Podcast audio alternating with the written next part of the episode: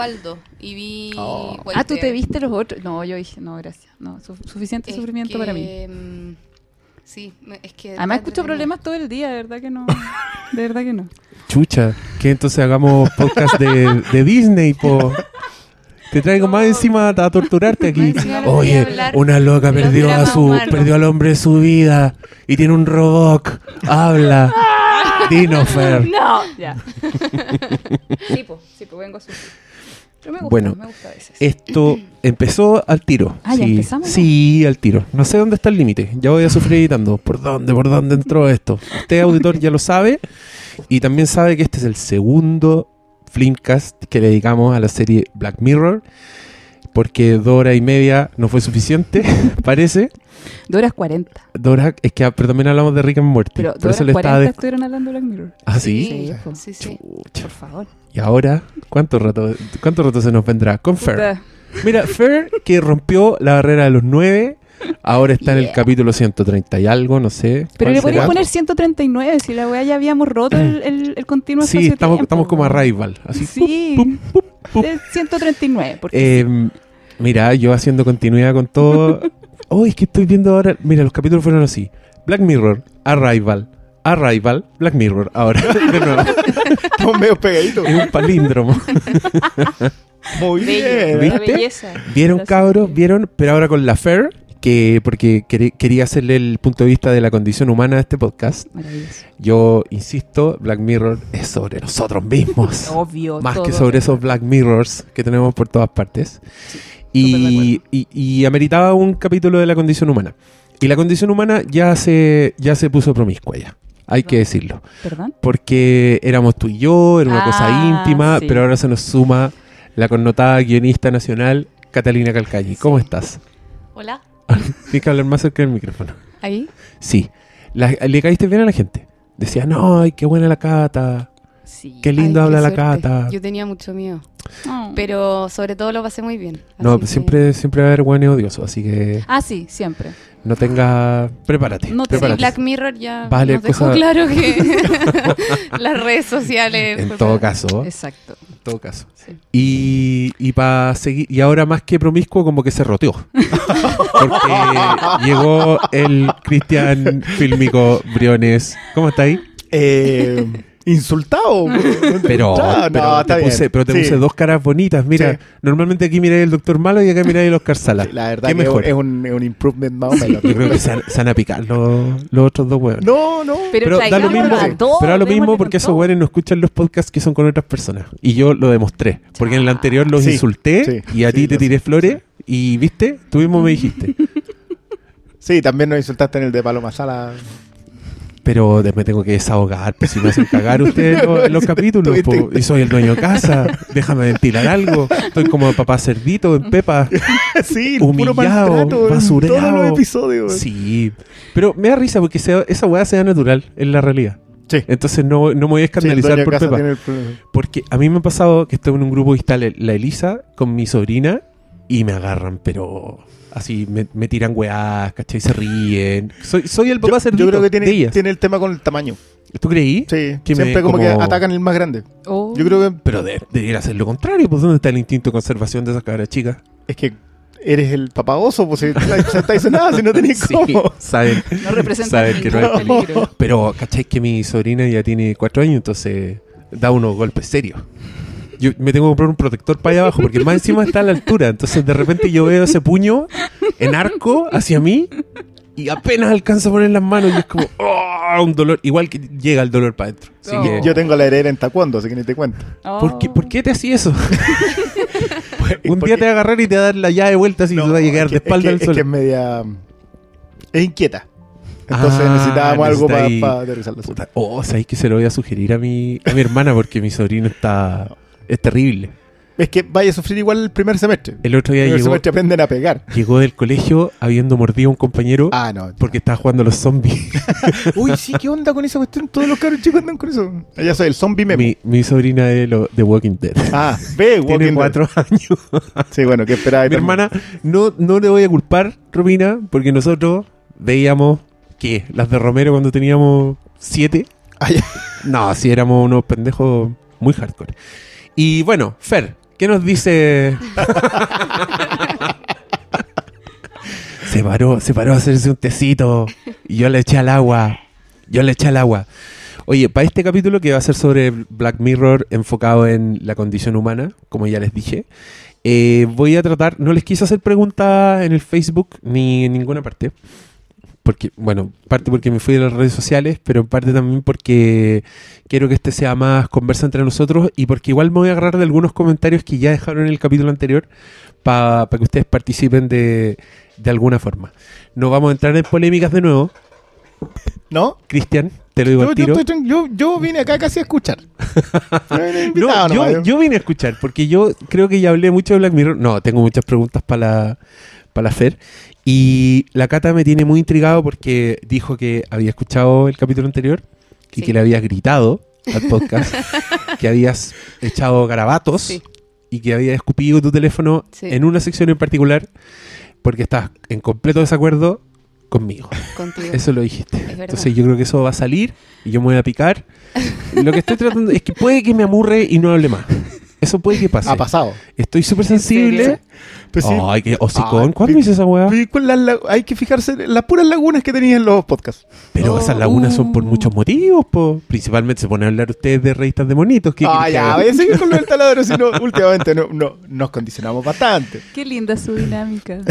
No, el- yo un día me quedé muy callado, pero fue porque el malo me echó una puteada al aire Ah, y sí. a mí me dolió.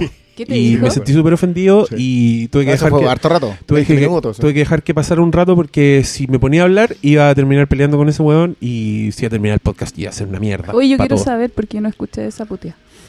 En, un, en el capítulo de X-Men, Apocalypse, lo- no es que lo tenga tan fresco, es que justo hoy día reescuché ese podcast. Para odiarlo. ¿En ese fue? Es que ni me acordaba. Me puse a escuchar ese podcast porque quería ver cómo. Si seguía pensando lo mismo de esa película. Es, es lo bueno de hacer podcast. Como que podéis decir, Está grabado. claro, ¿qué opiné de esta película el año en que la vi? Y voy al capítulo 30 y me escucho y digo, mmm, estuve bien. y ahora que vi de nuevo X-Men, dije, voy a escuchar el nuevo podcast. Y ahí este weón me pegó una puteada. Fue hardcore. Y porque le dije que hablara acerca del micrófono, Sí, andaba, andaba mal ese cabrón en esos tiempos. Ahora Sí. está muy relajado. ¿Sí? Sí, de hecho, Bueno, como que Ahora soy, echo yo, de menos lo otro. ahora soy yo el que está hipersensible. Oh. Entonces, puede que me puede que me ponga a llorar. De Eso nuevo. es lo que estoy diciendo. De nuevo, pero ahora por, solo porque la cata está en desacuerdo conmigo. Oh. Por nada más que eso. No, que puede, está- puede está- estar en está- desacuerdo. Lo que está haciendo Sí. es amortizar. Sí, Puede sí. estar. Ay, ya. El ahora pero ahora no. me analizan dos, ¿viste? Antes era la pura Fer la que me analizaba. Oye, yo me Uno, quedo si tiene terrible razón. ¿viste? Uno, uno escoge sus propios venenos. Uno en The Lobster escoge a la buena carnívora. Yo escojo a los buenos que vienen a hacer cagar a mi propio podcast. En la comodidad de tu hogar. Así es. A domicilio vienen. Y bueno, vamos a hablar de Black Mirror. ¿Quieren, quieren partir en orden? Así con el primero. Y tenéis seleccionadas las preguntas en función de lo que. de lo- porque la mayoría fueron, digamos, comentarios. Porque tenía como 70 comentarios. Sí. En verdad lo iba a hacer ahora, estaba improvisando, pero me echaste el agua, Pero así dale, que. pues, velo. Tenía análisis muy buenos, encontré. ¿Entre la gente que comenta Sí, o.? sí, sí. Ah, bueno. Extensos, así. Ya. Em, pero bueno, va a ser eh, va a ser las tres temporadas de Black Mirror con spoiler, como siempre. Este podcast es para hablar de la condición humana, así que no reclamen. Ujú. Y yo, mm, al- yo al menos vi solo los ocho capítulos que tú también habías visto. Hay que avisar eso también. Sí, vamos a hablar. de- es que yo, yo encontré que eran lo- los que más nos servían para esta, para esta sección. No, en serio, pero si hay algunos que vi que no metí en la lista. Ah, ya, perfecto. Sí, po, obvio. Ah, me encanta. Uno solo. Estaba quedando tan buena la, la explicación. buena Sí, pero, pero yo me saboteo. po. Así soy yo. Oh, Pero, ¿cuáles son los ocho? Los ocho son los, te- los tres digo. de la primera temporada. The The, National, National Anthem, Anthem. 15 Million Merits y 50 Million Merits y No, 15. no, 15 Million Merits. Yes. The Entire History Review. De la temporada 2, eh, Be Right Back y White Christmas. Y de la 3, Nosedive, Shut Up and Dance y San Juniper. San Junipero. Que Espérate un por, poco. por fin le dejé de decir San Juperino. Sí, te reclamaron, repite. sí, pe- pero N gente decía, Oye, San Juperino. Y yo igual envidio que tengan la capacidad mental para no confundir esas dos cosas. Así Jupinero y felicito. Sí. Junipero y Yuperino. Ahora que dijiste Yuperino, yo no voy a poder tampoco diferenciar entre ambos. Cagué. Ya, bacán, bacán. Cagué. Y si es contigo, yo me siento más normal. Porque tú eres un, un baluarte a esta altura. Yeah, sabéis right. que yo. Yo creo que hay tres, justo tres episodios. Que eran fundamentales para todo. No, es que es una arista muy interesante. ¿Ya? Que era el oso blanco, eh, Waldo Moment Waldo, ya. y los hombres contra el fuego. ya. Creo que, ¿cómo- creo que esos arman un arco. Eran los tres más importantes. Ah, no, no, no, creo que era un arco o entre sea, esos tres. Arman un arco que le da un, un trasfondo. O sea, uno es el. ¿Por qué no, te, no, no encuentras casta social más baja en todo Black Mirror? Ah, ya. Y el, el otro es el estado eh, casi Huxley de... O sea, ese fascismo imperante, pero... Pero por debajo, ¿no? ¿Tú, tú, Cata, ta- viste eso? ¿Sabes de lo que ¿Tuviste Waldo? Moment? Vi Waldo Moment y vi White Bear. Ya. Pero igual los emparento con otros que, Sí, que tien- ya están. Como tienen el, menos. el primero, de hecho, de toda la serie. Himno Nacional tiene... Yo creo que desemboca en eh, Waldo Moment. Sí, y, y también tiene un poco como ese comportamiento del público, ¿cachai? Como esa como frialdad para juzgar. El tema reality. El tema reality también está ahí conversando. Ese- también está en 15 Million Merits. También. Que. Oh, que fallo esa weá, porque la- la- ni siquiera era gente, eran, eran avatars. Y eso es tan. Es tan hermoso. Es Ah, tan- la- es tan claro, real. el público Sí, no era pues, lo- público. los monitos eran como unos. Eran como los de la Wii. Son como del comercial de Fanta, ¿o no? Sí. Ugh. sí. Sí. Eh, yo primero quiero. No, no quiero irme todavía capítulo a capítulo. Quiero que me des impresiones generales de tu experiencia con Black Mirror. Angustiosa. ¿Te angustiaste? Mucho, mucho. Con White Christmas yo bueno, ya, no, ya no quería más. No, imaginarme ese sufrimiento era demasiado angustioso. Me, me identifiqué mucho además con el loco al que dejan atrapado mil años, en- porque encontraba que era todo tan injusto, pobrecito, maldita perra, que no le dijo, encima le cerró todas las puertas. No, atro, atro, angustia. Angustia. mi- sí, Ya. total angustia. Pero, y, y ¿entendiste un poco por qué yo quería hacer Porque esta edición Pero contigo? por supuesto, o sea, Ah, ya, Black perfecto. Mirror es un reflejo de nosotros, evidentemente. Obvio, obvio que sí. Se muestra todo lo... Además que escuché tu, tu podcast cuando decía ahí que como que te reíais de cosas como lo de la pasta de dientes del loco, que cómo Sí. le restan... Y es como, Sí. oh, Sí, ah, Era, era, es súper, está súper bien armado Eh, esos sí. mundos, hermoso. eh, como un reflejo, bueno, igual son, son bien Aldous Huxley y eso, Sí. que el, el referente igual es, De está ahí mismo. Pero ya, tú, eh, ¿querías ir al tiro a lo particular? ¿Me tiraste al tiro un ejemplo de Eh, un puta, capítulo? Yo, yo te voy a decir que cuando yo vi ese capítulo, yo ¿Eh? dije, "Ah, no, hay que hablar con la Fer de esta serie. ¿Qué, qué, te- Así qué que- tuvo en particular ese capítulo? Ah, ¿tú querías hablar en desorden? Eh, ¿Cabra? Sí. Yo, démosle. ¿Sí? Sí, sí, vamos a analizar episodio a episodio. Ya. Estamos en desorden, ¿no? En desorden entonces. Ya, vamos a hablar de White Christmas. El capítulo, el especial de Navidad, el que es para dejarte contento, como en la tradición, el Oye, que- ver con la familia junto a la chimenea. Y el, y el pastor niños. hizo un análisis que a mí me encantó porque ni siquiera lo había visto y dijo que era acerca del perdón. Lo amé. Era, era- es sobre el, el castigo. El castigo, sí, Finalmente. pero el perdón es la contraparte del castigo. Mira, a mí lo que me pasó con ese capítulo es que yo mientras lo veía, y es hermoso, creo que, creo que ya hablamos de esto en el otro capítulo. Yo pido perdón por anticipado porque me voy a repetir, porque obviamente soy la misma persona todavía. Eh, por el momento, entonces sigo pensando lo mismo, sigo diciendo las mismas cosas. Pero mm, eh, casi todos los capítulos de Black Mirror para mí eran una, un recorrido muy hermoso. Como yo sabía que lo que estaba viendo no era de lo que se trataba, sabía Mm. que iba a llegar a un punto, ¿cachai? Sabía que tener un giro, que me iba a doler. Y, y me pasó eso con todos los capítulos. Nunca terminaron cuando yo pensé que iba a terminar, ¿cachai? Como ese, ese tipo de Ah. cosas me pasaron. Y con el White Christmas yo sentía que era el más desarticulado. Como que encontraba que era un despelote. Así Sí, sí, como narrativo. Como yo decía, ¿por qué me están contando esa historia? ¿Por qué ahora están yendo a esto? ¿Por qué toda esta este eh, rodeo para explicarme el sistema del huevito, ¿cachai? Y en los últimos tres minutos yo fue como, ya, entiendo, entiendo, entiendo de qué se trató todo, ¿cachai? Sigo pensando que es de los más despelotados, pero mm, yo eh, sentí que esta weá se trataba del, del castigo social.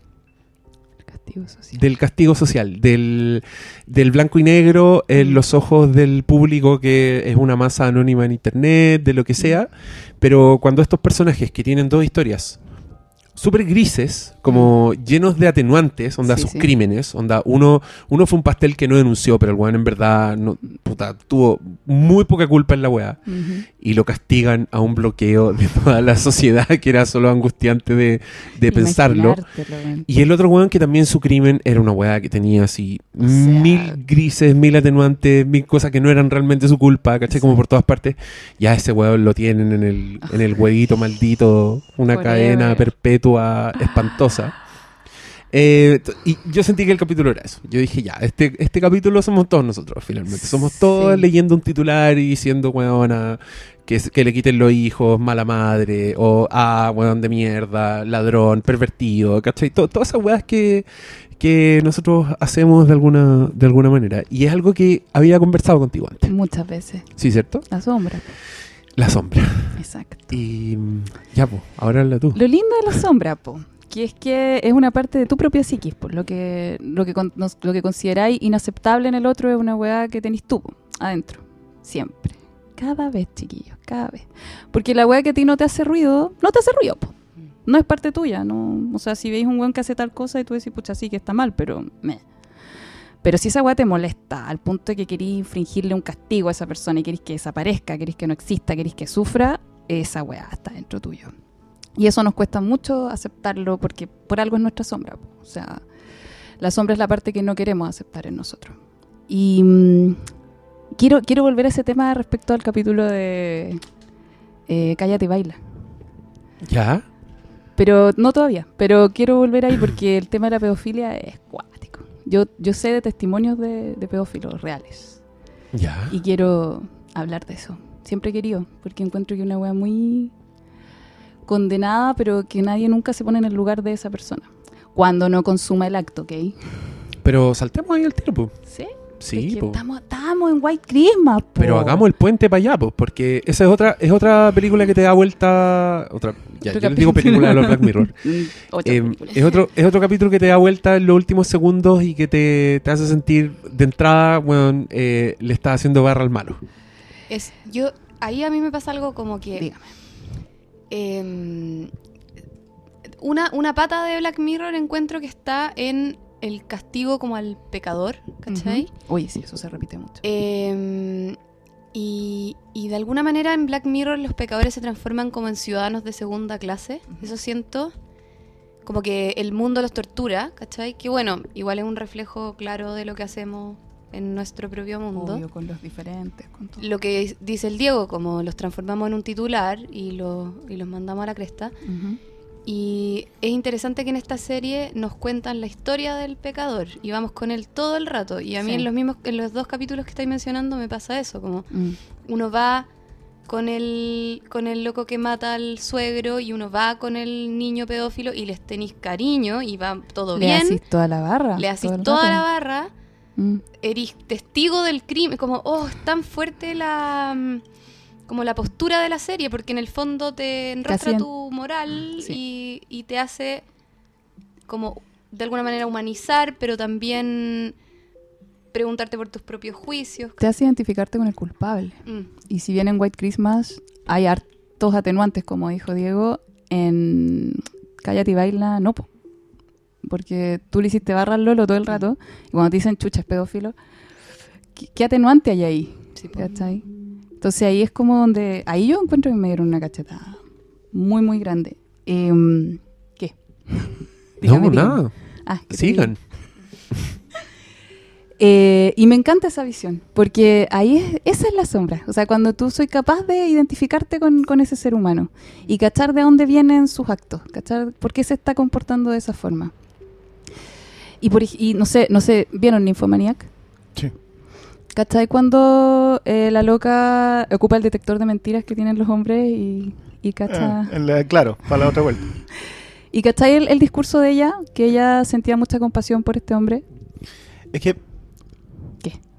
Ya, igual tiene, tiene otra vuelta por, por la historia. Pero, ¿sabéis que a mí me gusta mucho esta idea de la del castigo del pecador? ¿Mm? O sea, sí, hay un tema nosotros lo- como sociedad occidental lo vemos automáticamente de manera religiosa. Hay, hay todo un tema judío-cristiano que nos pena inmediato, el pecador, el arrepentimiento, etcétera, etcétera. Y hay, hay todo un tema sobre la piedad en todos esos episodios, porque te la colocan primero. Mm, O sea, te dicen que la piedad en realidad es un acto empático. Lo que tú dices de la sombra es, si tú sintieses como él, porque por algo te llevan en ese camino, te llevan en el camino del que está encerrado en el huevito primero, sí. Y te dicen que lo que él hizo, lo hizo con esta atenuante tremenda de no saber. O sea, y colocar la ignorancia eh, como un atenuante, Sí. que no existe en ningún sistema penal. Que tú no Ah, sepas no es atenuante. Sí, sí. O sea, el, yo, el no lo vi cuando iba cruzando no es atenuante si atropellaste a alguien. No, no, no, no existe. Entonces, que acá te coloquen eso como previo a, o sea, apiádate conociendo la historia, Pero cuando conoces la historia, se te termina la piedad. Porque claro, sabes que mató a una niña, el del huevito. mm, Eh, en Oso Blanco también sabes que los crímenes que cometieron los que están siendo torturados en el sistema son atroces Sí, y se te acaba la piedad. Y con el pedófilo se te acaba la piedad. Entonces, es súper extraño como sistema porque te, te hace ver que esa sombra existe, lo, lo- lo que dices tú, que, que esa, esa oscuridad como sociedad que tenemos existe, pero de, de la misma manera es súper manipuladora porque te dice, aunque exista, igual el castigo está merecido. O no. O no, porque no. Esa, esa es tu interpretación. Claro, pero, siempre. pero el tema, mira, a mí me pasó, creo que el, eh, fue Oscar el que dijo muy bien de que esto sucedía en una, el- la sociedad eh, británica. Mm, como, como primera lectura. Y yo le di muchas vueltas a eso a propósito de eh, los distintos canales que tiene BBC. ¿Ya? BBC tiene canales más culturales, eh, tiene canales de realities. Que, a, que a nosotros nos parece una brutalidad cuando hablan acá de la televisión pública, le hizo la idea de que acá hubiese un canal público que financiara un reality nos parece espantoso. Pero los británicos, líderes absolutos en televisión pública, tienen un canal de realities. Entonces, tú empiezas a desglosar y te das cuenta que casi todos los capítulos apuntan para allá. Apuntan a decirte que eso es un reflejo de la sociedad británica primero. Y, y claro, cuando tú mencionas lo de Ninfomaníaca, Mm. eh, el personaje de ella es piadoso por experiencia, que es lo mismo que pasa acá. O sea, cuando tú llegaste a ver la experiencia de Mm.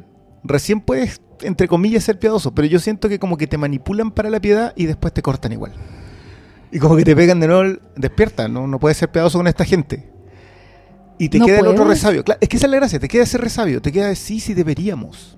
¿Cierto? Eh, Espero. Pero es que, eh, a ver, primero, me voy a meter con el tema de la pedofilia, porque yo que conozco testimonios de pedófilos que no, no llegan a consumar esos actos, eh, es un sufrimiento tan grande. Que supuestamente el tecnicismo es pedófilo y pederasta. El pederasta Ah, es el el que abusador y el pedófilo es el enamorado de un niño. Sí, sí, sí, perfecto, ya, po. Eh, ¿quién, ¿Quién de ustedes, cabro, elige con qué se calienta? Ah. Yo no. El Diego. El Diego, el Diego. Se acercó al micrófono para eso. es que, es que lo, Yo lo sí. entendí como una pregunta retórica, pero todos los güeyes empezaron a contestar. No, yo, yo, que yo. Pero es que es verdad, uno no elige con qué se calienta, uno no elige y es verdad, yo sé que yo sé que a todos les pasa lo mismo, todos nos calentamos con cosas diferentes y ninguno la elige. O sea, imagínate, puta, te calentas con niños, weón. Qué wea más terrible, qué wea más atroz. Qué vergüenza, qué vergüenza, weón, buscar imágenes que te calienten en internet. Qué miedo que encuentren en tu historial, ¿cachai? Porque a uno le da miedo que encuentren el historial con el que uno se masturba, pero En general. en general, o sea, obvio. Pero, weón, o sea, ¿te imaginas el nivel de sufrimiento de esas personas? Qué heavy, weón. Sí, po. Sí.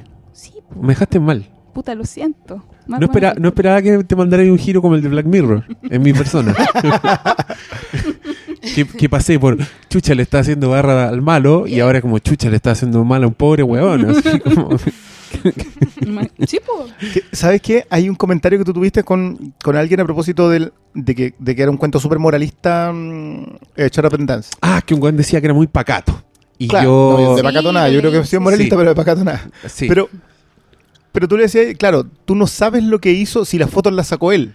Es que yo, es que esa, esa weá Esa para mí es un, punto, es un punto del capítulo. Yo siento que ese capítulo, eh, de hecho, te dice, finalmente te da vuelta también la percepción que tú tenías, que tú en tu cabeza pensáis, pobre weón, está urgido y el weón solo se pajeó, onda, no es tan terrible, ¿caché? Que algo que, Que siempre que incluso le dice, le dice el personaje, le dice como, weón, ¿qué importa? Si todo el mundo hace eso, es como, a la gente se le va a olvidar, ¿cachai? Y, y los otros hicieron weas más graves, ¿cachai? Onda, más graves entre comillas, como que tú entendías por qué los weones estaban tan urgidos, ¿cachai? A Ujú. diferencia del pendejo. Y, y una wea que hace deliberadamente el capítulo de Black Mirror es haberte, haber puesto algunas semillitas para que tu propio juicio entrara en juego. ¿Cachai? Por ejemplo, te ponen una escena en que el weón trabaja en su restaurante de comida rápida y a una niñita se le queda algo. Mm. Y el weón le dice, niñita, se te quedó esto. Y el weón mira a la niñita, sonríe y todo. Y tú dentro de ese contexto que le estás haciendo barra al weón porque le hacen bullying, porque es un pobre weón, tú decís, qué tierno, ¿cachai? Ah, es un buen cabro. Mm. Pero después al final te acordáis de esa escena y la weá es terrorífica, ¿cachai? Y la, y la, la sentís completamente distinta. Sí. Y, y yo encuentro que también hay ambigüedad en lo que estaba haciendo el weón. O sea, solo la mamá le dice, tienen un video y, y- y con niños chicos, ¿cachai? Es Entonces que- tú decís, ya. De ahí bueno, te queda la duda si el weón realmente hizo la weá. Claro, ¿qué Claro. había en ese ¿Qué computador había? que ¿Qué surgía que la hermana se lo había ¿Cachai? quitado, ¿cachai? Exacto, como que igual está el antecedente ahí como de, oye, mi Sí. computador no me lo Y ahí ya, ya el tema es diferente. obvio, Exacto. obvio que sí. Pero ya, tú querías hablar de la... Es que mira, yo me acordé de otra película. Yo ¿Qué? siguiendo el, el- la tónica de este programa en que yo le cuento películas a la Fer. Mm. Es una película que se llama Little Children. Oh, aca- acabo de, de buscar acá para acordarme quién la dirigía. Eh, me no, me digáis, me acordé. no me digáis quién la dirige. La dirige Todd. ¿Todd? ¿Sí? Todd. Vamos, vamos, vamos. Todd no, no es Solons. Todd No. Fields. Muy bien. Bien, ¡eh! ya. Me gané un premio. ¡Woohoo! ya. Que se trata de varios, varios personajes en un pueblo, pero el más llamativo, el que más, es uno que es un pedófilo que acaba de salir de la cárcel por pedófilo. ¿Cachai? Y tú veis cómo el weón se está reintegrando a su vida. ¿Ya? Y el loco llega a su casa y está toda la, la casa pintada así, pedófilo, muérete, ¿cachai? Y el buen vive con su mamá, que es una señora, que al otro día la señora está como fregando el, el graffiti de la... El buen es buena onda, onda, llega la mamá y le dice, te conseguí una cita con una chica y el guan va, como que se pone bonito para la cita. Pero también te muestran la escena en que el guan va a una piscina pública y el guan se mete a la piscina con, est- con estos lentes y el guan mira a los cabros chicos así como mirando mijitas ricas, ¿cachai? Y después, de hecho, el guan después de la cita, porque tú crees que está, le está funcionando, porque la mina, a la mina le gusta el hueón y todo, el loco va, la hace estacionarse frente a una weá y el guan se empieza a pajear mirando un- una plaza de juegos de niños, que está vacía porque es de noche. Y la otra weona lo mira horrorizada, así, eres un monstruo, ¿cachai? Y es heavy porque seguís el personaje, le tenéis lástima y te muestra esta weá espantosa. Ujú. Y bueno, el viaje de ese personaje es bien triste porque el one se termina castrando. ¿Cachai? El loco así en un ataque de...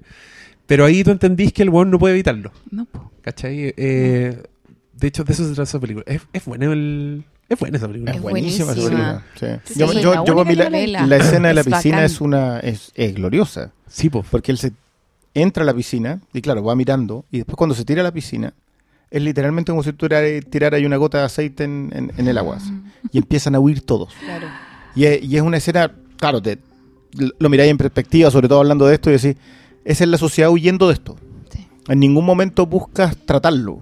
No. Para ti es el castigo nomás. Por, por lo que es. Independiente que el momento que consumo el acto, ya el castigo es, No, es es que- brutal porque, porque ataca a lo que a la que la sociedad debería defender automáticamente por, por instinto, digamos, que, que son los niños. Sí. Pero yo creo que ese, esa, esa sutileza en no decirte sí o no es, es todavía más cruel con el espectador, porque te identificaste, lo castigaste, pero después empiezas a dudar, ¿se merecía el castigo? ¿Había hecho algo? Es todo un... Sí. Juegan con tu mente. De hecho, yo lo encuentro uno de los, do- de los dos capítulos más manipuladores de, de toda la serie. Pero igual ahí yo creo que lo peor no es, o no, no sé si lo peor. Yo pensaba mucho en esta serie como con, con quién voy, ¿cachai? Como ya, empezó el capítulo. ¿Cuál es el personaje con el que yo me identifico? ¿Y en qué tragedia me va a meter a partir de eso? Em, y a mí me pasa que encuentro que la figura peor, en, tanto en White Christmas como en, como en este, es la figura del torturador. Más que, o sea, que el, el pedófilo de alguna manera se transforma en una víctima de un juego tan cruel y tan violento que obviamente uno se queda con la pregunta de como chuta, ¿qué, qué opino? Pero fue torturado un ser humano frente a mis ojos durante una hora, ¿cachai? Entonces, eh, claro, que eh, existe un delito tan grave que le permita a alguien torturar a alguien durante una hora, que es un poco lo mismo que en White Christmas, como, Mm. dale, te voy a dejar repitiendo el mismo día cin- cinco mil años porque es Navidad. No sé cómo... Es tan fuerte la, como la tortura, ¿cachai? Sí. En Oso Blanco también está. También. Sí. De hecho, es que, es que Oso Blanco se trata sobre la tortura completa. O sea, a ti te colocan en el- los protagonistas son torturados, pero lo sabes recién al final. El problema es que cuando sabes por qué son torturados, es como súper rápido. Mm. Sabes que son torturados en el minuto 45 y sabes por qué son torturados en el minuto 50. Entonces no alcanzas a, a, a- a- a lograr empatizar, a desempatizar. Claro, ahí es Oh. pura Pero- sorpresa. es pura sorpresa. Golpe efecto, así. Igual, yo también siento que esa manipulación pasa por. eh, por, por huearte a ti. Por, por estar ahí con el dedito así picándote en el pecho. Porque yo siento que el capítulo del Shut Up and Dance también te está diciendo de alguna forma: esto es lo que querí. Así como, weón, esto. Así, así, as- así queréis que sufran los pedófilos, así queréis que sufran los racistas, ¿cachai? Todo, porque también está toda esa escala en la weá, que también te muestran a una weona que finalmente no, no, por lo que te cuentan en la historia, no hizo tanto, solo tuvo que regalar un auto y dejarlo con las llaves puestas, ¿te acordáis? Como esta señora que aparece al principio que deja el auto y después al final te muestran que su, su crimen era haber inter- intercambiado mails racistas con alguien. Sí, ¿Se acuerdan, o no? muy- sí, sí, Claro, entonces la weá en esa secuencia te está mostrando como la escalada, como ya, la weona que mandó mails racistas, cagó, Mm. se murió su carrera y además tuvo que regalar un auto. Mm. El otro weón eh, es un infiel, parece que se acuesta con muchas personas y se cagó gente en su casa y el otro weón anda con putas, ¿cachai? Y tú estás todo el rato como diciendo, em, ya, no se lo merecen, no se lo merecen. Pero cuando llega el pedófilo, tú igual, igual decís de alguna forma, ya, si ese, ese weón es el peor de todos, ¿cachai? Como no te quedáis tranquilo necesariamente con, con, con la weá. También sentí lo del, lo torturaron, al fin, el weón tuvo que matar a alguien, Sí. ¿cachai? Eso... Cuando se hace pipí entrando al banco como... Oh, ay, es escena, tan angustiante. Sí, es, es muy angustiante. Pero claro, después al decirte este era el peor de todos, tú igual decís, ah, entonces está bien. Entonces está bien. No, tampoco está bien. Pero, no, pero y- te lo dice, ¿cachai? Te dice, ah, a esto, a esto ustedes le apuntan el dedo. Al, al que es racista, al que anda con putas, al que es pedófilo, ¿cachai? A esto, a estos buenos ustedes, ustedes que lo linchen, así, linchenlos. De alguna u otra medida, en, en todas partes. Claro, pero, pero igual el, el- la escalada de castigo, que yo tengo un problema, aparte con el tema del, del- del vigilante que, que ejerce el castigo. Porque tengo menos problemas con el ejercicio judicial en White Christmas. Porque es una investigación. White Christmas la gran gracia que tiene es que primero es una investigación. Ajá. Tú haces una copia digital de la conciencia del, del acusado y eh, torturas esa copia digital, digamos, hasta conseguir la confesión. Así es. Y, y- porque es pura investigación, no, no estás torturando a un ser humano. digamos. Por lo menos que tú sepas que no es un ser humano. El- el- la conciencia digital sí cree que lo es. Pero la torturas hasta conseguir la información necesaria para condenar. Pero en, eh, en Shut Up and Dance mm, no, hay- no es la sociedad la que está haciendo el juicio Mm. ni la investigación. Es, es un acto de vigilantismo, es un acto, derechamente un linchamiento. Pero tú caché que el, el- el castigo es el juicio de la sociedad. Sí, po, cuando se enteran ¿Cachai? todos. Claro, Es- pero, ese pero es el se arma que usan en todos. contra de los hueones. Pero el arma que usan en contra de ellos es todos van a saber. Claro, y pero- esa weá va a ser peor que todo lo que yo pueda hacer. Si te fijáis la escalada, Mm. en la- eh, a la, digamos, a la mujer racista la exponen en su trabajo. Al, em, al tipo infiel lo exponen en su casa. Y empieza la escalada hacia el resto. Que, que finalmente termina con el pedófilo expuesto a la policía, digamos. Y uno muerto, po. Claro, Ah, y ese, además. ese es Sí, lejos el que peor castigo. uno Sí. Sí, no, porque ¿Y qué había hecho ese? También en lo mismo era. Sí, de hecho lo Ah, comentan. ¿sí? Hacen un intercambio de Ah. diálogo en que queda claro que los dos son pedófilos. Perfecto. Pero, pero yo, yo tengo esa, esa, esa cachado, Sí, yo no caché por, caché. por no, los comentarios Sí, no, de cachaba eso. Sí. Yo, yo no había cachado ni por los comentarios de nosotros. Acabo de cachar. ¿Qué onda? Excelente. Nos tomó a dos de nosotros para convencerme. ya. Pero que heavy que esos dos capítulos están más conectados que la chucha. El White Christmas y el Up el and Dance. castigo, el linchamiento, el yo no acepto eso, eso es eh, lo peor que puedes hacer, ca- castíguenlo, mátenlo, háganlo sufrir. Yo, bueno, igual, ponte tú en el caso del White Christmas, yo siento que es un castigo que ya se ha hecho en redes sociales. Hay gente que ha sido bloqueada para siempre y, y que dejaron de interactuar con todos, ¿cachai? Porque se mandaron una cagada, porque lo funaron. Eh, Mm. Y la cagó. Que es- es gente que murió, que no volvió más, que no existe, que deja de existir en, en esa realidad. Y es heavy. De más. O sea, yo tuve un caso cercano de eso. Yo tengo un, ami- un, un amigo, un ex amigo, que el weón nos debía plata a mucha gente y nosotros lo empezamos a wear por Twitter sin nombrarlo, y, pero alguien lo nombró. Alguien que no era de nuestro círculo. ¿Cachai? Y como que hubo una funa masiva y el loco desapareció. De- Para siempre. De Twitter, de todas las redes sociales. Onda, el weón no existe en vía digital después de haber tenido una vida digital súper activa.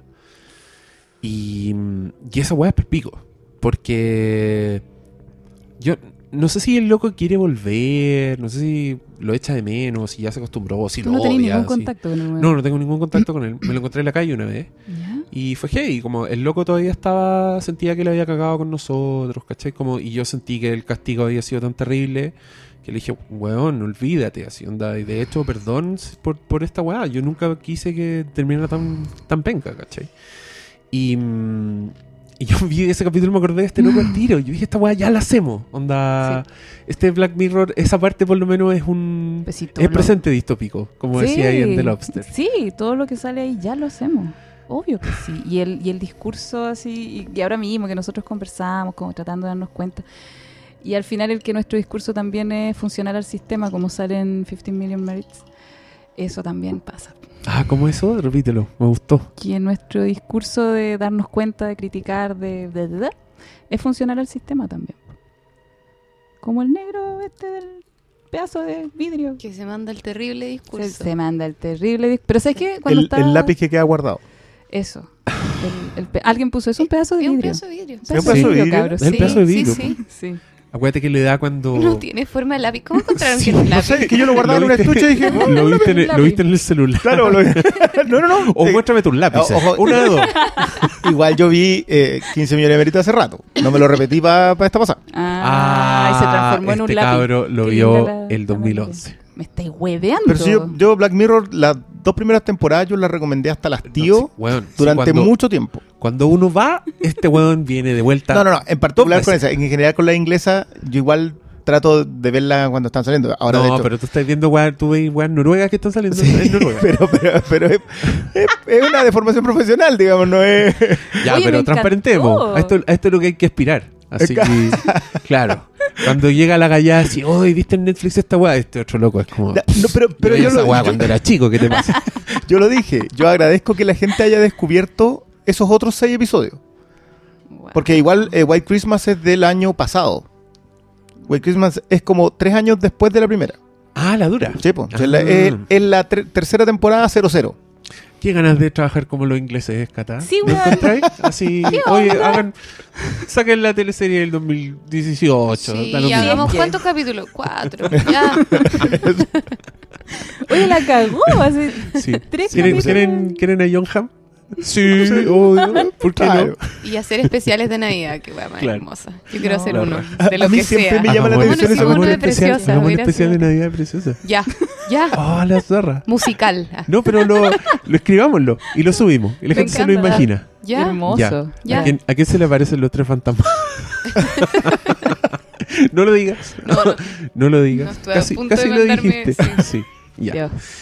Bueno. ¿Qué pasó? Estábamos en 15 millones de méritos que yo me había olvidado que era un. Ah, no un estamos, vidrio. no Sí. estamos riendo de tu Sí, está lápiz. bien. Sí. Y él llegó, yo la vi en el 2011 y ahí llamo. y ahí quedamos. Ahí quedamos. Ahí quedamos. Dejó Yo, en nuestro yo me lugar. callo. Oye, la Cata los vio todo hoy día. Igual podría. Todos. No, no todo, todo, pero igual caleta. Yo vi seis en un día. Bueno. ¡Wow! Fue el día más angustioso de mi vida. Pobrecita. Horrible. No, pero qué mal. ¿Y eso cuándo fue? Hoy día. Hoy día, no, el domingo, que era mi, mi día libre. po. Chucha. No, sí, voy a ocupar mi día libre. Mira, El domingo, que es el día que voy al cementerio a dejar flores. decidí ocuparlo para esto. Sí. Y a rezar. Fue súper lindo ese día. Bueno, Ya. por eso no vi los otros, porque dije, ya, son ocho ya, para que... Me imagino. corten el huevo. Ya, Ya, pero. pero yo estaba diciendo que nuestro discurso es funcional al sistema. Ya. Eh, Eso me gusta. Ustedes lo dijeron también en el, en el podcast, que el sistema necesita rebeldes. Necesita la fuerza como que lo critica. Porque es un sistema dinámico, ¿cachai? ¿No? Obvio. Entonces, ¿cómo salimos de esto? po? ¿Hay forma de salir de esta weá? ¿Hay forma de que de parar la angustia? ¿Ah? No. Les pregunto. Pero, pero, pero Nosedive te lo deja súper claro que fue, de hecho ya fue un conato de discusión que tuvimos en la anterior, ¿no? Que también podríamos como emparejarlos, ¿o no? ¿Con? Nosedive con Nosedive. 50 Con 50 Million po, todo el Sí, rato. todo el rato. Sí, sí. Sí, De hecho creo que pasan porque hay una página dedicada a revisar los fondos de, de, de Black Mirror en que te muestran cómo están emparentados todos los episodios. Ah, porque tú en, en una pantalla en el fondo sale el reality. ¿Verdad? po. Son, son cuestiones así. Hay, hay Ya páginas no- no donde me- muestran esas relaciones. Exactamente, que se ¿Y dedican a hacer... sale el reality? No me acuerdo en qué episodio, pero hay un Ah. episodio en el que sale... Claro. No, Ah, Sí, sí, creo que era en White Eh, Christmas que sale algo del... Yo recuerdo 15 No, en Waldo, en Waldo. pero- en una pantalla está Waldo y en la otra está la galla del... como la, La que que ahora queda es actriz como- porno, la Ari. oh. No, pero el programa de talentos sale en otro capítulo, creo. No, Puede ser. También, en, cuál, pero- sí, sí, eh, en White Christmas. Él es cuando está viendo la tele y cacha que, que, su, que su chica murió. ¿Mm? Antes estaba viendo el reality, Sí, verdad. como un comercial así. Oye, los detalles, esta gente. Oh, maravillosa puta. la gente que trae para acá. Yo la vi desordenada, así que ni yo caché esas cosas tampoco. No, yo, yo no tengo mucha atención a ese tipo de detalles de fondo. Pero, oh, bueno, la cago. Hermoso. Ya. Bueno, hay páginas dedicadas, pueden buscarla. Correlación Me- me de Black, de Black. Mirror. Lo voy a hacer. Bueno, eso, po. ¿Cómo salimos de eso? ¿Se puede salir? Porque ustedes, claro, llegaron a la conclusión en Nosedive de que, claro, como que la forma, la mejor forma de enfrentar esto es ser un 3 y, y puta, estar medianamente funcional al sistema y, no, no caer tan bajo. El hermano, el, el hermano, El hermano- como el hermano con el pegado en el cachete, como en pijama, como... Esa es la weá. Yo creo que el hermano Sexy. hace Sexy. que la weá no sea tan negra. cabros, seamos, seamos sinceros. Eh, ¿Les gustaría ser el hermano? ¿Encuentran que una hueá deseable? Ese, ese es mi objetivo de vida. ¿Ah? ¿Ah? ¿Por qué no? Tu cara, tu expresión. ¿Pero por qué no, Fer? Puta, ¿Qué te yo- pusiste? yo ¿Te pusiste capitalista? ¿Qué tiene de malo? ¿Qué tenía de malo vivir despreocupadamente y cagado a la risa? Invirtiendo en el sistema capitalista, digamos. Pero ni tanto. Ah, ya, De lejos. Día de puro el videojuego. Tenía 12 para siempre. Un poco Era un como- mediocre. Sí. No, s- no sé. Y no, no Me sé siento qué. juzgado. Porque tú no eres el hermano Obvio de la que soy el mina. hermano. Vos que sois soy el mínimo un hermano. 4,5, weón. No te hagáis, te No te salió con hagáis. 4.8 en la cuestión. ¿En serio? Yo, yo, yo no- ni la tomé. Yo dije, no, no, No, voy a tú, arriesgar. Hermes, esta- está- estabas invitado a la boda de la, de la mina. Mínimo. pero eso es porque hay muchos followers. Míreme hoy día, a ver cuánto sale. Hoy día no no sale nada. Hoy día eres la camionera. Borré toda Claro. Sí, Oye, sí, ¿qué, te- qué, te- qué onda? ¿Qué, qué weón? quiero estar solo. Ok. Bueno, eh, ¿Por qué no? ok. Nada, para mí fue una sorpresa nomás. Me, me etiquetaron y etiquetaron a alguien que no que salía en, en oscurito. Oh, yo dije en y el ahí Twitter. está, bloqueado. Blanco y negro. Como John Hamm. Estoy como, estoy como John Hamm. Pero John Hamm salía en rojo. Sí. Sí, el que era así. po. Pero claro, te vi así como la, la Claro. silueta. y yo, No lo veo. ¿Qué, qué pasó? Hacía clic y no pasaba Exacto, nada. hacía clic y, weón, ¿qué onda? ¿Dónde está? Digo yo, brr, brr, ¿Dónde está el humor? ¿Dónde está, ¿Dónde está mi luz? Mi ¿dónde luz está el diaria. meme? ¿Dónde está el meme Sí. del día? Sí, bueno, fue un, un shock, un shock. Ya, Eh, pero hablemos del- de los capítulos. Sí, te- ahí estamos. No hablemos del huevito, del huevito. del huevoncito. Pues ahí que tú, tú decías algo a propósito del, del, del que eso hacemos en el White Christmas, que, el- que lo que había pasado con este chiquillo que, que fue torturado y eliminado del sistema. Ajá. Pero igual siento que esa es la, co- la pura copia digital nomás. Yo tengo, tengo esa distancia al final con, con lo que transcurre en redes sociales porque no siento que sea que seamos. Yo, yo, yo sí creo que hay un tema de avatar. Ya, es que a eso yo también quería llegar. Pero, pero hay cabros, en este caso se le entrecruzaba mucho, pues, porque era un weón que vivi- vivía un poco de internet. Ya, pero igual es bonito el chalchazo en la cara y da- darte cuenta que eso no es. No es en realidad vida, po. Si estar tan pegado. O sea, mira, yo creo que Black Mirror tiene harto de eso de decirte que, que eso no es. Yo sé que discrepamos en San Junipero que tú decís que sí es. pero yo de verdad que creo que no es. Si esa no es la. si- Oye, yo le dedico tiempo. En, en Yo mi- no voy a discutir. Y- y- a ver, No, pero Que quede espérate. claro que firmamos un tratado de No, paz pero yo previo a quería- esto. Acá, y acá hay armisticio. No, pero yo quería decir que obviamente que hay gente que está más metida en el... No sé si es tan, es tan separable la conciencia digital, huevito, de la persona real. Conversa ¿cachai? con la camionera. Ya, pero yo estoy hablando aquí del castigado. Y el castigado era un weón que tenía muchos seguidores, que tenía una página web, que vivía en internet, que era un weón que lo reconocían en la calle por ser internet, lo invitaban a la tele por salir en internet. Y toda esa weá se acabó de un día para otro. ¿Cachai? Para mí esa weá no son dos weas que corren en paralelo, ¿cachai? Es que ya. Es que, no, es que no quiero comentar el caso en específico. Yo, Oh, yo Por trato de favor, man- guardar yo la distancia ya, un poco. ya lo hice sufici- lo suficiente. Claro, pero Coméntenlo. estamos súper perdidas. eh, digamos que no, eh, ah, pasan, pasaron muchas cosas, digamos, en, en- en- en- en eso. Yo me enteré muy de lejos.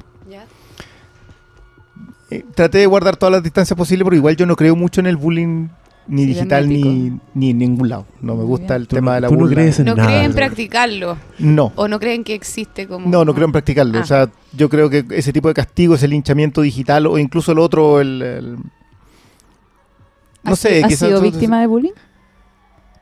discriminado, diría yo, bullying nunca, no Ah, sé. Supongo que sí, yo creo que todos en algún momento como que te... te, te- Sí, pero hay, Te rodean hay la llena, niveles, digamos. Hay niveles. Por supuesto. Este yo creo que uno de los más exacerbados. El Sí. caso en particular que estamos comentando, Sí, sí. o sea, hubo gente que dedicó tiempo activamente, activamente, o sea, que, que se dedicaba, que se sentaba en su computador, que tomaba una foto, que la photoshopeaba, la posteaba y la, y la seguía hasta que fuese popular.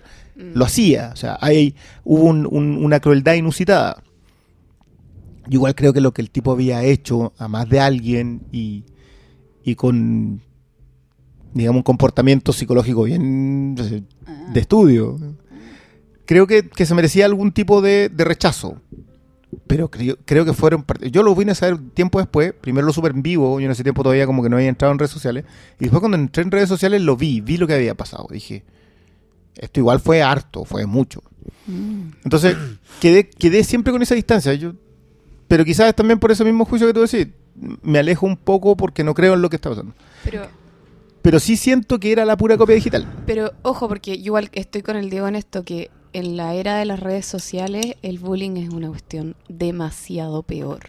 Onda se multiplica por millones porque la cuestión queda para siempre arriba, está disponible para el que la vaya a buscar. O sea, yo la busqué y la encontré. Tú lo ponís en Google y te sale la foto del buen photoshopeado, ¿cachai? Esa cuestión cuando iban al colegio, una compañera te escribía una cartita para molestarte, ahí queda la cartita, ¿cachai? El recuerdo, el dolor en tu corazón, qué sé yo. Pero acá es como, no sé, pues yo hoy día estaba pensando en la... A propósito de estos capítulos también. En esta tipa que... Esa noticia en televisión de la mina que dijo que no quería que las nanas anduvieran por la misma vereda que su hijo andando en bicicleta. Pero que ni siquiera dijo eso. Eh, no, y que la sacaron de contexto, Sí. como que después pusieron la cuña completa y ella no había dicho eso, no No. exactamente al menos. Y a la loca le publicaron onda el root, el teléfono, se tuvo que salir de Facebook, onda amenazas, llamadas, lo que sea. Pico. Eh, y Ya, sí, pero- onda, pero- eso te lo permite la red social y como la, como dice el Diego, que me gusta mucho su término, la mentalidad de turba. eh, que en el fondo te permite como juntarte con el resto de Facebook atacando a uno, Ya, ¿cachai? esa- mira, qué, qué bueno que, qué bueno el ejemplo. Es que En igual, ese yo te aseguro, yo te aseguro que si el día a mí alguien me tira una funa así por Twitter, cualquier weá, onda, ay weón, me agarraste el poto curado en un carrete, esa weá van a aparecer, pero hasta el weón picado porque dije que una película del 2008 era mala Ujú. para Comple- atacarme. Completamente de acuerdo. ¿Cachai? Y, Pero- y eso es lo que le pasó al amigo en cuestión. Al amigo en cuestión apareció, Ah, un director, apareció un director de cine chileno a sacarle en cara la crítica mala que le había hecho su película de una estrella. ¿Con qué derecho si él era un weón que le debía plata a sus amigos? La weá, ¿Cachai? po. Yo cuando vi esa weá, yo dije, creé un monstruo voy a pedir disculpas para siempre por haber hecho esta weá, porque qué rabia que este saco weá esté usando se- esta Se weá. considera con derecho. Ajá. Exacto. Sí, es que sí ¿Cachai? te entiendo la Yo- mentalidad yo- de turba, pero mira. Yo quiero que me- Cristian termine su idea, por que- favor. sí, lo que pasa es que justo en esta chica, la, la, la chica de Chicureo y las nanas paseando por ahí, digamos, eso tuvo consecuencias en la red que influyen directamente en tu vida. O sea, tuvo que salirse de determinada cantidad de redes sociales y seguir su vida en donde ella vive. Los periodistas que hicieron eso tuvieron una consecuencia en su vida real. Así. Fueron despedidos y vetados. Entonces, esa, esa es la dimensión que yo suelo ver. O sea, ustedes amigos, ninguno vio ni uno. Las mentiras se las tuvieron que comer, perdieron la plata. Eso es una consecuencia de la vida real. La consecuencia para él fue ser exiliado de las redes sociales. Yo entiendo que sí le influyó laboralmente, tal vez con, eh, con un rechazo ganado. O sea, ahí había consecuencias ganadas. ¿no? Yo, de nuevo, No. trato de como no profundizar tanto, pero... Pero el, el, el tweet de este director de cine de saco hizo que echaran al loco de un diario en el que trabajaba. Sí, O sea, sí. que me. y, De hecho, a mí me preguntaron. Me dijeron, oye, ¿esto es verdad? ¿Qué está pasando acá? Y yo dije, mira, lo que es verdad es esto, pero este weón se desubicó. eh, es un pelotudo, no le hagan caso. Este weón. Su, su, no tenéis por qué dudar de su pega. No, no, no, es que, es que ahí, como- ahí volvemos al otro tema de lo, de lo que yo siempre digo que independiente de la persona que sea, los argumentos tienen que ser medidos en su propio peso, Sí, sí. que es algo que ese es, ese quizás yo creo una de las formas en las que más con más lejanía veo las redes sociales. Como que tú armas un- una persona eh, a partir de lo que opina Sí, y piensas que esa es la persona. sí.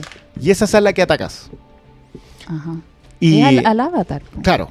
Entonces, hay- esa es la distancia que yo guardo un poco, digamos, como, como que todavía creo, probablemente porque soy viejo y entré muy tarde a las redes sociales, creo que eso es diferenciable.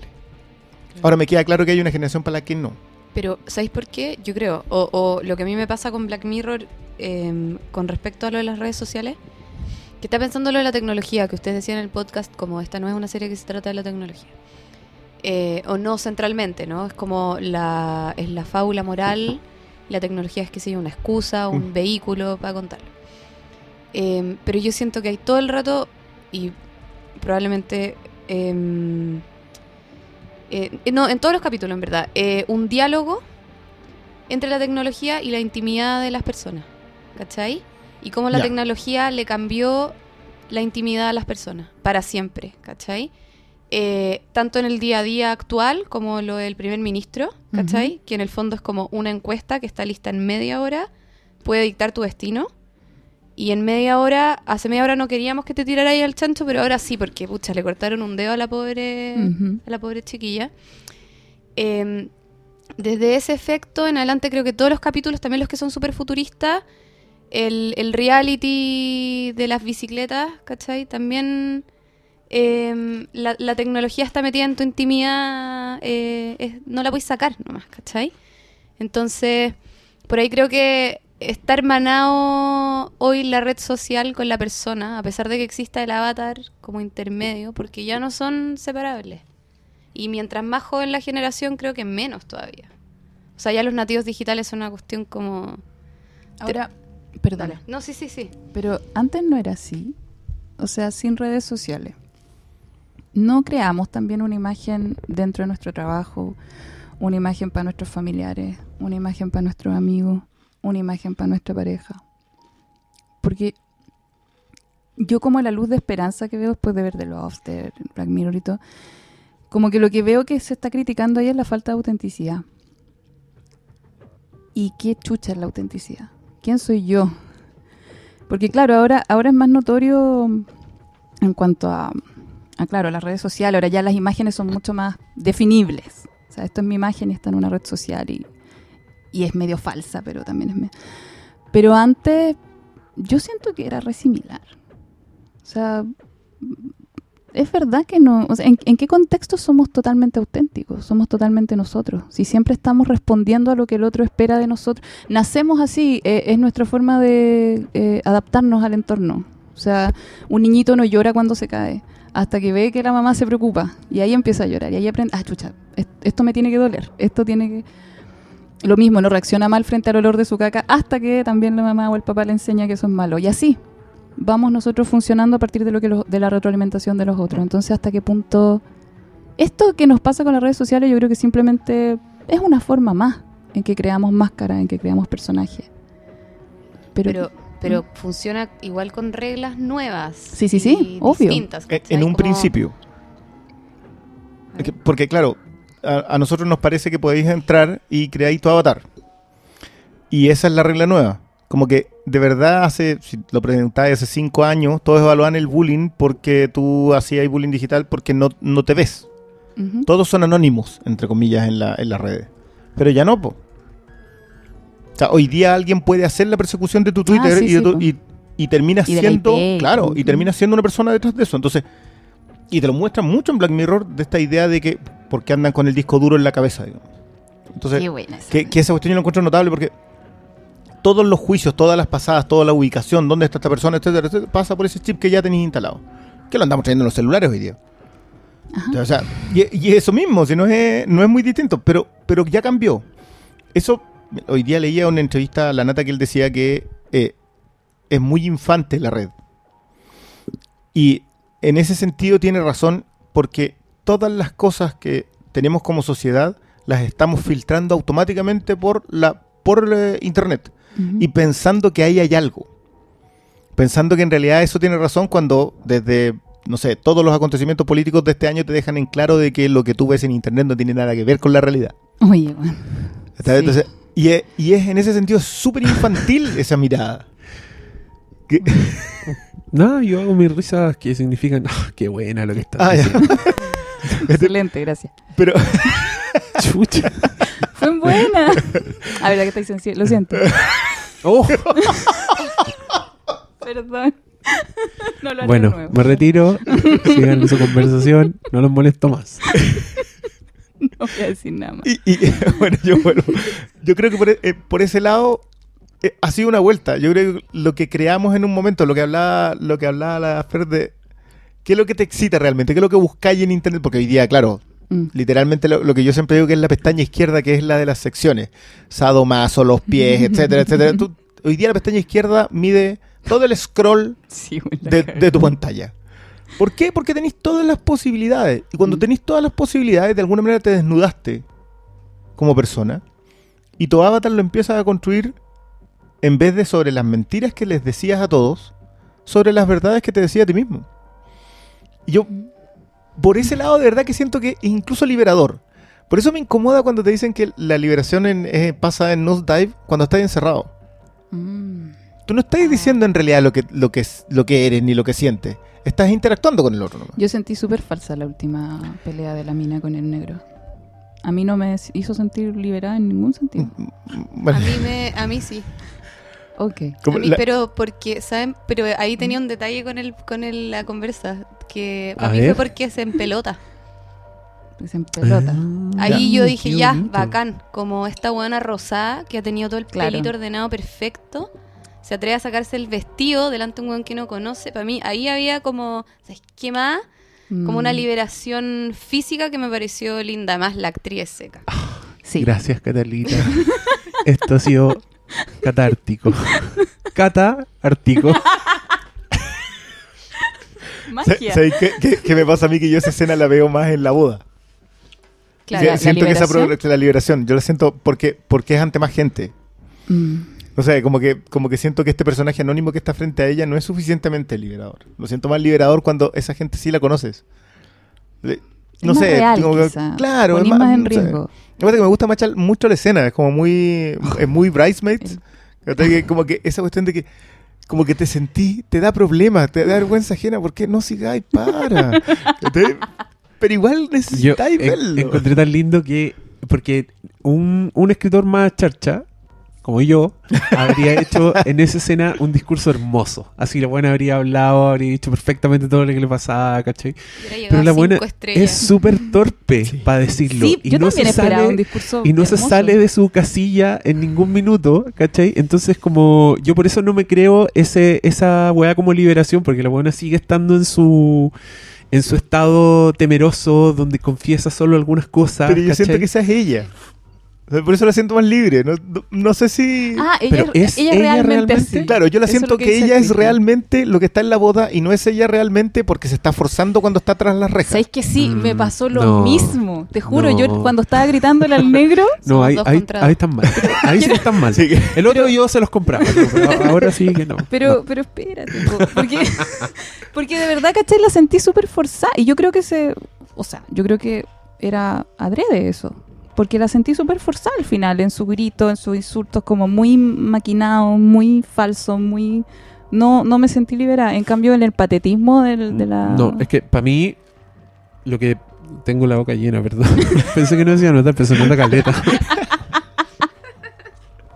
Si una de ellas nos alegaron por haber comido, yo de ahí trato de no de que no se note tanto. No seas tan esclava de lo que te dice la gallada. Ah, no, ¿En mira. qué quedamos? Mira, mira, ¿En mira qué lo, que me, mira lo que me acaban de decir. ¿Por qué no lo leí? ¿Por qué me lo mostráis? Es un podcast. Léelo en porque voz no lo alta. ¿Qué nos leer. dijeron? no. Bueno, lo que yo iba a agregar de ese momento final, Mm. que siento que es legítimo, porque yo siento que es de verdad los primeros minutos de esta loca entendiendo que ya no tiene nada que perder. ¿Cachai? Entonces todo lo que ustedes leen como forzado, yo lo leo como la torpeza de, bueno, estoy en un estado Ah, en que nunca había estado. Estoy recién aprendiendo. Sí. Como una guay infantil, más que forzada. Sí, absolutamente. Sí, po, y es súper infantil el capítulo entero. Y No, es súper sí. incómodo entero. O sea, tampoco yo esperaría como un clímax o un desenlace que fuese Liberador. cómodo o, o que pareciera natural. Mm. ¿O no? Que como que para mí es un capítulo en el que nada nunca parece natural. Porque todo está construido el- la Incluso la otra. gritería Claro. es... El griterío es... eh, Ahí sí, Habíamos igual, entendido, ah, ¿no? la No aplica, igual la aplica. Pero eso es como un local no, de yo pro. en mi cabeza no puedo Como permitir. la, la gritería, un local de Eh, Provi. no. Sí, local de pro y... Eh, incluso eso a mí me gusta que sea un poco falso y un poco forzado, Mm. porque encuentro que es como el capítulo entero es así. Está bien. ¿Cachai? Yo sigo quedando peina para atrás con tus interpretaciones. Porque la verdad es que. man.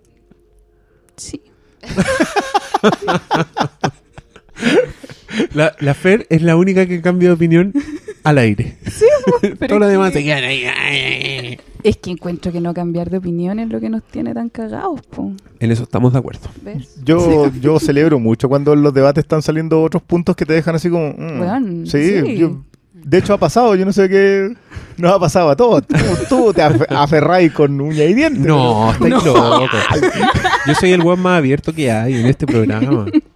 Al único que no le compro al Doctor Malo, así que no le compro nada. Pero todos los demás sí.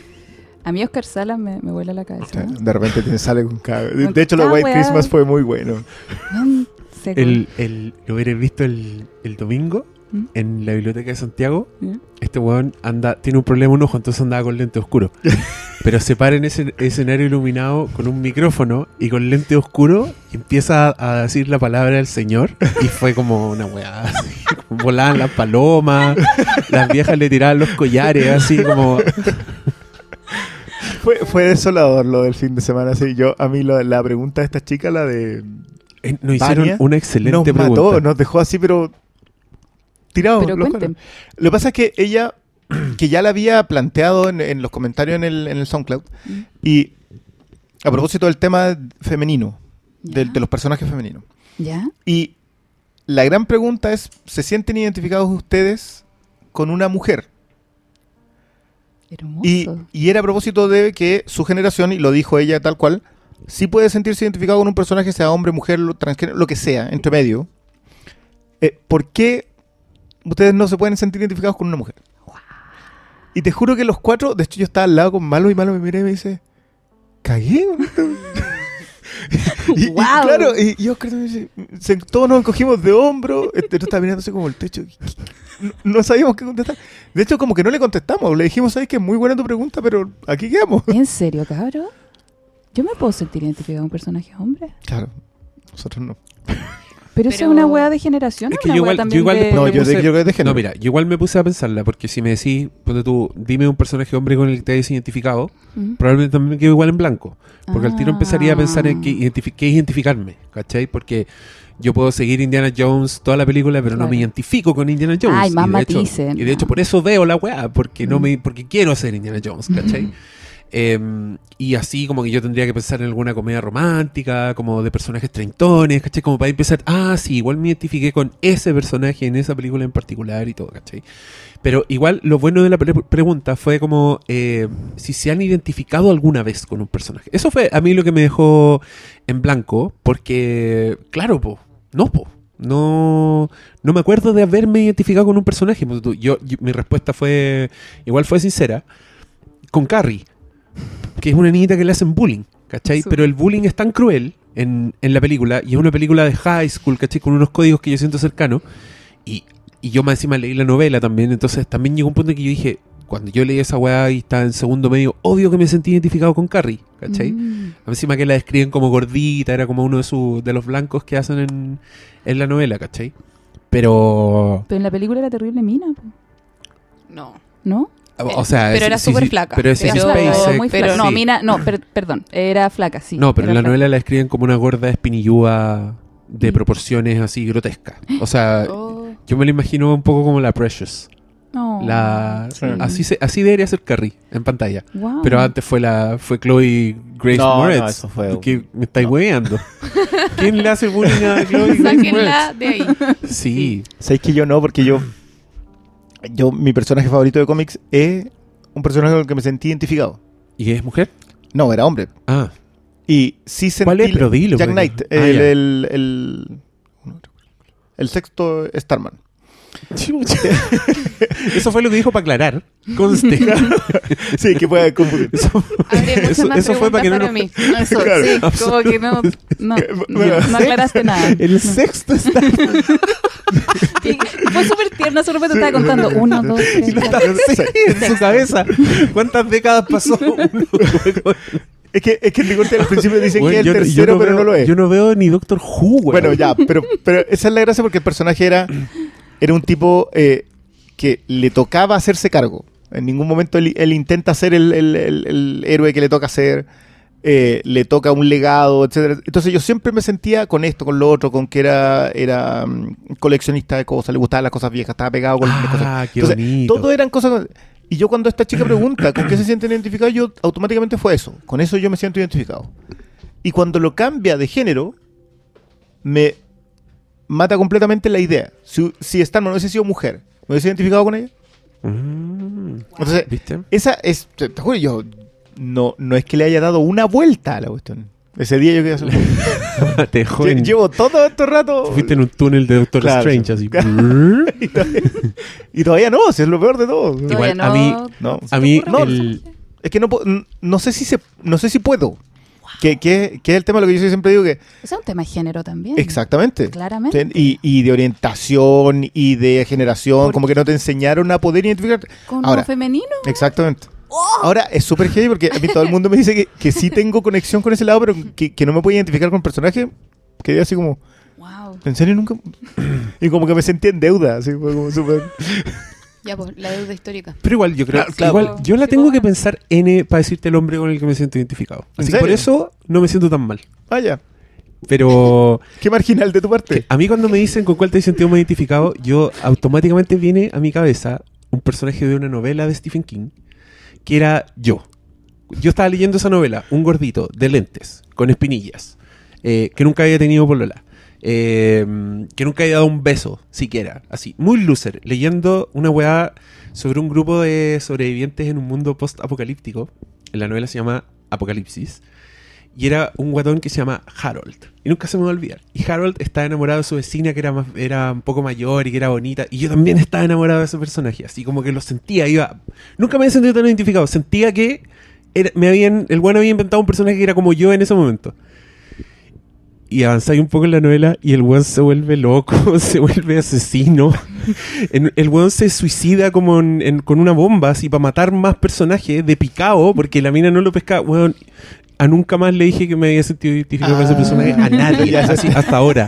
Eh, Pero yo era, era como, weón, esta es la novela de mi vida, este es el personaje que soy yo y el, y el weón le gustaba escribir, así, no, era todo, Todo, era ya. Harold, era perfecto. Pero ¿no te pasó que después eso fue eh, el trauma y después no dejaste sen- no te dejaste a ti mismo sentirte identificado con un personaje hasta que lo hubiese terminado de consumir el personaje? ¿Ah? Básicamente como que no, no me voy a sentir identificado con este otro porque no sé cómo va a terminar. Ah, no, para nada. ¿No? Para nada, po. No, porque ahí veis, veis la. Te das cuenta lo metido que está en la weá, po. Ya. Un presente nomás. Y de hecho, yo en esa época tenía una amiga que estaba tratando de hacer que leyera Stephen King. ¿Cachai? Y no me pescaba, porque era como ah, esas weas, chacha. Y para que la leyera, le dije que había un personaje igual a mí. Nunca más insistí con la idea. Ella no se dio cuenta, pero de la noche a la mañana dejé de recomendarle la novela que yo estaba leyendo. Pero es la raja. Bueno, en ese personaje pienso cuando con quién te has Ok. identificado más.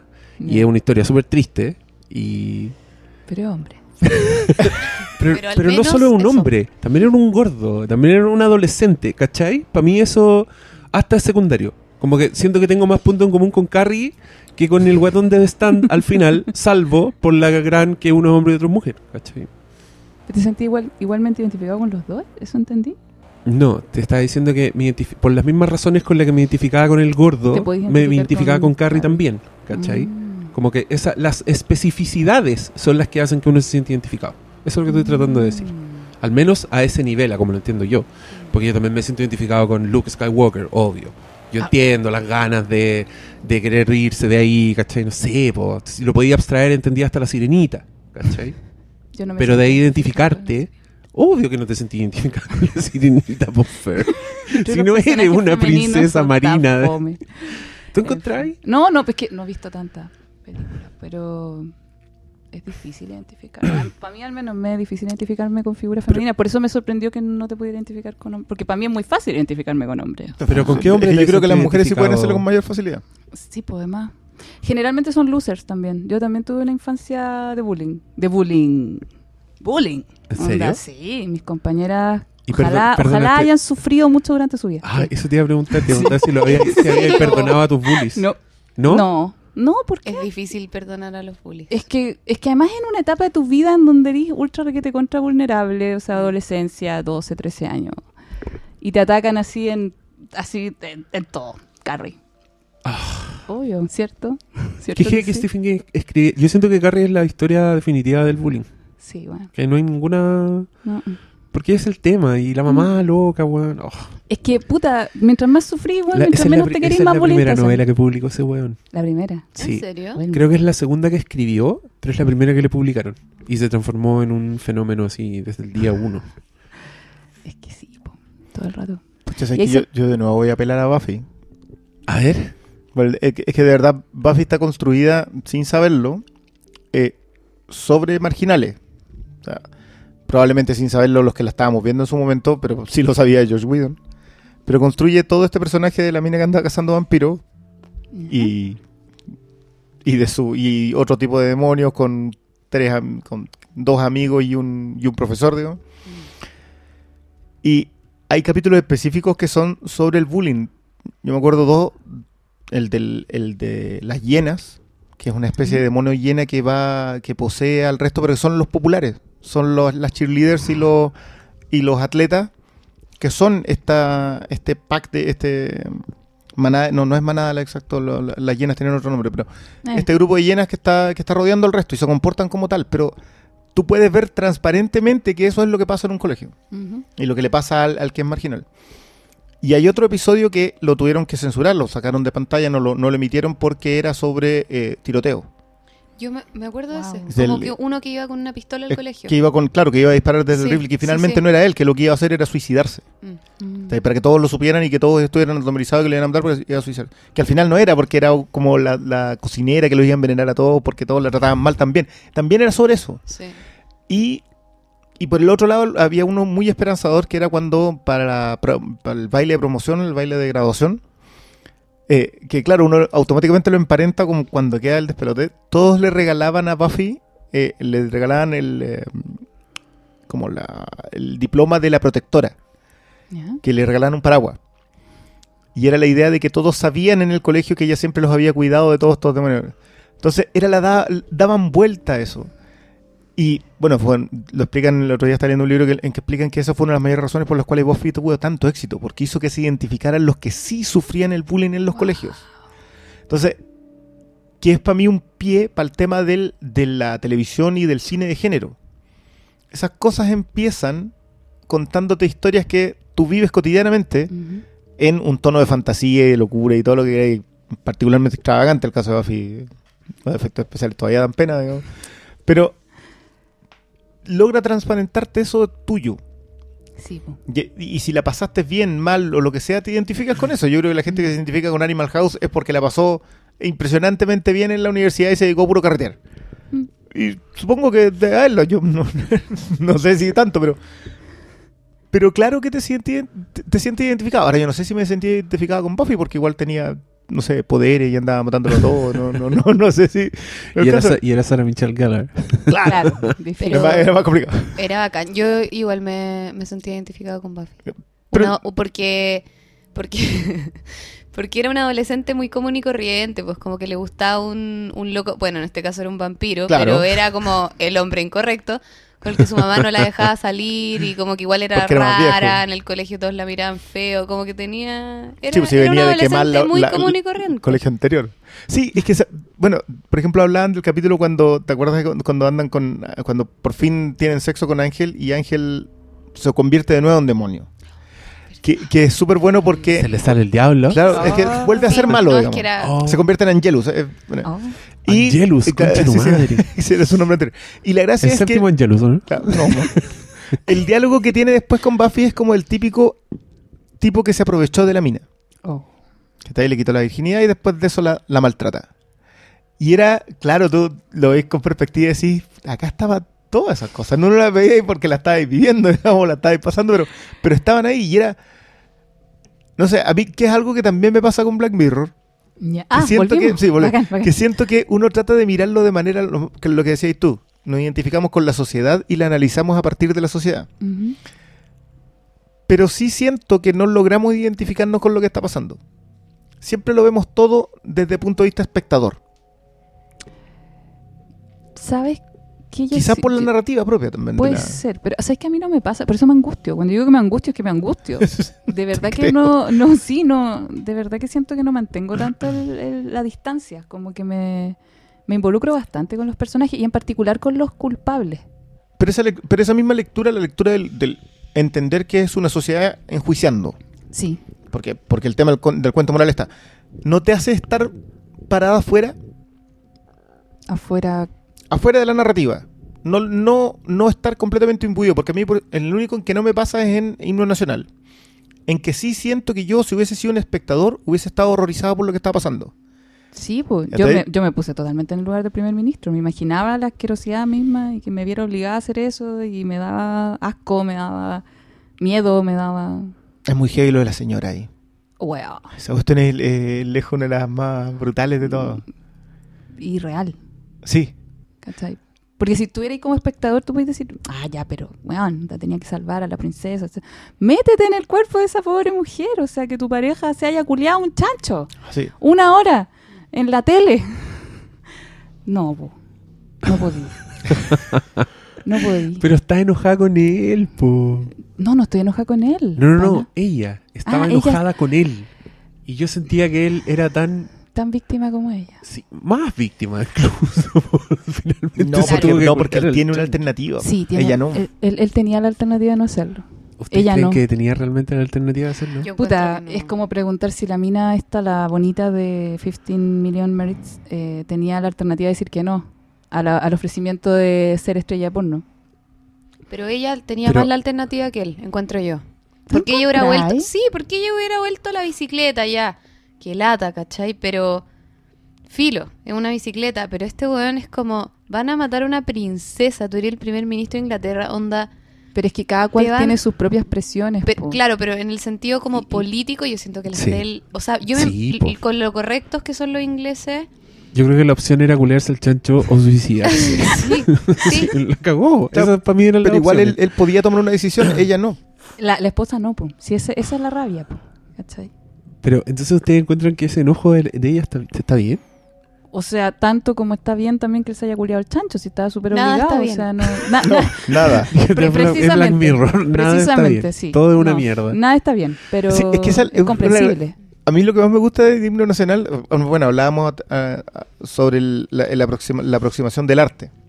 Pero a mí me gusta mucho esa, ese- esa partida, ese punto de partida en que el primero que está mal es este artista que decide secuestrar a la princesa.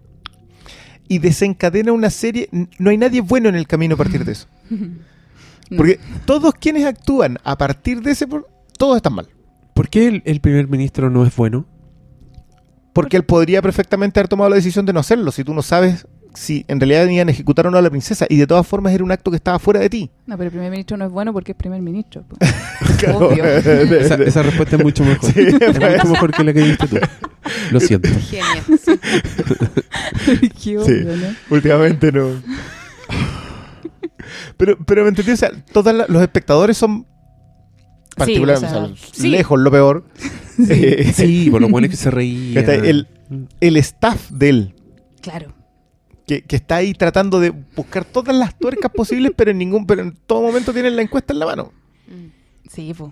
Es que ahí lo interesante es como el, el poder lo tiene eh, este artista loco, pero por otro lado alguien invisible, que es como la encuesta, ¿cachai? Nosotros. Eh, sí, pues. Nosotros, sí. Nosotros sumados por alguien, como, como en una burbuja que no existe ahí, siendo como ahora el 28%. Pero, pero ahora que lo decís tú, igual entonces encuentro que eso está mal en el capítulo. Porque le- legitiman esa weá. ¿Qué, qué cosa Dicen que sí importa. ¿Qué cosa? Que, que estoy pensando, esto lo estoy pensando ahora recién. Estoy así teniendo una epifanía. no, pues, pero, ¿cachai que lo que hace este capítulo es decir que la gente sí tiene poder? Que la gente sí puede acceder a la verdad. Oh. ¿Cachai? Esta weá te está dic- cuando aparecen los buenos y dicen It's trending on Twitter, porque son muy ingleses, te están diciendo que el Twitter importa. ¿Cachai? Y si algo nos ha demostrado estos los últimos días es que la weá Twitter da lo mismo. callampa. Todas esas weas valen callampa. Sí, ¿cachai? igual- igual De hecho, lo acabo de pensar, cuánto- cuando tú habláis de la- Twitter ahí. Cuando tú habláis de las tuercas, es de un capítulo de 2011, eh, cuando tú habláis de las tuercas, los buenos estaban- llevaron un especialista en efectos especiales, iban a superponer su cara sobre un actor porno, y cómo cacharon eso fue porque un buen iba pasando y le sacó una foto. ¿Cachai? Y se Esa weá para mí también es demasiado optimismo. Es muy optimismo. Es darle mucho crédito al público. Pero eso lo acabo de pensar ahora Claro, y es muy, igual el y es muy público del quería que pasara. O sea, en- y en ese momento también estaba... ¿Cómo? El público quería que pasara. Ese, ese es el punto. Ese es el punto encuentro yo. Como el... el ¿qué, qué hace el, el- el público? Pero una vez que le ofrecen la wea, ¿cachai? No como, no como responsable de eso. ¿Me entendí? ¿Me entendís la diferencia? ¿Mi ñiñi? Mi titi. Ya, está bien si no me entiendes. Yo No, sé no, que no, hay es alguien que, es me entendió. Es que tú, tú estás tratando de diferenciar al, al público maquinaria que respalda o no al primer ministro y al público que quiere verlo en la tele. Estoy, estoy diferenciando el público que lo, precipita, que lo precipita un poco, el que está haciendo el trending on Twitter, Sí. con el que está mirando la tele en su pega mientras barre y levanta la mirada. Esos, Ya. esos dos para mí son distintos. Y uno me es real y me es cercano y el otro ya me es un poco falso. Pensáis que Qué, qué bueno que lo menciones porque tú dices que básicamente eh, es falso el de, el de Twitter eh, no- o no es tan o no tiene el peso que nosotros creeríamos o creíamos hasta el Exacto. 2015 que tenía. Ajá. Pero claro, el, el poder político o el poder en general sí creía hasta este año de que esa capa importaba. Se guiaba por eso y le entregaba al resto, a los que solo ven tele, digamos, lo que le estaban diciendo los influyentes. Cuando claramente, hoy día 2016, eso no era así. Y probablemente el mismo error que comete el personaje del primer ministro y que por algo también la gente apaga las teles. Ah, por eso, por eso está enojada la señora. La señora cachaba esa wea. No, la, la señora, "Weón, no, le no, no, hagas no, sabía, perdón, ella lo- lo- sabía. la señora está enojada única y exclusivamente por lo que le pasó. O sea, que, que- ¿cómo se va a acercar un hombre así? No, no. O sea, o sea, hay que entender a la loca. Oye, pero ustedes son súper duros para juzgar algunos algunos personajes y otros no. Como que nosotros hablan del, del juicio y la weá, como el caso del pedófilo, y lo- pero, Ay, pero acá ¿a quién- a están quién- juzgando Es mucho. que aquí el, el que tenía que ser juzgado se al, mata, po. ¿Al weón? ¿Al primer ministro? Sí, po. Es que yo no... Están siendo súper severos con él. Es como tenía una opción y no la siguió, que se pudra, por eso está enojada la señora. No es eso exactamente lo que quiero expresar. Eh, eso simplemente era para mostrar cuán comprensible era el enojo de la mina, de la señora. Es comprensible. Eso no significa que yo esté a favor de que el weón... No, el weón podría no haberse acostado con el chancho, o sea, no haber, no haber tenido sexo con el chancho. porque No, pues así también entiendo que el weón estaba súper obligado. Simplemente encuentro comprensible el enojo de la mina. Nada más. No, no son excluyentes. Ya. Eso. Yo, a, a digo. a diferencia de Fer, yo no impuse que el otro fuera malo por ser primer ministro. Yo creo que, yo creo que el tipo está ahí nomás. digo. Oye, pero mi frase era, no, es- creo- no es lo que yo pienso, es que todos pensamos que los presidentes, que los poderosos, Están obligados. son, claro, que son malignos per, se, ¿cachai? Illuminati, reptilianos Sí, y toda esa mierda. Sí, pues. Y- Algo habrán hecho. Algo habrán hecho Son esos peores, que, hueones. son peores que el pedófilo, de hecho. ¿Cachai? Sí. Sí, es súper cuático porque ahí sí te sientes identificado con el pedófilo, pero nunca te sientes identificado con el primer ministro. Ah, yo igual sí. O sea, te Sufrí sentí... ¿Sí? ¿Te pasó? él, sí, sí. Es que- Yo Es que sufrí era súper él. angustioso. Es que yo, Sí. yo creo Él que era la, la víctima yo creo que hay que entrar a hablar de de qué es identificarse. ¿Cachai? Porque una weá es sentir empatía profunda por una tortura que está sintiendo un Ah. personaje y otra weá es decir, sí, yo entiendo y tomaría sus más decisiones, ¿cachai? Mm. Son distintas. No, yo me refiero a la primera, como yo sufrí con él. Empatía. Exacto, yo todo el también, capítulo. po, yo, o sea, yo estaba pensando en la escena en que alguien le diera un Viagra, porque si no, ¿cómo? ¿Cachai? Es que, weón, ¿cómo te voy a calentar hoy? No, sí, yo también estaba como. Es que tiene que haber sido inducido. Sí, pues si le daban un Sí, pues, Ah, ¿sí? sí. Ah, puta. Y además estuvo una hora, weón. Es, que yo no la vi en podía 2011. irse, No, no, no, estuvo una Bueno, hora, ¿tú- ¿Tú ¿verdad? crees que te chicoteó todo el mundo para que vierais Black Mirror? Bueno, soy lento. ¿eh? A los bueyes grandes hay que chicotean los más. Eso no es cierto.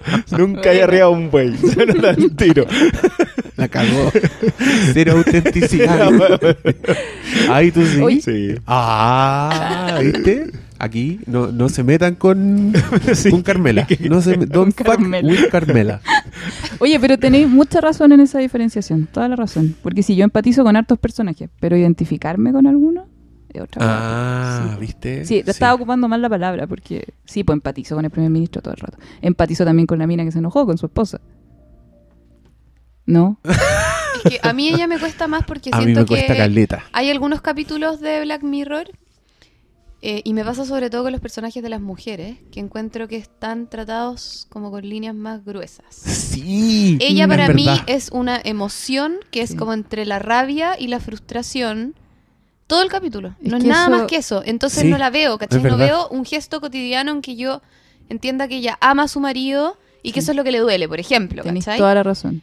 Eh, y como no veo eso, la odio, ¿cachai? Es como, ya, weona, si no se trata de ti, el pobre weón se tiene que tirar Exacto. un chancho Y y, eso- tú estás ahí Exacto. lloriqueando por los rincones. Yo creo que. No, es que yo creo que eso pasa con la mayoría de las weas que yo veo, al menos series, películas, de todo. onda, que las minas son muy poco trabajadas y, y yo lo que yo hago, lo que yo he decidido hacer, es proyectarles mucho de mí a las minas. Y así logro tener un personaje más completo en mi cabeza. La Fer arregla sus propias películas. Qué Sí. hermosa. Es mucho trabajo. La cagó. Yo trabajo con la seco. Sí, ¿Cuándo, pero- cuándo hecho algo tú así viendo una película? Briones. No, pero es que nosotros tenemos el. ¿Sabes nosotros qué? te- Voy a el disfrutar Doctor problema. Strange. Le voy a poner algo de mí No, a Benedict Cumberbatch. El- No, es que a, lo- a los hombres no es necesario hacerlo, pues si te dan el personaje complejo. No, pues, te dan el pero- personaje no, con ¿Pero te el pasó eso con, con las mujeres en esta serie? Es que, por ejemplo, A mí, de la tercera temporada, ya no tanto. Pero antes... A mí, ¿sabes que yo le creé toda una historia a la mina? ¿Cacha con quién me identifiqué? Con esta mina yo me identifiqué. Uh, con la que- oh. estoy- lo estoy viendo en. Oh. Mi, mi infancia de bullying. Eh, con la mina que está enamorada del negro en, en 15 Million Merits. La que era media feita. La, Ah, la chica. la otra Ah, chica, ya. la de la chasquilla. Esa. La otra, la que no era La que le bonita. enseña La el que- truco de la las que- manzanas. Sí, que después bueno, lo utiliza para seducir a la otra mina. Y para sobrevivir. Hermoso. Para seducir hermo- Maldito. pero hermoso como traían de vuelta todas las cosas en ese capítulo. Sí, Era un sí. mundo bacán la wea. Ya, dale. Ya, po. Y, y a ella, puta, la trabajan súper poco. Mm. Pero yo, puta, le proyecté toda mi, toda mi, mi niña interna. y para mí es, esa mina era la que cachó el mensaje del weón. Esa mina es la que realmente sabe que la weá es falsa. bla, bla, bla, bla, bla. Pero, Y pero, muy tú crees, ignorada. pero tú crees que eso no está, que tenés que ponérselo tú, porque yo veo lo mismo que tú. Ah. Yo encuentro que un personaje está muy bien armado nomás, en el ¿Sí? sentido de que te dan, sí, te, en tres escenas lo entendí. Sí, Ya, puede Yo ser, sí. Puede ser. A, sí. mí me, pa- a mí me pasaba de hecho cuando veí Seca su, su expresión. Sí, el, Mirá, el, como- ca- el casting de esa weá es perfecto. Onda, la Mm. mina, ponte tú que estaba en la sala de espera histérica todo el tiempo. Oh, la mina Esa weón es perfecta. El casting, su cara, es una mina que tú automáticamente entendís que no es linda, pero entendís que ella cree que es linda, ¿cachai? Como porque tiene la nariz, porque tiene la nariz ¿Cómo actuáis esa respingona. No, es que la encontraron, es ella, ¿cachai? Est- Está así, solo tiene que aparecer Ya, y tú entendís y decís, ah, está, obvio que esta es la clase de persona que quiere ser famosa, ¿cachai? No, pero tenéis razón entonces, sí, puede ser, puede ser. No, creo yo. Eh, pero a mí me pasó lo mismo que a la Cata. De hecho, yo vi, primero vi, en este orden, ¿cachai? vi la The Entire History of You y después vi la del chancho y no puedo evitar pensar, bueno, las mujeres quedan como el hoyo en Black Mirror. Así son, las mujeres son muy crueles, muy no comprensivas, ¿cachai? como verdad. así... eh, y dije, ya, sigamos viendo. Y yo después vi de la tercera. Entonces, se me, no sé si hubo evolución en el tratamiento, si es coincidencia. Pero Pero yo sé que no pude enjuiciar a la, a la... Fui súper duro con él en The Entire History of You. ya. Ah, yo también, Y, obsesivo y no mierda. con ella. Como que sentí que, claro, ella ya, perfecto. La infidelidad es un... Terrible en la pareja. Pero lo que prevalece en la pareja es lo otro. Que es lo que ella intenta proteger todo el rato. Es ¿Qué que es lo otro? Es la vida com- en común, po. sí, por el compromiso. es la vida en pareja. Pero, tú, tú sentís que eso que ella estaba protegiendo. O sea, es lo, es que, es lo que cuida en nada. momento. Claro, pero en ningún Se momento hubiera puesto condón para eso. Eh, Claro, es que, es que ahí viene, ahí viene la otra revelación que es el mayor problema de ese, de Sí, ese pues, episodio, bueno, que vuelve, que vuelve la crueldad sobre el personaje con el cual tú sabes que lo que está haciendo está mal, pero empatizadas. Que por eso, si yo, yo tengo el Ah. problema con Black Mirror de que siento que siempre te está manipulando. Sí. ¿Cachai? Para ponerte en el lugar, sacarte, volverte a colocar. Entonces, claro, Pero, cuando tú ya ¿y sabes eso, que no es. ¿Es un problema? Ah, No, Pero si Cuando- cuando, cuando ya- Si por eso vemos la weá, no, no. Sé, a mí no me gusta que me pase en tanto. Me pasó con, con- bueno, lo vamos a comentar después con, con- con otra película co- coreana que vamos a hablar, pero a mí no me gusta cuando, cuando tú ya sabes. Ah, ah, ya, ahora no. sé, ya, ahora sé qué película es y sé lo que tengo que esperar y es un spoiler, weón. Bueno, no me gusta la manipulación. Ya. Ya, pero ustedes se identificaron con la mujer. Yo me identifiqué o sea, No. entendí, yo fui mucho más comprensivo con lo que estaba ninguna nada. manera. Sí, yo... Pucha, yo de nuevo voy a decir que estoy de acuerdo con Cristian Briones. Esto parece un... Estaba- Sí, esto estaba no- cruzado. No, lo- no lo estoy buscando. Ahora no, te- de no puedes no venir a esto. Claro, no puedes dejar solo. Ahí estoy cagado. Es que sabes que. Ay, el tema de la infidelidad también tiene tanto. Es que sabes que yo, como que. ¿Sabes qué siento? Que en mi pega, yo conozco el lado B de las weas, de la gente. Entonces tú viste todas las películas y entendía al ladrón, entendía al pedófilo. Sí, me, me- me gusta mucho empatizar con esos personajes. Veis Batman vs Superman, le decís barra Lex Luthor, porque es el que tiene la razón. Siempre la tuvo. Porque es el que tiene el que tiene los problemas con su padre, en cambio los otros güeyes son unos privilegiados, unos príncipes en su mundo, cuya muerte Va- es una- vamos a volver sobre el tema de la aristocracia. ¿Por qué volví a hacer eso siempre, weón? Pero, ¿y sabes que en, esa, en ese capítulo en particular, eh, también no juzgué tan fuertemente a la mina? Pero Eh, ni siquiera cuando llegó el punto de, de del weón no saber si la guagua era de él o no. Claro, es que ahí. Es que sí, era demasiado mentirosa. Uno ya no le creía que fuera porque lo quería. Era A ver, a Es ver, que a ver, pa- a ver, cabros. ¿Quién ha sido 100% sincero con sus parejas? Quiero que me digan ahora ya. 100%. Ya, pero de ser 100% sincero con tu pareja a no sé de quién es la guagua, hay, No, sí, hay- puta, hay un un- salto hay un, hay un pasito, sí. Sí, que, sí, que sí, no, ahí, po. ahí la, y ahí la serie te deja chopico. Pero, es que, pero es que para mí eh, es otro ejemplo, este capítulo en particular, de, de construirte y, y de, de darte el momento, chucha, le estás haciendo barra al malo, ¿cachai? Porque en este caso, tú le estás haciendo barra a la mina todo el rato. Sí, Yo estoy pensando, es weón, let it go, basta, weón. todo- yo he sido así en mi vida y fueron las peores épocas de mi vida, así que sal de ahí, le estáis cagando, la estáis- tecnología culiada, te odio, y de repente, weón, tenía razón. Tenía razón el weón y, y es una weá terrible. Y de hecho, y me carga que Black Mirror no sea claro, porque para ustedes, ¿la guagua era de él o no al final? No. Uy, yo O- no lo tengo claro. O en verdad no lo sabía. Pero al menos. No, para mí no, para mí es absolutamente no. ¿Por La guagua no era de él. ¿Por qué? por el decorado que hay en la casa cuando en el presente. No hay nada de guagua. No hay una cuna, no hay una foto con la guagua, no hay nada. Entonces yo vi esa weá y dije, este weón no era el papá de la guagua y no me lo confirman y termina la weá, y, pero yo estoy convencido. Así que no era el papá de la guagua. Toma. Ahí. ¿No? ¿Qué Es que no es, no ¿Qué es, el, tú? no es el, ¿No es el punto? No, po. ¿Por qué no? Oye, me gusta Sí. Cristian porque te lleva la contra tan así. Yo nunca lo he hecho así. Me encantó. Sorry, pero. Bueno, dale. Es que- Anoten formas de destruirme. No, háganlo. Es que no, no es me molesta. destruirte, es no estar de acuerdo, pero este cabro te lo dice así, ¡ta! Pero, pero mira, ¿tú en realidad pensáis que si él no se hubiese obses- obsesionado con eso, no hubiese tenido una vida feliz? Porque él se obsesiona con un punto específico que, que ok, vale, le damos mucha, no sé, le damos una trascendencia en pareja. eso, eso es lo que no me atreví a decir. ¿cachai? Y quizás no es la, el peso que le Bueno, tenés que dar. ¿Cuánta pareja feliz, ver- verdaderamente feliz, hay? En donde uno de los dos no se entera de un secreto del otro y, y porque no se entera pueden ser felices y pueden tener una buena relación de pareja y una, una familia sana. Bueno, ¿Qué es una lo que- familia. Sí, es que es insano no saberlo. Digo lo que pienso. Sí. Eh, yo creo que muchas veces, yo creo que tenemos sobrevalorada la, la verdad, la sinceridad, la honestidad.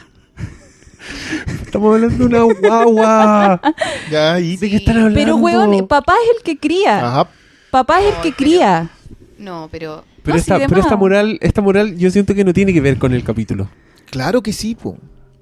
No, Sí, porque sí. no te la da el capítulo. No te da los Es matices. que, es que, claro, es que no te cuando los pone ahí. tú eh, la estabas viendo como mentirosa. Y tú ya estás teniendo una moral diciendo que esta mujer está mal por ser mentirosa. Eso es un juicio moral. Tú no estás entendiendo, lo- o sea, no sé si no lo estás entendiendo, pero tú estás viendo qué es lo que persigue cada personaje. Un personaje quiere saber la verdad a costa de lo que sea. El otro está cuidando Su mentira. quizás las- su mentira o, las apariencias o lo que tiene.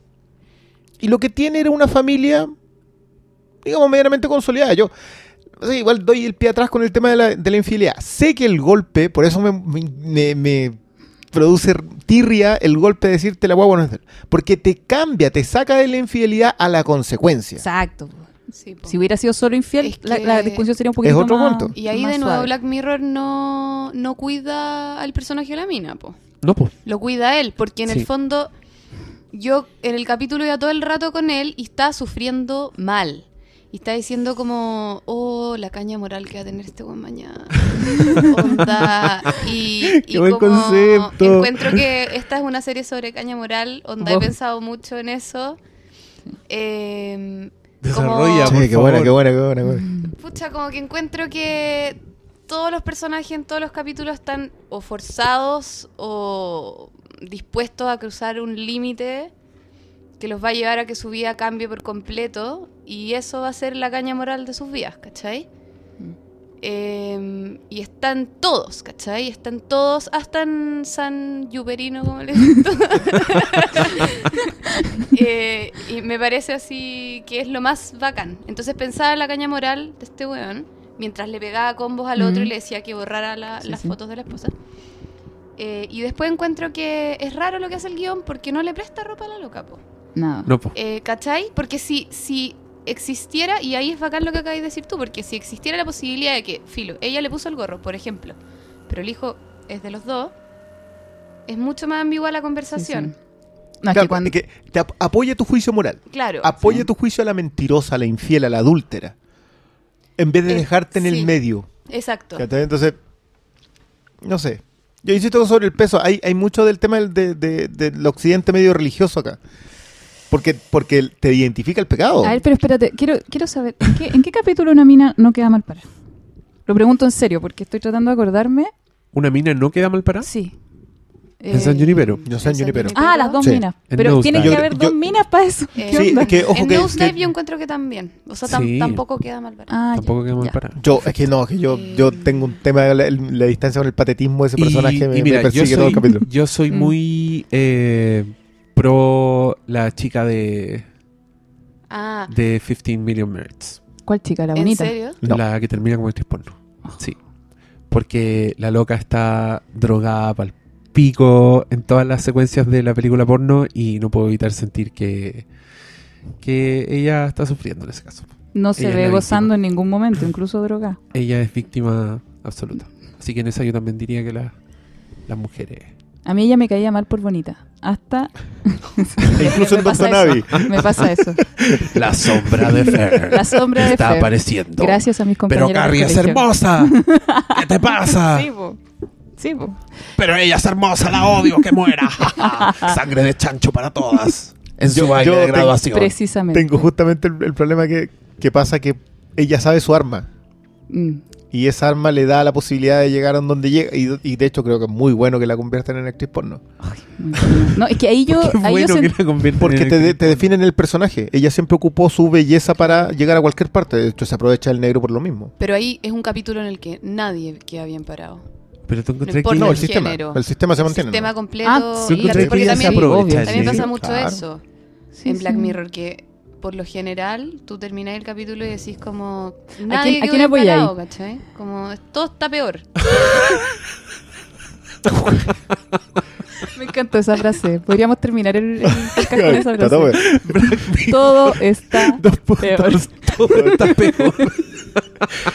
No te la vendería muy bien en Netflix con eso, la verdad. Oh, no debería ser. Black Mirror. ¿Qué, qué esta serie? Pero- Todo está... No, sabes ¿Qué que no voy a cambiarla. hagamos, hagamos un Black Mirror No. chileno sin decir que es Black Mirror y le ponemos todo está peor. Pero acá estáis sonado. po. Acá, ¿a quién, No, ¿a pero quién hagámoslo. secuestráis para himno nacional? Himno nacional se A puede la hacer Cecilia loco. Pero la mitad del país le desearía la muerte, po. A Tonka. No, no tenemos. A la tonquita, a la tonquita. A la- tonquita, sí. Todo está peor. Eh, señor presidente, se muestran a la tonquita. Y aparte, ¿a quién tenéis ahí, po? Al presidente, pues, po, si no pero, tenemos primer ministro. Independiente del presidente A que tengáis, Piñera. alguno que no le interesa. A po. Piñera, weón, Claro. conche tu Sí, madre. ya, veamos. hagámoslo, hagámoslo con Kramer. Todo está peor Ay, la con wea. Kramer.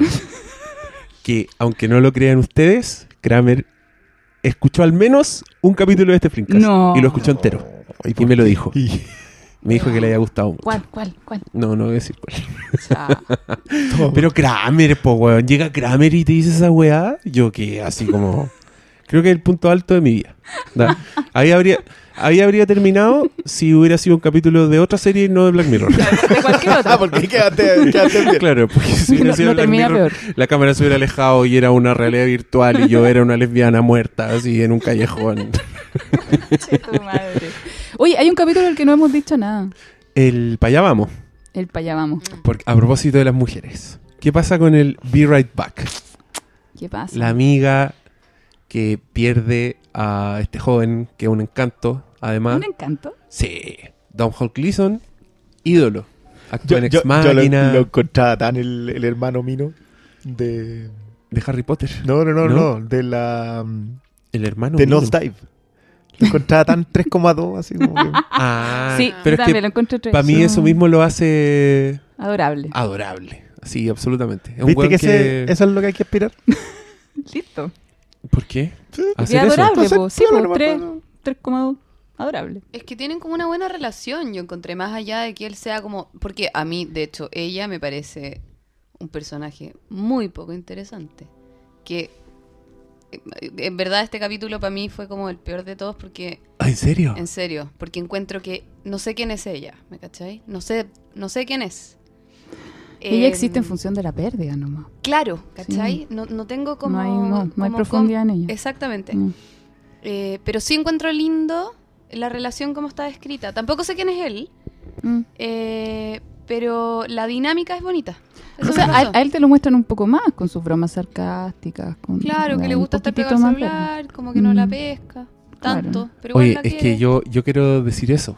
Porque para mí lo más interesante de este capítulo es que en las primeras escenas de interacción de la pareja te muestran sistemáticamente que él es un wea. Sí, sí, sí. Sistemáticamente. O sea, el weón está con el celular, le dice, ah, chucha, perdona, no te escuché, que Mm. la weá. Lo muestran teniendo sexo y el weón es muy penca, así como que termina antes, la mina queda con ganas, el weón dice, ¿pero querés que haga algo? No, ah, bueno, porque tengo sueño. Y se, se acuesta al lado, ¿cachai?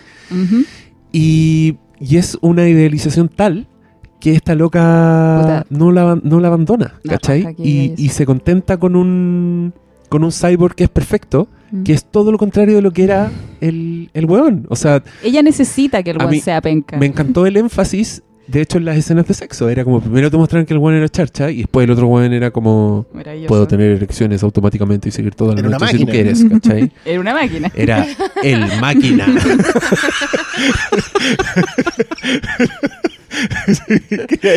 como ese meme. El máquina. Grande máquina. Y el bueno actuaba en Ex Máquina, ¿te acordáis? Una máquina, muy bien. ¿Qué? Eh, pero para mí eso era lo interesante. Ahí está el matiz de ese personaje, ¿cachai? Pero es verdad, lo que dice la Cata es que no sabéis nada de ella, es como una suerte de diseñadora que tiene así cero contacto con el mundo exterior. Em, pero para mí el matiz está en, en ese, en mostrarte el, el ángulo. Ahora yo también quería hacer una pregunta que puedes contestar tú, Fer. Que a mí me pasa en general con los personajes de luto que siento que son súper fome. Como así, te lo digo como, como guionista, así como, como espectador. Encuentro que son los personajes más planos porque lo único que pueden hacer es sufrir, ¿cachai? Ejemplo, Winona Ryder en Stranger Things. Un personaje que perdió a su hijo solo va a ser el personaje que perdió a su hijo durante toda la historia. ¿Me cachai? Encuentro que es una wea tan heavy. Eh, entonces, en el caso de, de este personaje, que, que también siento que es una de, la- de las críticas, entre comillas, del capítulo, que hace que el weón sea todo su mundo. Sí. Ese weón es todo lo que ella tiene, es todo lo que lo conecta con otra persona, ¿cachai? Como que no tiene nadie más. Entonces, esa loca pierde a ese weón y yo siento que solo va a funcionar en torno a su pérdida. ¿Me cachai? Lo que tú decís, como, para mí eso no es un defecto del personaje, es un defecto del contexto del personaje. Pero tú decís que la mayoría de los personajes son así. Es que yo no tengo el bagaje. No, no, no, yo digo que un- yo digo, yo siento que un personaje que le pasa algo tan heavy como una pérdida así, como perder un hijo, como un luto, ¿Mm? siento que solo funciona en base a su pérdida como, como persona, como ser humano, no ¿Lo como dices- personaje. ¿Lo dices en la vida ¿cachai? real también? Sí, siento que en la vida real también, como el luto reciente, para mí no es otra weá más que horror. Horror por el, por, por el luto, ¿cachai? Y lo que más puede, el, el más desarrollo que puede haber eh, son las etapas del luto nomás, ¿cachai? Pero siento que siempre son en base al luto. Es que si hay a contar una historia del luto. eh, a ver, es que estoy pensando como en gente real que pase por luto. Pasa sobre todo con las minas que si se te muere un hijo, weón. eh, Es que no volvís de esa weá, po. eh, no, pues que tenéis más matices, po. Pero se espera que sea lo más terrible para ti. Si, si, si mostráis un ápice, y esto lo sé por casos reales, si mostráis un ápice de tengo más vida, eh, no, s- er- eres súper juzgado. Tenéis que estar sufriendo siempre. No podéis manifestar que tenéis más deseo, más vida, que tenéis más sex- que queréis sexo, que Pero tú decís que eso es, es por- pasa por el juicio. en parte sí. Obviamente que hay sufrimiento, obvio que sí, obvio. Pero yo creo que socialmente se nos obliga un poquito a estar ahí, a seguir sufriendo, porque si no, qué feo. A vestir de negro. A vestir de negro, a guardar el luto. Puta, si se te muere una pareja, weón, y tú estás ahí a los tres meses con alguien, igual es como, ¿qué onda? ¿Cómo, cómo te olvidaste Obvio, tan pronto? Pero mi pregunta es que, que por eso mismo, ¿tú crees que lo que le pasa a esta mina en este capítulo no, no es legítimo porque la loca está sola? ¿Como porque no tiene juicio? ¿Cómo no es legítimo? No sé. Me perdí yo mismo. Que no, no, no llegué a entender completamente la, la pregunta tampoco. O sea, mira, yo, yo le veo dos matices. Me acordé de agosto de Osage County, la de la Meryl Streep con la Julia Roberts. Ah, ya, no la vi. que, que tiene eso de que la pérdida es súper brutal. Porque, digamos, el patriarca em, eh, es como lo de Siegfried Under, que se muere el patriarca y el despelote queda para abajo. Ajá. Pero acá el patriarca lo que hace es suicidarse. Entonces, frente a la familia esa cuestión es... Pero el punto es que te das cuenta que el- su, su suicidio tiene que ver con cómo es la familia. Entonces, los personajes están construidos alrededor de este concepto del, del- del funeral, pero no en el luto tal cual. Y no sé, también hay tanto en Siegfried Under que, que puede hablar sobre los matices de los personajes que están de luto.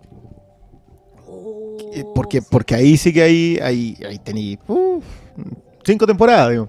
Ahí podemos hablar de esa weá, pues, cuando Claro. yo vea Six Feet Under. Sí. Pero, pero acá sabéis que yo creo que es Mejor. previo.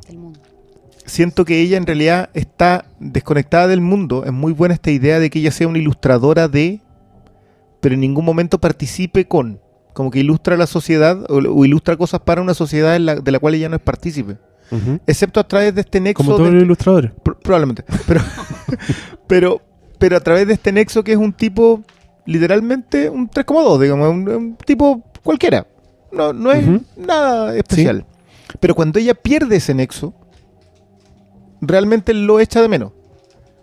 E- Esta idea del, de... Te vuelvo a insistir con que, con que yo creo que permea hacia el resto de la, de la serie. Todos los capítulos tienen algún matiz que tú puedes sacar de otro lado. Para mí el tema de la infidelidad, lo otro es el cuidar una pareja que tiene fallas. Acá también está. Simplemente que ella no lo sabe. Ella no sabe que, que lo mucho que le hace falta esta conexión con un con el resto del mundo, con un tipo que está pegado al celular, que la cama es más o menos, nomás. Pero después cuando tiene, tiene este otro tipo que puede moldearlo a la perfección, ilustrarlo, se da cuenta que en realidad no puede. Que lo que necesita es otro ser humano falible Exacto. y fallado, digamos. Sí, sí. Entonces, no sé si la define el luto. Yo creo que la define. Eso, el personaje está bien definido. Pero como que no le, no le tratamos de dar la otra vuelta, no sé. Creo que la hija igual hace. a- despierta otras cuestiones. Como que te, te- te hace otro remate el, el que, que surja la hija como personaje. Pero es que eso es porque esta serie culiada tienen como cuatro finales todos los capítulos. si tú jurás que terminó y no, todavía hay una weá para darte, volver a darte vuelta. en el. Sí. ¿Qué tienes anotado tú de este capítulo? ¿Te tienes apunte? Oye, me, ¿Por qué no me leí me apunte? esto. Yo una sola vez vine con apunte y también fue para Black Mirror. Ah, ¿tenías apunte? Sí, po. Ah, ahí está. Qué po. lindo. Y ahí tenías anotado el negro con el lápiz. No, no, no, no, no, en realidad era- eran todos los otros temas del, de los... De los estaba molestando, hombre. Ándate, lo- Yo anoté que, mm, bueno, lo que está diciendo que en el fondo no me gustó tanto el personaje de ella, pero porque me parecía superficial, ¿ya? Eh, igual ahora escuchándolo a ustedes, como que em, creo que eh, entiendo un poco más como como que de alguna manera ese ese dejarla como a propósito sola eh, te muestra un lado eh, súper vulnerable en el que es posible de partida construirte un, un marido de plástico, digamos, y después odiarlo porque no es igual al defectuoso de, de tu marido muerto. Aún así, encuentro que es como de los guiones, así como siendo puntillosa, encuentro que es el más débil de todos. Porque encuentro que le falta como carácter a los diálogos. Como que yo no la veo a ella, no sé quién es, ¿cachai? En, en modismos, en pequeñas cosas, como que... Y, y tal vez por ahí también es porque la relación entre ellos dos es un poco genérica, quizás. De hecho, mi parte favorita es cuando están cantando la canción de los Billys. Y ella le dice, ¿cuándo a ti te han gustado los Billys? Mm. Y él le empieza a cantar una canción y como que ahí hay una cuestión como que tú sentís como una pareja, ¿cachai? Como una pareja andando en auto, cualquier cosa, como... Eh, pero el resto me pareció medio como más bien superficial. Sí lo encontré que estaba emparentado con, con San Junipero. En el fondo que los dos hablan de la muerte, ¿cachai? Cómo lidiar con la muerte desde distintos contextos. Y como en Black Mirror es temida, tal como el juicio público, es temida la muerte, em, ¿cachai? Y es, y es, es afrontada desde la tecnología, ¿cachai? Em, eso, eso no Pero espera, el, el puente ahí es real, po, con San Junipero. El- Con el, el premio de consuelo. sí. Para no morir. Yo ahí quedé súper pegada con la discusión ¿Qué que es real? tuvieron. ¿Qué es real? ¿Qué eres por- no, no, no. ¿Por ¿Qué qué, eres ¿por qué ocupa tú? el término real? Fue muy profunda la discusión. O sea, yo Sí. quedé, sí, como, wow, sí. ¿Es o no es? Porque caché que yo la vi y para mí era tan sencillo como, sí, pues si uno es la conciencia de uno. Da lo mismo si está ahí en este cuerpo, si está ahí en un pendrive, si está ahí en un huevito. Pero para mí era súper claro que la conciencia de mí misma es lo que soy yo. ¿Cachai? Y después me separan otra cosa que tiene conciencia también y que soy yo. Y con esta otra que soy yo acá. Y ahí me quedo la cagapa. Porque, Hermoso. Porque la idea de la identidad es que somos una wea, po. Pero si hay otro que también es yo, no sé. Todavía no lo, no lo tengo. Porque además con, con San Juni, pero yo. ¿Pero por qué, güey? Yo sé que, tú, tú has hecho, tú has Juni. hecho eso. Es que- el resto todo... Yuri. Yuperino es Peno. mucho mejor. Suena mucho más lindo. Suena mucho Yuperino. mejor. Por algo le decía Pero Yuperino. soy una playa yuperino. ¿Cómo que no? No, ¿Qué playa iba vos con los bueyes? La wea. ese tenía el nombre de, de- Yo vi de San- algún coronel que pasó. Yo vi San Junipero y quedé con la visión de leerme al tiro, así onda, sí, la conciencia y se mantiene y qué lindo y bacán, na, na, na. Y habláis tú y me dejáis la cagada, porque de verdad, chucha, y después Carzala, ¡oh! Weón, el regalo. Ah. Ya, pero sí, ¿Y son tú- dos? ¿Qué pero onda? aquí tú tenés que venir a poner otra voz, Ah, yo, ¿no? yo Tenés tengo que que venir a reaccionar al- a, lo... a- a opinar algo. chucha. Obvio, po. Y, y la tuya propia vale mucho. Qué responsabilidad sobre mis hombros. Es que quedé muy... Me, me quedó mucho la duda de por qué el huevito es menos real. Si él cree de verdad que es Para él es persona- completamente real. Por eso, po. Pero no es menos real entonces. ¿Viste? ¿Viste? Es que, a ver, el- mira, tú hablas ahí a propósito del tema de la pedofilia. Ya. De este, de lo que define eh, Dubois, creo que era el tipo que decía que las palabras no son hechos, No. son los reductos que le damos, la interpretación que le damos, pero en realidad no es el hecho. O sea, yo puedo decirle negro a cualquier persona de tez oscura, pero en realidad no, ser racista no es decirle negro, es discriminarlo y no darle trabajo, por ejemplo. Eso, ese, es un acto de racismo, pero decirle negro no es un acto de racismo, es una palabra. Y, y yo lo trasladaba mucho, o sea, de hecho, una de las cosas que más le di vuelta a- después del podcast, porque, porque de verdad para mí los puntos que se pusieron ahí fueron todos muy rudos, le daba muchas vueltas a eso. ¿Qué es lo que es en realidad si tú pudieses copiarte digitalmente? Porque eso sigue existiendo ahí, pero el acto, el, el hecho, que para esa conciencia digital puede ser real, el hecho no está, no está. En el hecho tú estás muerto. En el hecho que, que- que tú te hayas ido a un pendrive, digamos, y te hayas ido al cielo, porque yo, para mí esa cuestión es pero completamente, total y absolutamente religiosa. No puede terminar con, un- con el tema de la Linda Carlyle no siendo lo que es. Ah, está hablando de San. Ya, Ujú. Entonces, lo remata con eso, tú te, te vas al cielo huevos y la idea de que ese cielo es real, ya vale, para el cielo eso es real. Pero tu conciencia se murió contigo, tu copia de la conciencia. Es que ahí está mi tema, es la copia de ti. Y la copia de ti puede irse donde sea. Pero esa copia... Cree que es real. Volvemos al tema de sueñan los, los- los androides con ovejas mecánicas. Él es un androide. Si sueña con una oveja, la oveja es mecánica. Sigue no siendo humano. Entonces, es que, ¿sabes lo que mí más me. y que, que es una de las cosas que más le di vuelta? Hoy día, esta perspectiva de lo, lo que decía el, el Diego de que lo estás pensando tú hoy día, el 2016. Ujú. Si el 2070, eh, no, mucho tiempo, el 2040, yo en realidad soy un tipo de 80 años, 85 años y, y me dicen, tienes esta opción, lo hago, para mí no va a cambiar nada, yo me voy a morir, pero este otro tipo que va a seguir metido ahí dentro podría seguir viviendo. A mí en realidad no me llama la atención. O sea, yo, yo sé que me voy a morir. Es lo que me define como ser humano, yo insisto en eso. ¿Y a quién en realidad le cambia en algo que yo siga existiendo en una copia digital? Y por eso creo que la, la teoría del regalo es muy buena. Si es que en realidad estuviese pensado así por Brooker y no, y no contado al azar pensando en esta idea del cielo y que nosotros sí en realidad continuábamos. Entonces, tú no continúas. Tú te copiaste y tu copia continúa. Pero tú te quedaste aquí y tú te morís con tu carne nomás.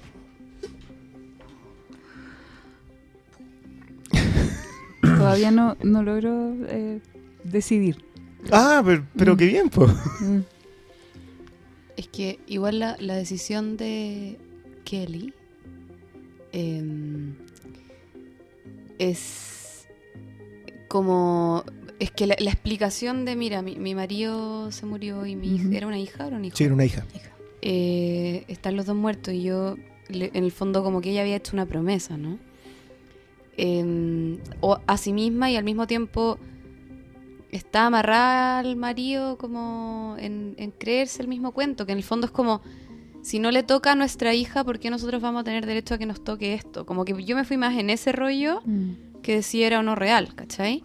Es la culpa. En la, y en el discurso, eh, en la culpa por un lado, pero en el discurso que te define como persona, ¿cachai? Cuando tú dices, mira, yo creo en esto y esto y esto, está lo que dice, bueno, yo creo en que yo me tengo que morir porque a los que amé se murieron. Y mm, esa es mi ola, ¿cachai? Y tú, buena onda. Y cuando, de hecho, encuentro que este capítulo es una historia de amor. De todos, no hay- esta es la primera historia de amor Así de es. los ocho. Sí. Y ella hace, yo me, compro totalmente la, la idea como del regalo, porque eh, la- lo que le pasó a, a Yorkie, aparte que le pusieron ese nombre, es que, es que es tan terrible Sí. que. Puta, que. Ella no hace tuvo, que, no tuvo que nada. la, que Sí. la otra deje de como defender un discurso así de fuerte, que es como me quiero ir a juntar con mi marido y mi hija, ¿cachai? Em, entonces, yo igual quiero decir que este capítulo lo vi una noche súper tarde y me quedé dormida. Eh, después lo terminé de ver, ¿ya? Pero, pero me quedé dormida un pedazo y cuando me desperté estaba la imagen de la tumba, ¿ya? La Ya. tumba tenía tres nombres. Sí. Y yo me pasé el rollo que se habían enterrado las dos con el marido. ¿Con quién? Y dije, me encanta este final. Hermoso. Espérate, que se han enterrado las dos con Como quién. que habían decidido Las las dos morirse. con el, con el marido de la negra. de la negra. Terminada en un trío. En un, en un, en un, Un trío, mortuorio. Un Sí. trío Y mortuorio. dije como, oh, este final es perfecto, anda. Bien, bien No ahí. sabía nada. Nada, después Nada. leí bien y no entendía nada. Es que no, era, no era es- mala, yo, yo creo que le- yo dándole vuelta lo encontré. Es peligroso quedarse dormido en Black Mirror. Despertáis con tu madre y el buen es pedófilo. Oye, pues yo te, me surge una duda al escucharlo. ¿Estamos de acuerdo en qué es lo que nos define como humanos? ¿Qué? Ya, tú- Porque tú decís que nos define la muerte. con- eh, que tengamos conciencia de que nos vamos a morir. Eso nos define como humanos. Claro. O sea, porque, porque, a ver, yo siempre lo he visto como que la, la idea de saber que esto tiene un fin es lo que nos obliga conscientemente a estar vivos. A esta idea de asumir que lo que estoy haciendo tiene consecuencias. Eventualmente va a tener la peor de todas las consecuencias que morirse, digamos, pero. Pero te amarra a vivir. Es, es una cuestión súper. Hay un montón, digamos, de escrito al respecto, pero. Mm. Pero siento que tenéis que saber que te vaya a morir para estar vivo. Y el- por eso, por eso me, me gusta tanto el discurso de ella. Me gusta el, el discurso de ella porque Mm. no es que la defina la muerte de la hija y del marido. La define el hecho de que ella llegó al final. Y esa idea, no, porque yo no siento que ella diga, ¿sabes que me voy a ir a juntar con ellos? Siento que ella dice, ya viví la vida que iba a vivir. Entonces, por eso, por eso yo lo, lo- lo dije también. Yo para mí los, son los últimos 10 minutos. Sí, y, y en los últimos, todo el resto del capítulo yo lo adoro. de verdad que me encanta. Pero esos últimos 10 minutos como que siento que traiciona un discurso que yo me tatuaba. Si era una cuestión pero maravillosa y como que se me derrumba, ¿no? no, Es que yo quiero decir una cosa. Yo quiero decir que el capítulo de San Junipero, ¿lo dije bien? Muy bien, muy bien. Ya. Bravo. bravo.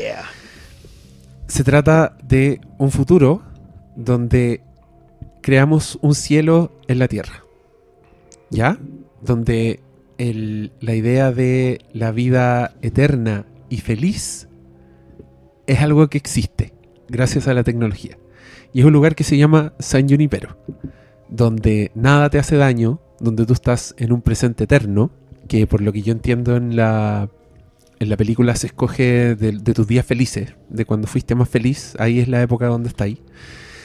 Y, mm, y para mí la película se trata de, de la raza humana, últimamente, dejando atrás el viejo concepto de que todo se acaba con la muerte y la muerte es lo que nos define, para pasar a una realidad donde el cielo existe. Perdona. Espérate, déjame terminar. Y yo creo que por eso los personajes son ancianos, ¿cachai? Y lo que te están diciendo acá, te están mostrando a una de las últimas ancianas que tiene esa idea de que lo que nos define como seres humanos es la muerte, ¿cachai? Mm. Por eso yo siempre te digo que tu lectura es del 2016. ¿Cachai? Porque yo siento que esta weá tiene un final feliz. Porque, porque está dentro del, de- del relato. Porque finalmente te está diciendo que los personajes que te gustan y con los que te identificas obtienen lo que quieren. ¿Cachai? En el caso de. ¿Cómo se llama la nombre raro? Yorkie. Yorkie. Que es un personaje que en su historia tú sentís tan lástima de él. Que sentís que la weá es un castigo. O sea, es un premio. Es una recompensa. Es weón, esta loca va a poder hacer todo lo que no pudo hacer. Y la otra está aceptando que hay más. Porque no te dice, eh, estoy lista para regalarme, estoy lista para ser feliz a otro personaje. Y ella dice, estoy lista para el resto, para lo que viene a partir de ahora. ¿Cachai?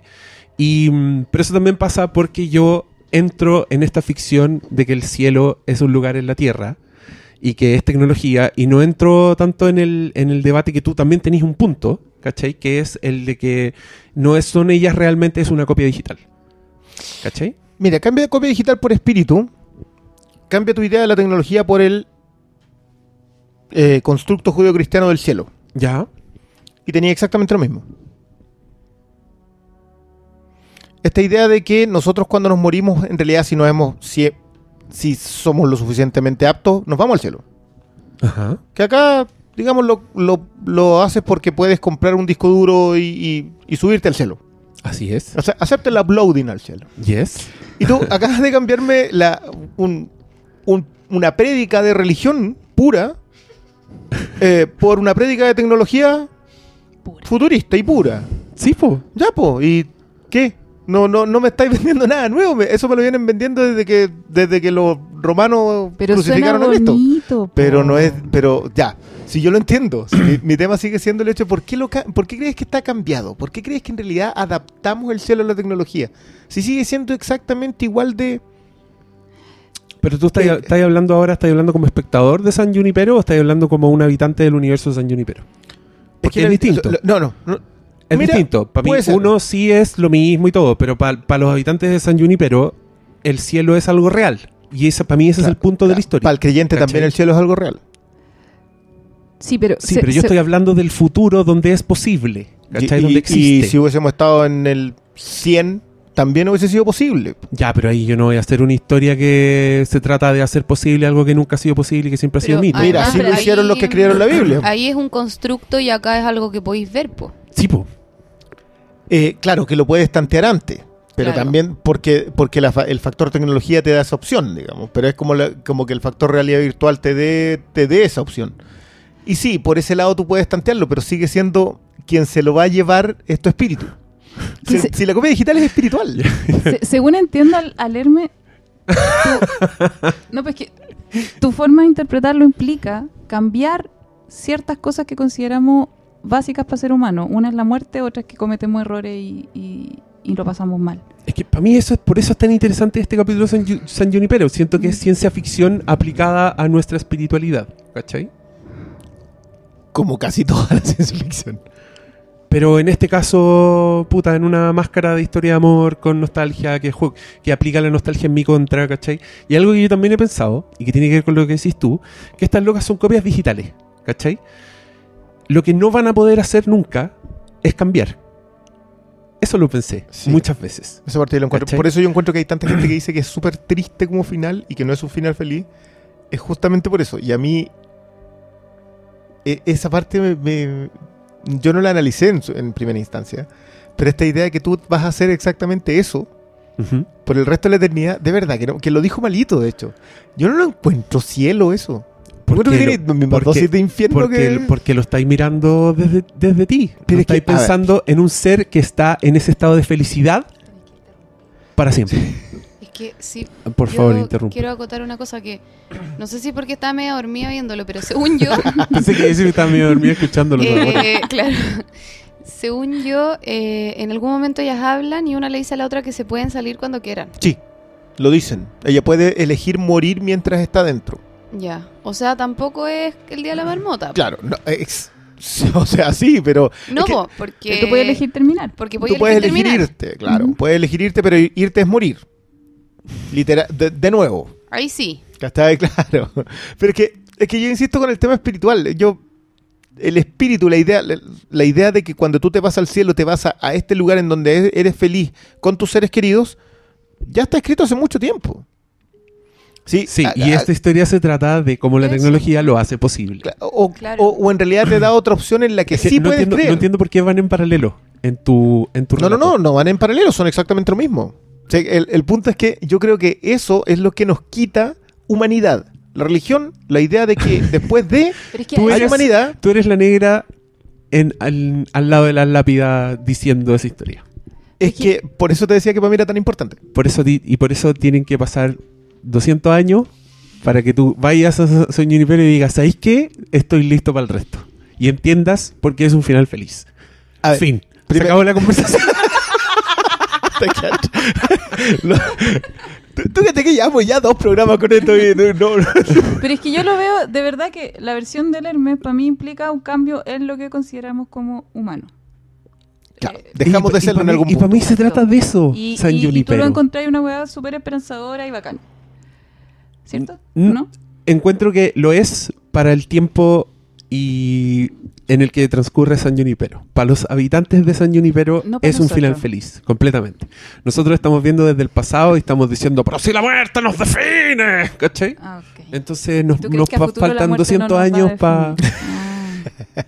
Por ejemplo, O, o- o el, o el cometer errores. Porque también esa, esa premisa también habría que. De hecho, botarla. más dura incluso. o sea, imagínate, pero es que imagínate qué pasa si en... ¿Qué va a pasar con el ser humano cuando San Junipero Enterprises tenga 100 años funcionando? Entonces, para todos, la idea de la muerte va a ser completamente distinta. Sí, ¿cachai? Sí, me, me- me puedo meter en ese universo. Sí, estoy simplemente afirmando lo que tú estás diciendo. no- esa no lo esa weá para mí es súper interesante. Y creo que se trata de eso la weá. De hecho, como es un botoncito eh, en el que las personas que están adentro existen, es casi como un centro vacacional de los muertos porque tú podrías ir a ver a tu mamá, por ejemplo. Centro vacacional Paloyo. Oh, paloyo. Imagínate, imagínate, imagínate tu mamá se pone. Oye, pero es lo mismo, weá. Es Be Right Back. Es Es como. sí. Oye, me voy a poner. Oye, ¿alguien- por- alguien voy a lo- poner- y es lo mismo que el huevito, pero No, aplicado sí. para el bien. ¿cachai? Sí, yo- yo la encuentro 5.000 súper en la tortura. Sí, sobre todo con Be Right Back. Pero estos cabros no lo vieron. Sí, ¿Qué cosa? Eso Alpes. vamos a- Ah, ah, la película de. sí, que, que, que como que tiene el... Pero esa Bueno, está más, Cata, más vamos, Right nos vamos, vamos a ver tele, vamos preciosa. Que nos perdimos el capítulo hoy día. Ya, pero, pero es que sabéis que a mí me, a mí me, a mí siempre una crítica que me gustó mucho cuando yo era una persona más cercana a la religión era el hecho de que las personas que admiten la ciencia como la única verdad terminan siendo igual de fanáticos religiosos que las personas religiosas. Que cualquier creencia. Que cualquier creencia, eso, o claro. sea, Y me, y me llama mucho la atención que tú creas que un cielo digital es distinto de un cielo como perversor de la humanidad. La idea del cielo te pervierte, te pervierte en tu sentido de humanidad. La idea del cielo digital te hace exactamente lo mismo. Cuando tú llegas a entender que mañana si te mueres vas a poder seguir existiendo, no, no te vas a ver a ti mismo como humano de la misma manera. Que, de nuevo, te insisto, si esto, esto es un tema Yo muy dije, yo dije eso mismo. No entiendo Sí. por qué me lo estoy tirando No, es que, es tú lo ves como algo positivo y yo no. Eso, Yo- ese, ese, yo- es que yo, yo no necesariamente lo veo como algo positivo. Creo que sí es positivo para los personajes de San Junipero. Cata, habla, por favor, habla, está haciendo gestos y me deja solo. Porque esto es audio. Eh, sí, es que estoy comiendo. Eh, perdón. Eh, yo creo que sí es positivo para las protagonistas del capítulo. Al final es eso, porque eh, la discusión como filosófica moral sobre este lugar... eh, o sea, de partida no conocemos tampoco los límites, ¿cachai? La misma serie no se encarga de decírnoslo, no, no nos Sí. dice si es sí o no tenéis plata, todo eso lo estamos inventando nosotros porque no lo sabemos. Mm. ¿Cuán- ¿Qué edad tenéis que tener para entrar? Puede entrar cualquiera, se Mm. puede recuperar gente que ya se murió. O sea, como que tampoco tenemos los parámetros reales de cómo funcionaría, pero para la historia que nos están contando, parece que el lugar es una buena noticia o es la oportunidad de que dos personas que estaban como con la posibilidad de amar como cerrada vuelvan a abrirla, ¿no? Como entonces, aunque al final sean dos chips de un computador como con las lucecitas brillando esa- esa al es mismo muy- tiempo. muy- Sí. Em, igual es, es lindo, pues tiene, tiene una... es- Yo- es Es, romántico. es para, es que para ellos es real. Yo creo que esa es Claro. la clave. Ujú. Esa, esa es la... Y es todo lo real que puede ser su historia. Por Esa lo es, la, demás, esa es la clave, esa es la clave del optimismo Es que en la lectura. ¿Cachai? A eso voy. O sea, Yo tan- también- yo Ese, me ese puedo- fue un ataque artero Pero y, lo, y lo obvio, sabes. po, porque obvio, po, si, si la cuestión está ahí y, y es una experiencia que te habla desde la empatía, es para que entendáis lo que les pasa a los personajes, ¿cachai? Si te, si te ponía a un kilómetro de distancia y empezáis a decir lo que nos define como ser, obvio que es pero, como si- el pico, eh, pero es po, que no es un kilómetro de que distancia. volvemos Ella, la- el personaje de... No Yorkie, la otra. Kelly. Kelly. Kelly. El personaje de Kelly lo dice. Kelly, Ella lo define. Si esa es la gracia de, de estos dos discursos. Hay un personaje que es Yorkie que nunca tuvo la Pero a ti, oportunidad. a ti lo que no te gusta es que el personaje cambie de opinión, entonces. Es que por eso me gusta mucho la teoría del regalo. Mm. Los dos personajes mantienen una discusión filosófica. O sea, si, si tú no, no pensís que esta cuestión está como de afuera, si está absolutamente imbuido en la narrativa. Yorkie tiene súper claro de que la única oportunidad que ella tiene de vivir, porque ella se murió hace cuarenta y tantos años cuando tuvo el accidente y sus padres ya no la visitan, etcétera, etcétera. Ella está muerta y ella es un fantasma. Ella nunca tienta en vida, entre comillas tienta, estoy ocupando mal el término, ella nunca se acerca en vida a Kelly. Ella se acerca, el fantasma de Yorkie es el que se acerca a Kelly. Y es el fantasma el que la lleva allá. Y no se lleva a Kelly, se lleva al espíritu de Kelly. Un espíritu al que tú le das la eh, opción de ser en realidad Kelly y la que yo no se la doy porque yo siento que la copia digital o el espíritu no es esa persona. O Kelly es la mujer que vivió, sufrió, amó, enterró a su hija, enterró a su marido y siente que su vida se terminó porque todo eso vivido valió la pena. Y una de dos, o renuncia a ese discurso o sacrifica ese discurso haciéndole un regalo a Yorkie. Entiendo tu idea del cielo digital, tú lo ves como algo positivo, yo siento que pervierte la idea del ser humano, pero sí puedo entenderla. pero aún así, no me digáis que no hay un acercamiento filosófico en San Junipero, no, pero yo no me estoy dando un paso atrás y poniéndome así súper lejos como espectador. Está ahí, está contado. Pero es porque no salís del mindset de la negra. po. Lo que no te gusta es que cambie de opinión. No, no, no, es que yo dentro del, dentro del, del personaje de Yorkie, yo para mí es precioso en San Junipero. Creo que el final feliz de la idea de poder llegar en realidad a encontrarte con alguien es maravilloso. Haber sido discriminado toda tu vida por toda la gente que, a la que quieres, a la que respetas, la gente que debió acompañarte cuando tú estabas en el peor de tus momentos y te deja. Y estás ante todo eso y una persona a la que no conocías realmente puede llegar a quererte, es maravilloso. Pero es un fantasma. ¿Sí?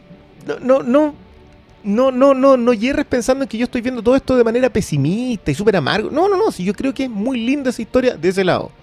Y lo único que yo siento, Ya, pero eso también pasa día- en los últimos 10 minutos, po. sí, po, pero si, no, no, no, no, no, no, yo siento que ella siempre es feliz cuando toda esta idea de que ella vive en los 80, si, si te fijas, el, el punto climático es cuando ella tiene que ir a buscar a Kelly al otro- a los otros lados. Ajá. Y todos esos otros lados no son lugares amables. Ujú. A pesar de que sig- siguen siendo lo mismo, porque ya el- el- la disco en los 90 no es la misma de la anterior.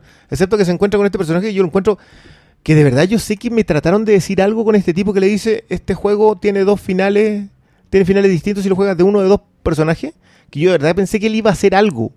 Y no hace nunca nada, entonces como que quedé metido. Pero no encontraste que esa línea tiene todo que Sí, ver con, claro, con cómo, claro que la- sí. cómo cada una de las dos está enfrentando el final del juego. No, yo... Ah, ¿en serio? Esa es tu lectura. Yo no... Yo para Es mí es no, la no lectura es de la una vida. lectura, para mí es un paralelo nomás. Es como. No, es que, es que para la, mí... la negra jugó de a dos y está parada al final del juego de una forma, y Sí. la otra loca jugó sola y está parada porque de otra no forma. al pudo, juego. pero al fin y al cabo empieza a jugar de a dos. Es que también es la, el- es la idea del juego, o sea, es un juego nomás. po. Es que yo me, me alejo, yo de verdad creo que Kelly define tan bien la humanidad y el sentido del ser humano frente a la muerte que, que- que es como para mí era como, Sí, mira, tiraste tú- mira, ahí. Tú, tú vas a ser uno de los abuelitos que el año 2280 va a estar hablando en contra del sistema de San Junipero. Ya, y tú vas a andar con un pandero negra- afuera conquistando gente. No, y la negra va a estar igual que tú, pero la negra va a conocer a alguien en San Junipero y va a decidir estar lista para el resto. Pues sí, Y yo- para mí eso no le quita nada a lo que viene antes. Bueno, al espíritu. No, a lo que viene antes del capítulo. No le quita Me nada. perdí, no me hace perdí, que perdón, sea. No, pero es que tu crítica es que los últimos 10 minutos te pierde. Y para mí, Sí. los últimos 10 minutos se me arma porque entiendo que es lo que me estaban tratando de contar. Podemos hacer 10 capítulos de Black Mirror y vamos a estar en la Sí, misma. ¿eh? no. Podemos estar de acuerdo en que no estamos de acuerdo. No, eso sí que no. No, pero yo, de verdad que yo yo, estos dos, porque este no es la continuación del anterior en cuanto al debate, los dos hemos avanzado a ciertos puntos. Más rígidos. Es que, es que a mí, No, a mí no, me no. van, es que a mí me va creciendo el capítulo adentro y le voy poniendo más matices y, y ni siquiera hemos hablado de la nostalgia, que encuentro que bueno, sí, a partir de hoy día Estamos de empezamos, acuerdo. o sea, a partir de hoy día empezamos a diseñar cómo, cómo, el- cómo la masa o cómo una corporación te diseñaría tu propio cielo obvio que sería una un pornografía nostálgica y te mandarían a todas las weas que estaban en tu infancia. Entonces yo vi, este capítulo pensando que era Nosedive. ¿Cacha la wea estúpida? Porque quería ver primero el de la Bryce Dallas Howard y estaba haciendo scroll por Netflix y apareció uno con una colorina y dije, ah, este, y le puse play. Entonces sabía que chucha estaba pasando durante gran parte del capítulo. Pero al tiro yo dije, esta weá es mentira, tiene que ser una realidad virtual, no sé qué, ¿cachai? Y cuando lo- los personajes... ¿Por qué miren para atrás? ¿Hay una Una araña? araña. Una arañita. Eres pequeña. Em, me- se me fue la onda. Y te Esto cuenta es- que no era de verdad. Esto es una realidad virtual. Ah, sí, pues porque era demasiado. Todo, todo era fashion, Mm. todo, todo era una, una, una referencia a algo. En la calle había un afiche de Sí, una sí. película, en la radio decían, este es el número uno, hoy día. mil- Yo decía, ya, ¿qué es esta weá? Es como Stranger Sí. Things, así Sí, como. sí, ¿qué estoy de acuerdo que ahí había un, un, un Entonces- análisis de la, de la nostalgia que era menos nostálgico que muchos otros. O sea, Entonces también, también la idea de un cielo que en verdad no es ni nubes, ni seres queridos, ni amor, ni, ni todo lo que queráis, es, es donde ya estuviste. Esa weá yo también la, la fue encontrando así como, esto está bueno, aquí hay ideas buenas. Eh, ah, pero Mm. otra cosa que sí quería hablar, pa, lo siento, seguir discutiendo contigo, es que para mí no van, es que no van tan en paralelo las dos vidas, además, sobre todo en esta parte, en esta parte del relato. Porque ellos en San Junipero se dicen, te voy a ir a ver. Y la otra buena le dice, no, no vayas a verme. Y no, sí, te voy a ir a ver igual. Y se ven como son. Llega una viejita negra a ver a esta otra pobre que envejeció sin moverse. Esa weá también es real, de alguna forma. Sí. ¿Cachai? Y también, también se cruzaron los mundos. De hecho, yo en esa parte del, del capítulo pensaba que la weá se trataba de conocer gente en internet. Porque era lo mismo, era como. Era una época así en que tú. No sé si ustedes pasaron, pero era una época en que tú podías ir a hablar con gente sin saber quién eran, sin Mm. ver una foto, sin nada, ¿cachai? Entonces llegaba un punto en que tú decías, ay, tiempos una Messenger. foto. Obvio, pues, weón, mandemos una foto. Ay, si nos juntamos. No, no nos juntemos, no quiero que juntí. Y llegaba y la pobre niña en verdad tenía un ojo chueco que se lo tapaba, ¿cachai? O tú mismo llegabas y así, después de haber mandado una foto de la pura cara, tapándote la guata, ¿cachai? Ay, Entonces cuando estos buenos decían, anda a verme, no, no vayas, y la yo, yo tenía miedo. Yo decía, ¿qué es esto? Onda? ¿Qué, qué voy a ver? Voy a ver... eh, No sabía qué iba a ver. Y cuando entiendo que son abuelitas, como que ya se me empezó a armar y todo. Pero, mm. pero también, ente- yo entendiendo aún más estos personajes, es súper real la wea. Para ellos, ¿cachai? Es demasiado real. tú sabes que yo tengo todo un problema con que saber las cosas de antes o que puedas predecirlas no vale nada.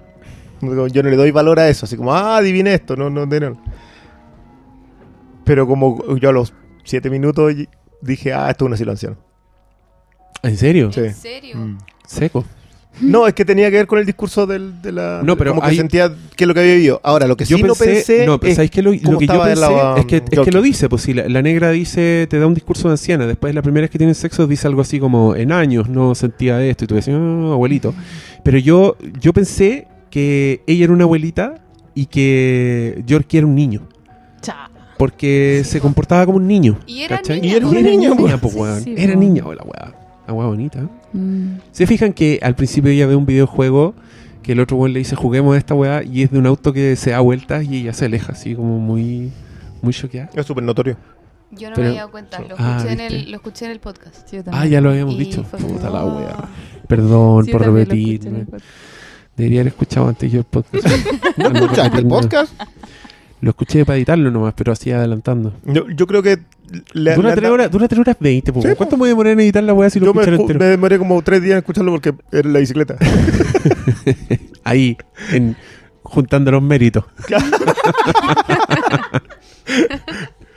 Pero sabéis que yo encuentro que, que es súper bueno darle vuelta. Yo me han salido tantas ideas de, de Black Mirror en general eh, con el pasar del tiempo, pero San Junipero tiene para.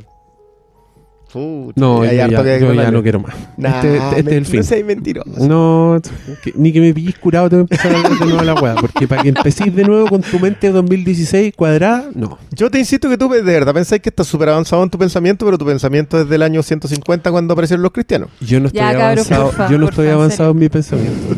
Estoy avanzado en mi capacidad de ponerme en el contexto que me proponen las series. En eso estoy avanzado. Muy y mucho más que tú. Muy bien. Y que tu vieja. también. Tu hermana. Sí, acá usamos tu hermana. No, no. Ya.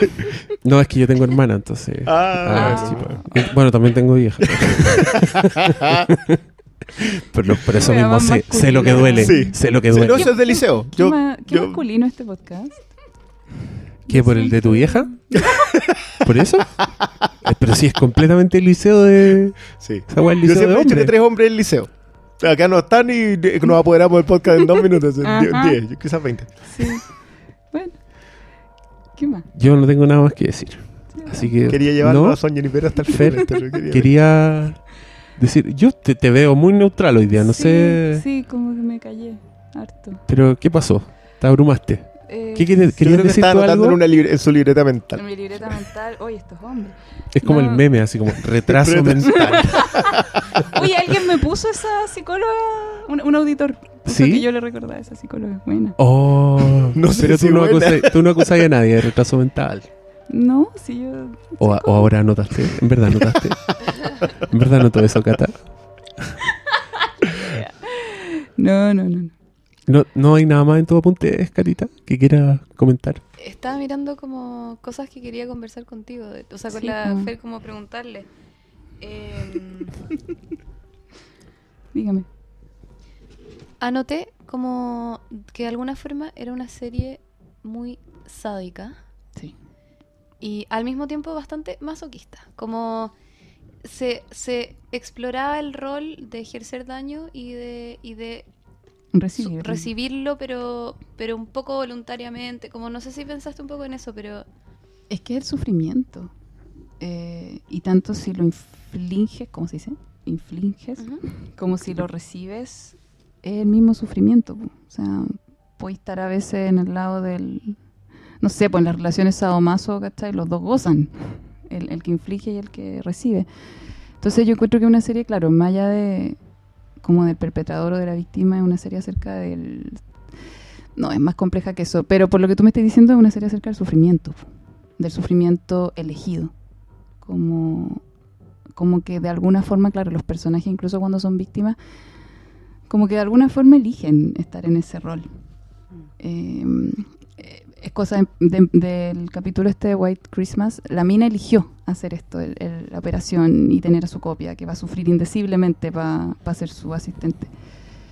Eh, Oh, qué angustiante esa wea. weón, Muy weón, angustiante. seis meses. Me cago, me recago. Entonces siento que es una serie que nos, que nos refleja nuestro sufrimiento, cómo hemos creado una sociedad, no sé si basada en el sufrimiento, pero donde el sufrimiento es una parte fundamental de, de las relaciones eh, humanas, sociales, de, de nuestra... Nuestro sistema, weón, sin sufrimiento no funciona. Es una herramienta de ejercicio de poder, de hecho. Exacto. Entonces, y, y po- por eso yo todavía no termino de encontrarle como el- la luz de esperanza, como les decía, esta autenticidad, ¿cachai? Esto, este, qui- ¿Quién somos realmente? ¿Cachai? Si somos esta... Si somos esta, esta imagen que vendemos y que sufre, o somos algo más, o algo menos, no sé. Pero sí, estoy de acuerdo contigo. ¿Más? Sí, ¿Más por favor. si vas a Sí, sacar esto, saca más. Por favor.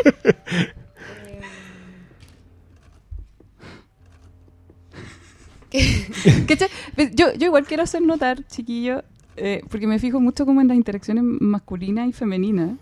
Como la femenina es muy como, ya habla tú, no, ahora, ahora tú, ya, ok, pero no te voy a interrumpir. Y claro, y ustedes dos, como, ¡ah!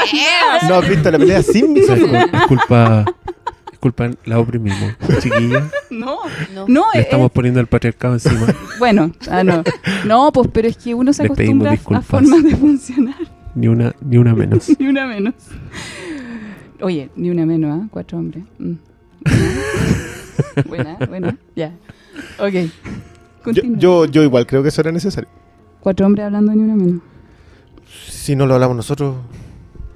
Puta, Usted- con- ustedes con una mina estar- así igual, Pero es que ustedes deberían estar de acuerdo. Si somos nosotros los que tenemos que aprender. ¿Viste? pero no son siempre los que tienen que hablar. No, yo en eso estoy de acuerdo. Pero en este espacio, en un, o sea, perdón, en ese espacio, en, el, en ese podcast de los cuatro conversando sobre cine, ¿Mm? ese era un espacio, y siempre lo ha sido, digamos, completamente masculino. Que nosotros tomásemos un tema y lo lleváramos ahí, y que un tema que, que nos debiera, que, que nos atañe como, como género, Como humano. claro, eh, y sí, como ser humano, para mí era súper importante. Yo, Mm. distinto sería si yo fuese a un panel en donde hay eh, un panel sobre eso, como hombre, a hablar más que el resto, Ya. O sea, era incluir ese tema en este en eso. contexto. Y en ese contexto. hecho. Y llevarlo a- en donde éramos O nosotros. sea, nomás. pi- yo, yo digo, piensen que en un podcast de cuatro hueones hablaron del ni una menos. Eso eh, es bueno, ¿no? Gracias. No. ¿no? Si somos no nosotros los que tenemos que Sí, internalizarlo. es como, qué bacán, se está hablando hasta en un podcast, podcast, de cuatro guatones que hablan de superhéroes. ¿Cachai? Barbone. Mm. Uy, ¿verdad? No lo he escuchado. No, ¿No lo lo escuchaste? No lo, No lo escuché. escuché. Una mierda la weá. Debería haber habido una mina en eso. No, a mí, a mí me gustó, pero, pero, igual, pero igual yo dije, ¿y por qué no me llamó a mí? No llamó a la, a la Katy, a alguien. Pu- Puta, para estar ahí mirando. Por último. porque era, era una grabación que teníamos puesta Puesta. y camino a la grabación dijimos, ¿y si hablamos de esto? Ah. No fue un martes. Mm. Oye, weón, el jueves la marcha. Juntémonos. Fue de hecho el jueves en Sí. la mañana. Sí. Ya, fue así Sí, dijimos, sí, esto- sí, y- De hecho, ¿cuál era la pauta original? ¿Te acordás ahí? Íbamos a hablar Era de- el toro. De Guillermo del Toro. Sí, hablar pues, sí, que lo hicimos después un día lunes, Ah, así. Tenéis toda la roja al medio. Sí. Pero bueno. Bueno, no, pero para la otra no lo hacemos. po. Mejor. No, yo- igual, yo- igual yo no- sigo- nos me retaron en otras partes eso. como ¿y dónde No, están las mujeres? solteras? Yo, yo de verdad creo que mientras más metalle el tema en espacios masculinos, Yo es estoy súper de acuerdo contigo, pero me gustaría también que las mujeres tuvieran voz en esos espacios masculinos. Pero, Ya, ese ¿y es e- otro punto. ¿Y esto? Igual es eso, ¿no? no. De hecho, ya acá Miramos que la yo vengo yo cantidad, de miramos la de- de cantidad de Yapa. tiempo que hablamos las mujeres y la cantidad de tiempo que hablaron los hombres. Uh. Sorry, pero es, al- es algo, por ejemplo, que veo en el metro. eh, y que lo, lo han, lo han hecho notar muchas veces. Y es que los hombres en general. Pucha, sorry, me voy a poner ultra, No, ultra dale, dale, dale. acuática. Eh, y qué lata decir, me pongo acuática cuando estoy diciendo algo que de verdad veo socialmente. Y es que ustedes, como que ocupan el espacio. Y están acostumbrados. No los estoy culpando, cabrón. O sea, es algo que aprendemos. Y nosotras no, pues nosotras nos achicamos. Y eso se ve en el transporte público. O sea, yo estoy sentada al lado de hombres que con sus piernas ocupan mi asiento. Y yo como que... mm, ¿Cachai? Y entonces, y en general ustedes están acostumbrados porque el mundo acepta lo masculino como lo neutro, como lo universal, como la ley, como lo normal. Por eso hay tantas tallas acerca de lo complicadas que somos las minas, de que es tan difícil entender a una mujer, de que bla, bla, bla, porque nosotras somos lo extraño, lo raro, lo... Y, y nosotros estamos súper acostumbradas a identificarnos con hombres, a, a considerar lo masculino como que a veces nos incluye y a veces no, y hay que una, una tiene que cachar, po. no te voy a desubicar. En cambio, para ustedes el mundo está... Lo normal es lo masculino, ustedes ocupan espacio, no les molesta ser agresivos. Pueden, ahora me di mucha cuenta de eso, porque tú cri- de- le lleváis la contra el Hermes y ni un problema. A mí me cuesta, pero no por, no por el Hermes, sino que porque estoy acostumbrada a que si yo opino algo muy transgresor me tengo que quedar callada. Pese a que yo soy re transgresora en mi discurso. Pero yo siento eso, como voy a decir esto, pero ay, van a pensar que, no sé, que estoy, que estoy en contra de. Entonces no lo tengo que decir. Y lo tengo súper internalizado y me he hecho consciente de ese discurso interno ahora último, con todo este tema de Luna Menos. Porque antes no era consciente. Es más, yo en el podcast pasado que hicimos con la Cata y el, y el Hermes, yo les comenté, oye, eh, me puse también feminista y les dije algo así como, oye, pero en el, en el hotel de Lobster no se muestra la sexualidad de las minas. No. Y me respondieron así como, ya, pero se intuye. Puta, pero es significativo que no esté. Es significativo que sea el hombre el que es masturbado por una mina que es usada como objeto, incluso en ese entorno donde el mismo es un objeto. Y las minas no hay masturbación, no hay, ma- no hay, o sea, no hay masturbación propia, castigo, como, como el buen que se masturba, no hay masturbación ajena, no hay, no hay sexo, las minas no tienen sexo, y a nadie le parece, a nadie parece importarle. Y yo quiero creer que el Ancimos lo hizo adrede, porque el buen tiene una visión cuática acerca Sí. de la interacción En- entre hombre y mujer. De hecho, se nota un poco. Sí, o sea, puta, y en Alpes también. O sea, en general, El- yo la encontré muy alienada en general, entonces como que me- se me, me se me arrancaban un poco los géneros. o sea. cachar de qué se trataba, Mm. sí. Pero el, el jefe es un sádico culiao y las minas están a su merced. Sí, de, de hecho, a mí me sorprende que el Lobster le pase ese sadismo al personaje femenino. A esta, a esta chica brutal que era la... Yo, es que... Porque no se pierde. No. Pero no da punta sin hilo el hombre. No. Creo que ese cambio de sexo también tiene un significado. Sí, sí como que, que puede tratar de traspasarle el, el- que se sigue notando es- esa superioridad brutal y sin sentimientos masculina a pesar de estar en una mujer. Se ve muy masculino. Sí. Es de pelo corto. No, y su comportamiento frío es muy... El tema de la ahogada, de todo. Como que, como que me funciona. No recuerdo qué animal había elegido ella. No Sí lo parece mencionan. que- Creo sí lo Entonces, mencionan. sí lo. Yo no tengo ningún recuerdo de Mm. que lo haya mencionado. Porque la convierte en algo, pero no recuerdo a qué, es lo que menciona. Pero, ¿sabes qué? Volviendo a lo que dices tú, con, Mm. con respecto a la voz femenina Mm. y por qué y, y que no se hace notar, yo igual siento que ahí hay dos pasos. Primero el, el- el vuestro Sí, sí. de hacerlo notar. Que cuesta, mijo, cuesta. No, yo estoy completamente consciente de eso. Yo Mm. Te, tengo que decirte que también tiene que ver con un tema generacional. O sea, nosotros estamos justo entre medio. Sí, sí, sí. de que entendemos el razonamiento que viene de la generación más joven y venimos con la carga de la generación más, más vieja. Entonces, a mí te intento razonar lo más posible, decir, ¿sabes qué? Tengo que bajar la voz para, para escuchar lo otro. Pero a la vez siento que eh, en esta frontera masculino-femenina, en la que probablemente no debiera existir, yo también en eso, Ay, ese sí. cuestionamiento es súper bueno. O sea, el sexo binario, weón, Exacto. hay que O sea, el- empezar el- a cuestionarlo el- ahora. Lo primero, o sea, asume que hay espectro, lo- la, primera parte. Pero, Sí, sí, sí. pero por género todavía estamos en eso y por ejercicio de poder estamos en eso. Ajá. Y en ese proceso de ejercicio de poder yo siento que nosotros a este lado de la frontera, digamos, tenemos que empezar también a conversar el tema. Por eso encuentro valioso, no, no en realidad no, no valioso, pero yo encontraba necesario empezar a conversarlo. Por eso en mi entorno intento que sea hombre. Por, por eso me molesta tanto cuando la gente dice, cuando hombres dicen, déjale eso hasta, como que se alejan del tema, Mm. como si no fuese necesario. Es Yo- todo. Eh, hay tal punto. Pero sí, yo igual, yo quizás lejos de lo que soy más enemigo es del machismo en las mujeres. Porque, porque de verdad creo que esa ya es como lo que llamamos traición de clase, digamos. Eh, es más o menos lo mismo, pero traición de género. Entonces, Negro racista. eh, exacto. No sé, no, incluso va más allá, porque, porque es como que no entender la propia causa. Y ahí es donde Pero es que estamos inmersos. Por en eso, este a eso- sistema. O sea, si a ustedes les cuesta verlo, a las mujeres también. Yo también creo, para mí lo, lo que, lo que más me pasó con Ni Una Menos fue que, o sea, fuera del, del hastío y la indignación como por la violencia misma, que son una pata gravísima y obviamente eh, como lo más urgente, eh, yo fui a la marcha con mis amigas y todas nos dimos cuenta de que sistemáticamente en la vida tú hay normalizado un montón de cosas, aguantado un montón de cosas. Te has quedado callada, encontráis que, no sé, como empezamos a conversar y nos dimos cuenta que historias que nos contábamos, una le decía a la otra, eso no es normal. No, eso no, no, está es bien. normal que, te haya acostís con el eso. hueón si no quería hacerlo. Como, no es sí, normal. como... Es como, oh, Pero al ¿en mismo serio? tiempo es- lo, lo tenemos normalizado, ¿cachai? sí. Todas tenemos una historia de ac- acoso de algún tipo en la pega, Puta. en la micro, no todas hemos ni tenido miedo de no caminar por algún lado, Sí. como... Y al mismo tiempo yo después, después de la marcha me fui a la casa, eh, me acompañó un amigo hasta un lado, me, me tomé un taxi, el taxista también me decía como, no, yo estoy súper de acuerdo con el discurso, eh, yo lo que creo es que hay que instaurar la pena de muerte. Entonces como, chucha, ya.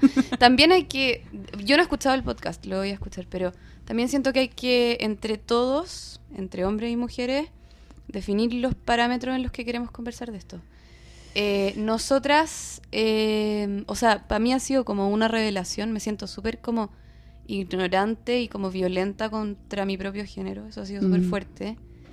Mm. Eh, muchas veces uno preferiría ser hombre, muchas decíamos, pucha, a mí me prefiero tener amigo hombre, Eh, me cargan las minas que son así, me carga Ay, la mina me- como que muestra, me, carga la mina que- como Siempre y- me y- pero te das cuenta que lo tenías instalado nomás. pues, Es que sabes que... yo he estado en la vereda de me voy a quedar callada. Me carga el discurso de me cargan las minas porque son así, me cargan las... Ay, yo siempre me junto con hombres, lo he escuchado tanto de mujeres. Sí, po. Es que encuentran bacán juntarse con hombres y yo me quedo callada. Porque no voy a atacar a la mina oprimida que no se da cuenta de la wea que está haciendo, ¿cachai? Sí. Pero siempre he estado en esa vereda. Y, y para mí todo esto, esto que está pasando es como, bueno, ¿puedo hablar? ¿Puedo hablar? Uf, me escuchara ella sin, sin micrófono. Y lo que, me, lo que me interesa mucho dejarle claro a los hombres que está bueno es contra ellos. No es contra ustedes, porque ustedes igual están. Ustedes igual sufren. Es la misma. weá, No, no, no, ta- estamos Sí. culturalmente igual de desinformados. digamos. desinformado, de no, no dándose cuenta, no dándose cuenta de sus privilegios, pero esos privilegios también conllevan, conllevan carga. A mí un, un amigo me decía en broma, ¿cachai? Que yo no entiendo por qué siguen siendo machistas si ser machista incluso sale más caro. Yep. Entre, entre otras tantas cosas. Claro. O sea, weón, que tengáis que hacer... Una vez lo conversamos acá en el podcast. eh, y que ustedes se- siempre se tienen que hacer cargo de todo. O sea, a- a- a- hay un ruido en la casa, vos tenéis que salir. Sería un machista. Yo no. Yo tengo que estar atrás tuyo, ¿cachai? Tú soy el que se hace cargo de las cosas. En la perspectiva machista. Y eso igual es una carga. Y les cuesta mucho asumir que también pueden ser vulnerables, que también pueden ser protegidos. Es que le da otro peso. Es- mira, eso yo estoy seguro que, que, que debe tener muchas lecturas, pero cuando tengo súper claro que el- un hombre que tiene hermanas menores ¿Mm? eh, automáticamente es criado como el protector. Los hombres que no tenemos hermanas te dan un cierto nivel de comportamiento, el, el tema de que no puedes ser niñita, digamos. Mm.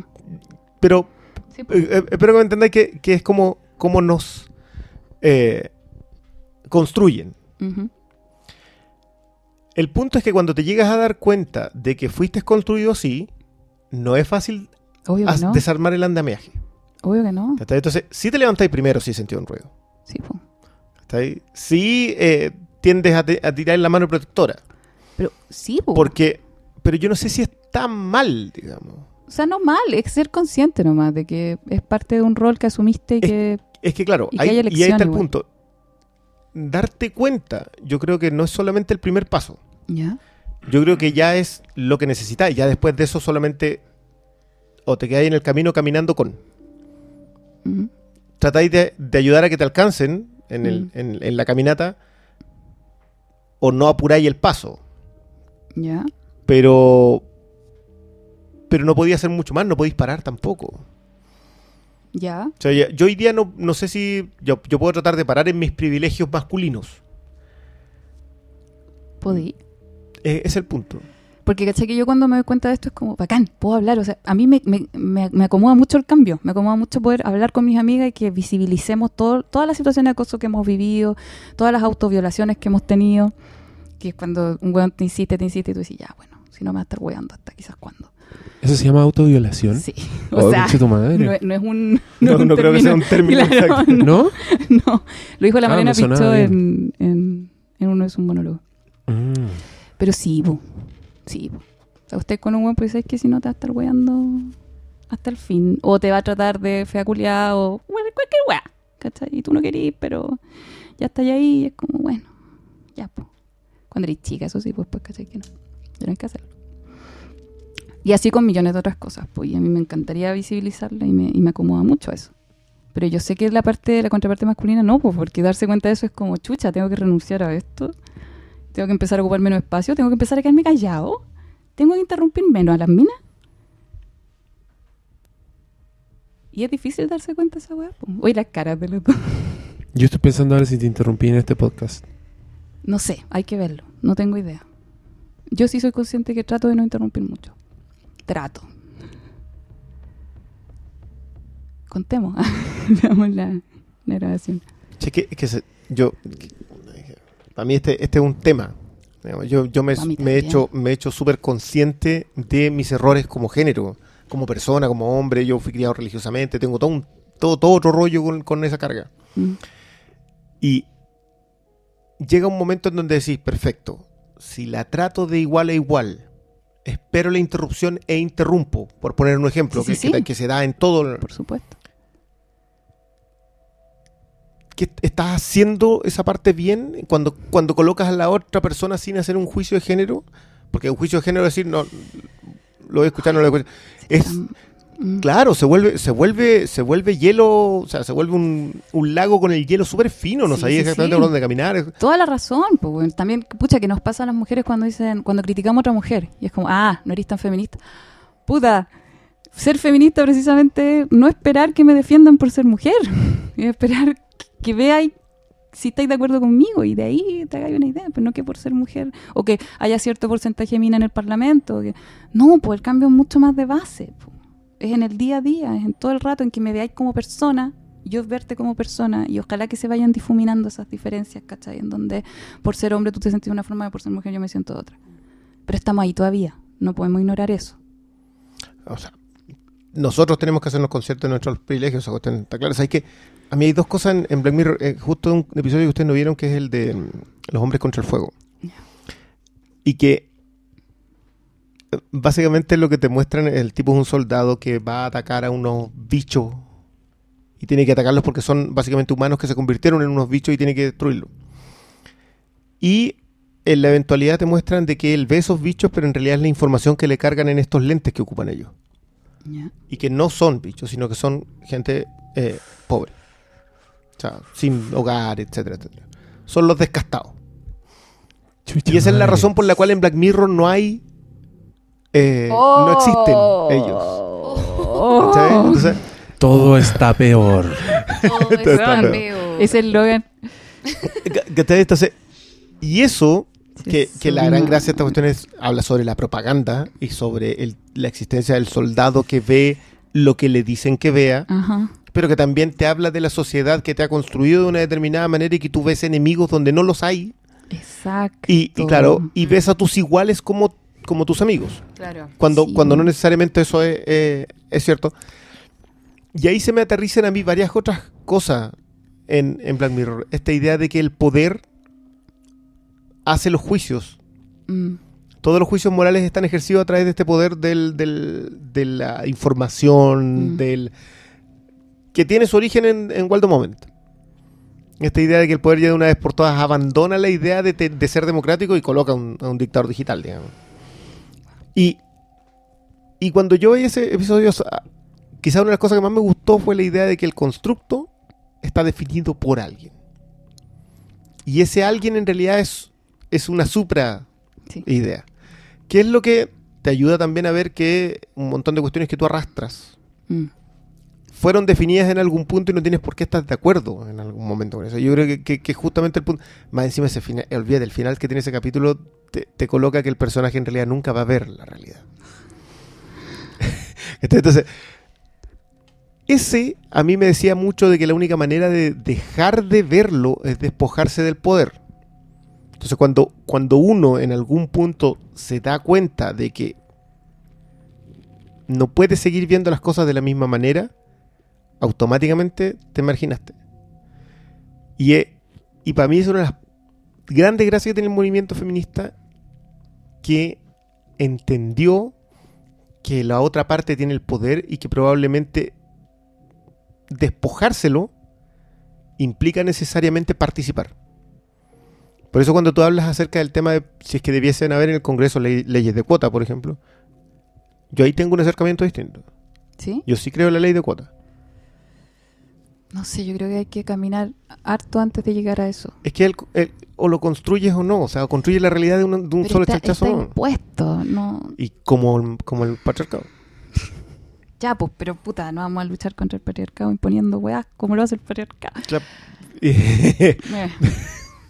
Mm. No sé, me hace mucho ruido las cosas así impuestas, como sí, po. encuentro que no encuentro que no atacan el problema de raíz, po. no, no te hacen cambiar tu visión, no te Hoy hacen día. darte cuenta. Hoy día, claro, pero la siguiente generación sí la va a tener cambiada y no va a lograr entenderte a, a ti cómo, cómo no creías que esto era 50 y 50. Ok, mm, ok. Ya, es que estoy pensando, ponte tú en, en la sufragista, en el voto femenino. Una vez que se instaura, ya las generaciones después, como, bueno, de verdad, no, había voto. Exacto. Hace 100 años de verdad acá no podíamos votar. Y eran ridiculizadas. Puta, bueno, sí, atroz. Es que, es que por eso te digo, yo encuentro súper bueno que el avance es gigantesco en muy poco tiempo. Si tú te fijas, Sí. lo poco que hemos cambiado como sociedad hasta... Y en ese aspecto se ha cambiado muy rápido. Entre comillas rápido, porque en realidad si tú lo fijas que, que exista... Todavía encuentras mujeres vivas que van a votar que no tenían derecho a voto en un punto. Oye, y nos y el- parece así, pero... Y la, y la ridiculización hacia las minas que estaban a favor del voto era tremenda. Y yo ahora veo también en- con las que tratan de feminazi a, los- a los feministas, ¿cachai? Y la violencia en su lucha. Tú mirás el movimiento sufragista inglés que salían a... o Fue sea, es como que acá se agresivo. metieran a Alonso de Córdoba a destrozar todas las vitrinas Fue de todos lados. agresivo, O sea, no- sí. no- no- Sí, puta. si no, no se avanza de una manera. oh. Sí, po. Y yo también, ponte tú, muchas veces me cuesta decir, por ejemplo, ahora, po, pucha cabra, hablaron más que la cresta. y Porque suena agresivo igual, de mi parte. Pero es como, puta, es así, po. ¿Cachai? Que nosotros dos no los vamos a interrumpir. No lo hicimos. Mal hecho. Es que la cagó, no entiendo. ¿Qué? Eso, pues, porque para mí ustedes son personas. De más. De más Y que sí. Y yo interrumpo a las personas, Ah, bueno. ¿cachai? Y las personas me piden que no interrumpa. Y yo no, no sé, me parece injusto Quizás- tener que hacer una distinción. ¿Cachai? Sí, interrúmpelos a todos, sí. Te entiendo, Obvio, te todos, entiendo. interrumpámonos todos. A eso estamos acá. Sí. Estamos en un podcast para hablar. Pero, si bien, claro, no tengo como grandes pruebas para decir, oye, no, la verdad es que sí, si veis diferencia y en realidad no te estáis dando cuenta, o quizás de verdad no veis diferencia, tiendo a dudar de si re- realmente no veis diferencia, porque estáis en esta sociedad, en donde sí nacemos en una sociedad en donde el- lo masculino está mucho más valorado que lo femenino, en general, en todos lados. Bueno, igual podemos poner dos ejemplos de la conversación que hemos tenido hoy día sobre la identificación con un personaje femenino. La- el, el desarrollo, la profundidad de los personajes sí. femeninos en la serie. También, no, no deja de ser tema, ¿no? Sí, pues, Sa- es ¿Saben tema. que de hecho, para mí fue tema cuando lo empiezan a decir que los personajes femeninos están desdibujados, con excepción de San Junipero? Todo el resto es así. Sí, po. Todos. Por O eso hice la pregunta también, porque estaba tratando de... Y claro, en San Juni- Juniper tenéis que presentar puras minas, porque si metí un hombre, el weón se va a robar la película. Bueno, originalmente era así. Originalmente era hombre-mujer. Y. Bru- y Brooker se arrepiente como a la mitad. Y lo reescribe el personaje de Kelly como mujer. Más. Sí. Es una tirada bastante buena, de hecho. Sí, pero también es eso, como que crecemos en un mundo en donde las historias de mujeres incluso las cuentan hombres, ¿cachai? Porque para una mujer contar su historia no es tan fácil, si tenemos que votar hartas barreras. Hay un, ay, este weón negro que es físico, o sea, es científico, que es tan famoso, ¿cómo se llama? Tyson, no me acuerdo el nombre entero. Tengo le preguntaron, pues, si, ¿por qué era tan complicado? O sea, ¿por qué había tanto, eh, tan pocos científicos negros? De, y él empieza a contar todas las dificultades a las que se vio sometido, pero lo, lo compara con las mujeres, po, porque hay tan pocas mujeres en tantos ámbitos y todo. Porque votamos muchas más barreras que ustedes, po. O sea, para llegar a eso tenemos que luchar harto más, esforzarnos harto más, eh, gritar harto más y ser consideradas histéricas harto más. Eh, y cuesta, po. Cuesta. po. Yo me acuerdo de un, cómic en que un, un personaje, o sea, abre, la primera viñeta dice, un tipo calvo, grande, dice, maten a las mujeres primero. Como que tú abres con eso y, y sí, a ver qué- y claro, explica que en el caso, él es un antiterrorista, ¿no? está en Mm. una unidad de antiterrorismo y lo primero que enseña es, si ves una mujer tienes que matarla al tiro. Porque ella para haber llegado ahí y ser Mm, parte de esa unidad, tiene que haberle, haber derrotado a muchos más hombres Claro. tiene que haber hecho muchos más méritos. Y es una de las razones por las cuales es súper tonto de parte de los hombres no respetar a una mujer en una posición de poder. Que una mujer haya llegado a una posición de poder necesariamente implica que tuvo que derrotar a mucha más gente que el mismo hombre en la misma posición que ella. Entonces, si, lo, si lo, le dais una sola vuelta, te das cuenta de inmediato que eso es, es un tema. Ujú. El problema es que lo, lo mismo que tú dices, que como nosotros no nos damos cuenta. Nosotros no nos damos cuenta. Ese, ese es el punto. Por eso necesitamos internalizar la conversación. Por eso necesitamos acercar esa conversación y meterla entre medio de nosotros hombres. Sí. Por eso Ahora- necesitamos hablar más de personajes femeninos. Sí, No pero a mí, me entienden. a mí me entra la duda también de si hay tanta disposición de parte de todos los hombres para meterse en esta Y conversación. si no la hay, los que la tenemos, la tenemos que meter a la fuerza. Porque ustedes no están teniendo la fuerza para hacerlo. Perdón, perdón. no, la- sí, sí, po, obvio. o sea, griten más fuerte. Pero es que si gritamos, mijo, somos histéricas, malculiadas. Pues, eh, si, si- si da lo mismo. si el, el troll que opina así no tiene el peso. Le damos el peso en la desorganización del otro lado. A nosotros un weón, porque hicimos ese capítulo, nos dijo que por lo menos pusiéramos la foto de la feminazi que nos queríamos culiar. Así. ¿Por Yo, qué? yo borré ese comentario. ¿Por qué existen? Mira, yo cuando ustedes hablan a propósito de lo de Trump, Ya. yo, para mí, la, creo que hay que analizar el dato duro harto rato, pero una de las razones por las cuales Trump gana es porque nosotros nos hemos puesto a hablar entre nosotros mismos. Mm. Hablamos con la gente que está de acuerdo con Ay, nosotros. sí, una amiga decía que somos guetos. Exactamente. Eso. Y, gueto- y hay un gueto cultural y un gueto- Y claro, y si tú lo, lo traspasas esto a Internet, es peor todavía porque la información que te genera Internet Está- está basada en tus búsquedas. Sí. Entonces, es peor todavía porque tú de verdad empiezas a construir el mundo en relación a lo que tú piensas y no esperando que el otro te debata. Mm. Elimináis a la gente en Facebook que... Sí, que opina eh, diferente a ti. Exactamente. Entonces, peor todavía es cuando tú tienes un cierto bagaje cultural, cierto nivel de educación y empiezas a ignorar al resto y a denostarlo. Mm. Para mí, la peor, lo peor que puede haber hecho un liberal en el mundo es empezar a acusar al facho pobre de ignorante. Wow. No te sentáis a conversar con él. No. No te sientas a convencerlo de que está equivocado. Mm. En vez de hacer eso, o a ¿qué es lo que- escucharlo. a escucharlo, porque puede que haya un punto de vista que él tiene que que te haga reflexionar en lo mismo que tú estás diciendo y empezar a encontrarle soluciones a las cosas. Puta. ¿Qué así eso? Te alejáis. Entonces, ¿qué es lo que hay peor para nosotros como género masculino? Es dejar de participar en la conversación. Yo entiendo lo que ustedes dicen con respecto a que los hombres necesitamos escuchar más. Pero para nosotros escuchar también es conversar. Sí, Porque sí. nosotros hemos estado acostumbrados a conversar entre nosotros toda nuestra historia. Mm. Entonces hoy día cuando nos dicen, oye, si la mujer también son partícipes, perfecto, conversemos. Y qué, qué impresionante escuchar como, o sea, el cambio que se produce entre la palabra déjame hablar a mí o Mm. que- a, a conversar, ¿cachai? Mm.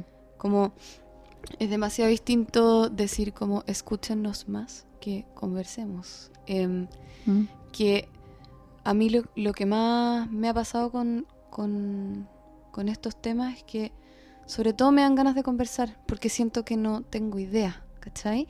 Que incluso eh, siendo mujer y ocupando el lugar que ocupo, me estoy dando cuenta de muchas cosas que he obviado, que me han pasado, que no las había asimilado y, y al mismo tiempo yo tengo, yo tengo un, he tenido un discurso que me doy cuenta que es mucho más machista de lo que yo pensaba, pero me acomoda, ¿me cachai? No, no lo, o sea, he vivido años felices, como un poco en lo mismo, como da lo mismo que yo sea mujer o hombre, da lo mismo, ¿cachai? Como eh, más amigos hombres, esta cosa como de, pucha, si queréis ser la mejor del curso, en verdad les tenéis que ganar a todos ellos y a todos, como... eh, y que tú no te das cuenta lo arraigado que lo tenís y no lo encontráis malo, ¿ya? Mm. Em, y para mí como que lo, lo más am- como amoroso que podemos hacer todos con todos es conversar, ¿cachai? Como empezar a decir qué cosas te han dado susto, cuál es el discurso, ¿cachai? Porque finalmente para mí el discurso tampoco tampoco es blanco o negro, em, ¿cachai? Y, Obvio.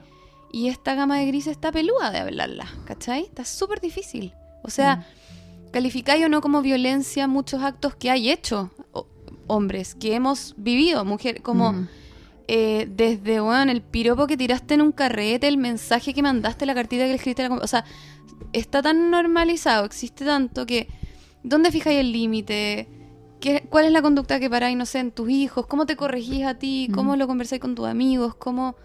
Y no solo con tus amigos, si al final lo que estés diciendo tú es demasiado clave. La cagó que somos guetos, pues bueno, uno... Estaba pensando que yo el otro día puse una noticia como del mostrador sobre Piñera en mi Facebook. Mi Facebook es como cerrado. Pero por alguna razón la publicación fue pública. Y una, y una señora que era fanática de Preciosa me, me posteó, estoy muy decepcionada de tus opiniones, yo te había empezado a seguir y resulta que ahora no sé qué.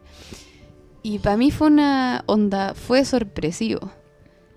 Eh, porque no, como que yo soy súper poco, no uso mucho redes sociales, con la teleserie me ha pasado más y con el Diego hicimos un álbum y nos reímos de la gente que nos trolea, pero mm, Ayer encontré unas nuevas.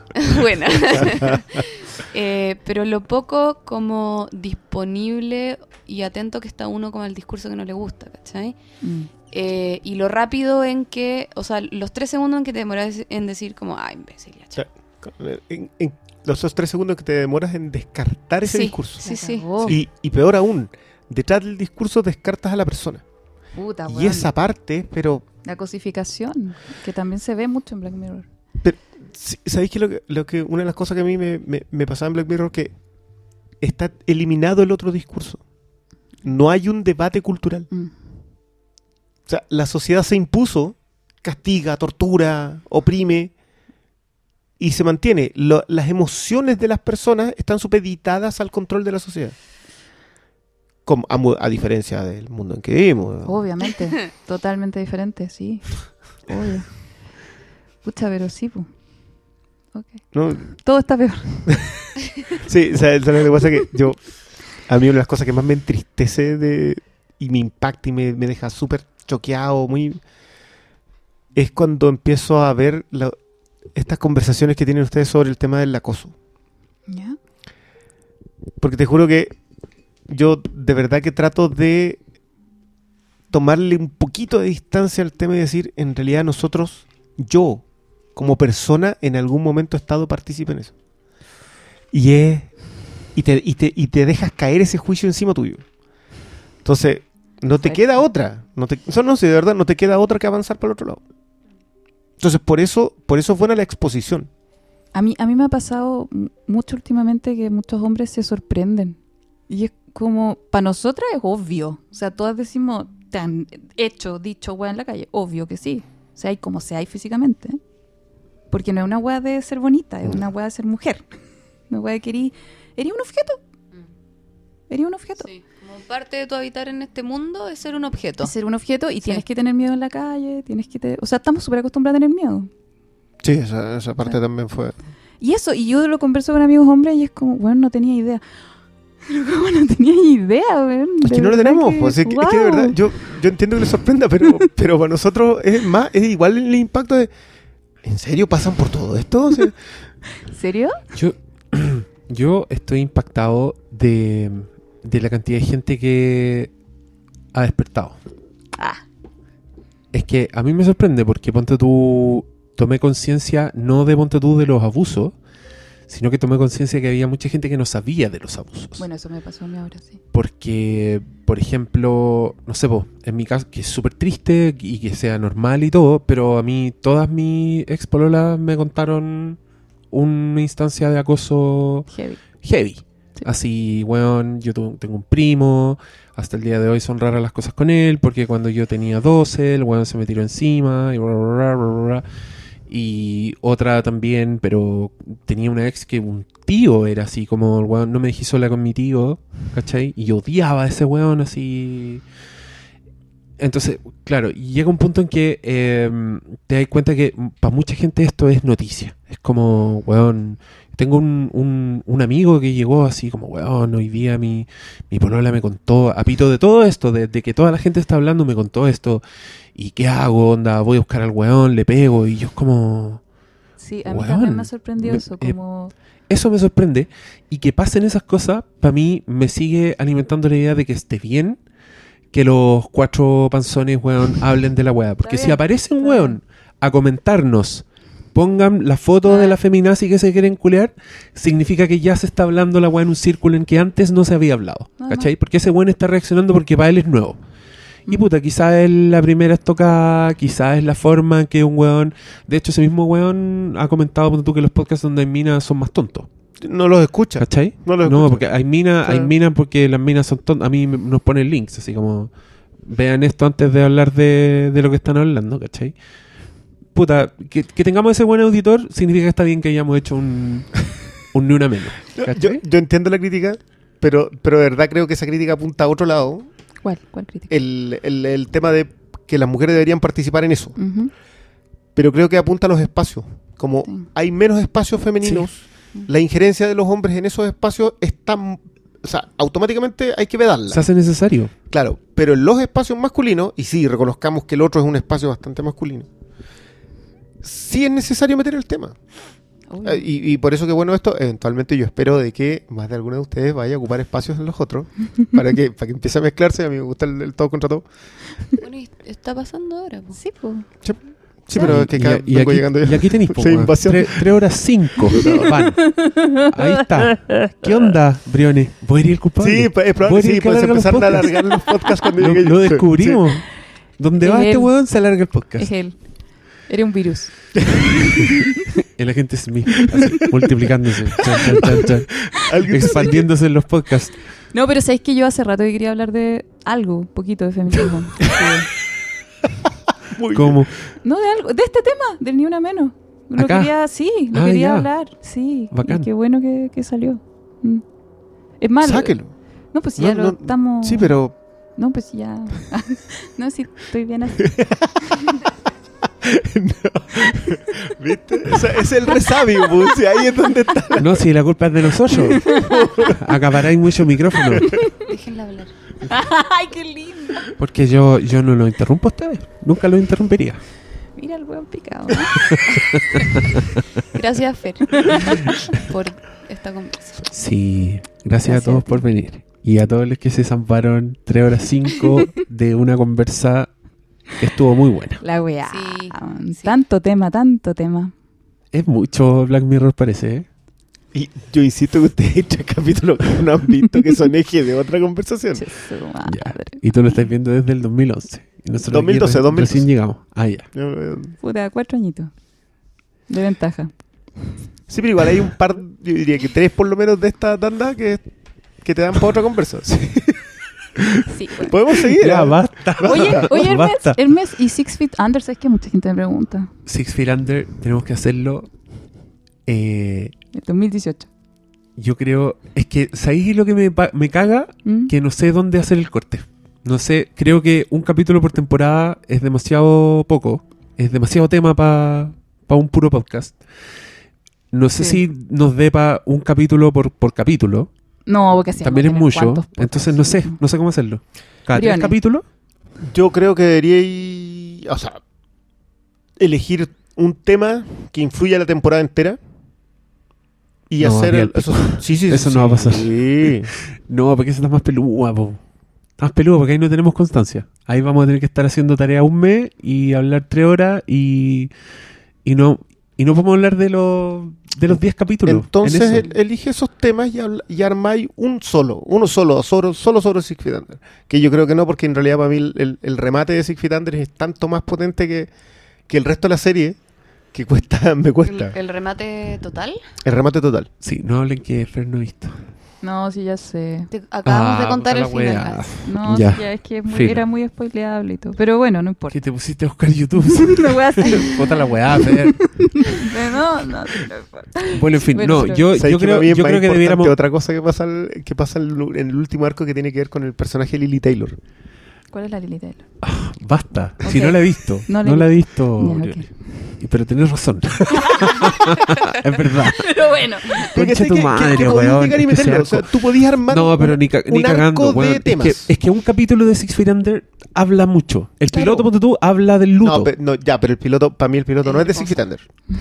¿Qué significa eso? Es que para mí el piloto es estar más en otro tono. Como que siento que el segundo episodio empieza a contarme Six Feet Under. El primero, el piloto, no, es- no tiene ni siquiera el tono ni la idea de Six Feet No, Under. el primero te raya ¿Cómo la cancha. El primero te raya la Presenta cancha. perfectamente a los cuatro Y te dice todos los temas que vas a tratar. Un Six te va a decir. Otro podría tono. empezar ahora, ¿eh? Un weón te va a decir, ya, Sí, vamos, no, sí, parece ya, que lo vamos a tener que hacer los cuatro. No, parece que vamos a tener que hacer los, estos cuatro. Vamos a tener que hablar de Six Feet. Under. Yo feliz Pero- la veo de nuevo. Pero yo, yo insisto, Oh, yo no tengo tiempo. yo creo que tú tení, yo creo que hay que ver tres capítulos y hacer un podcast.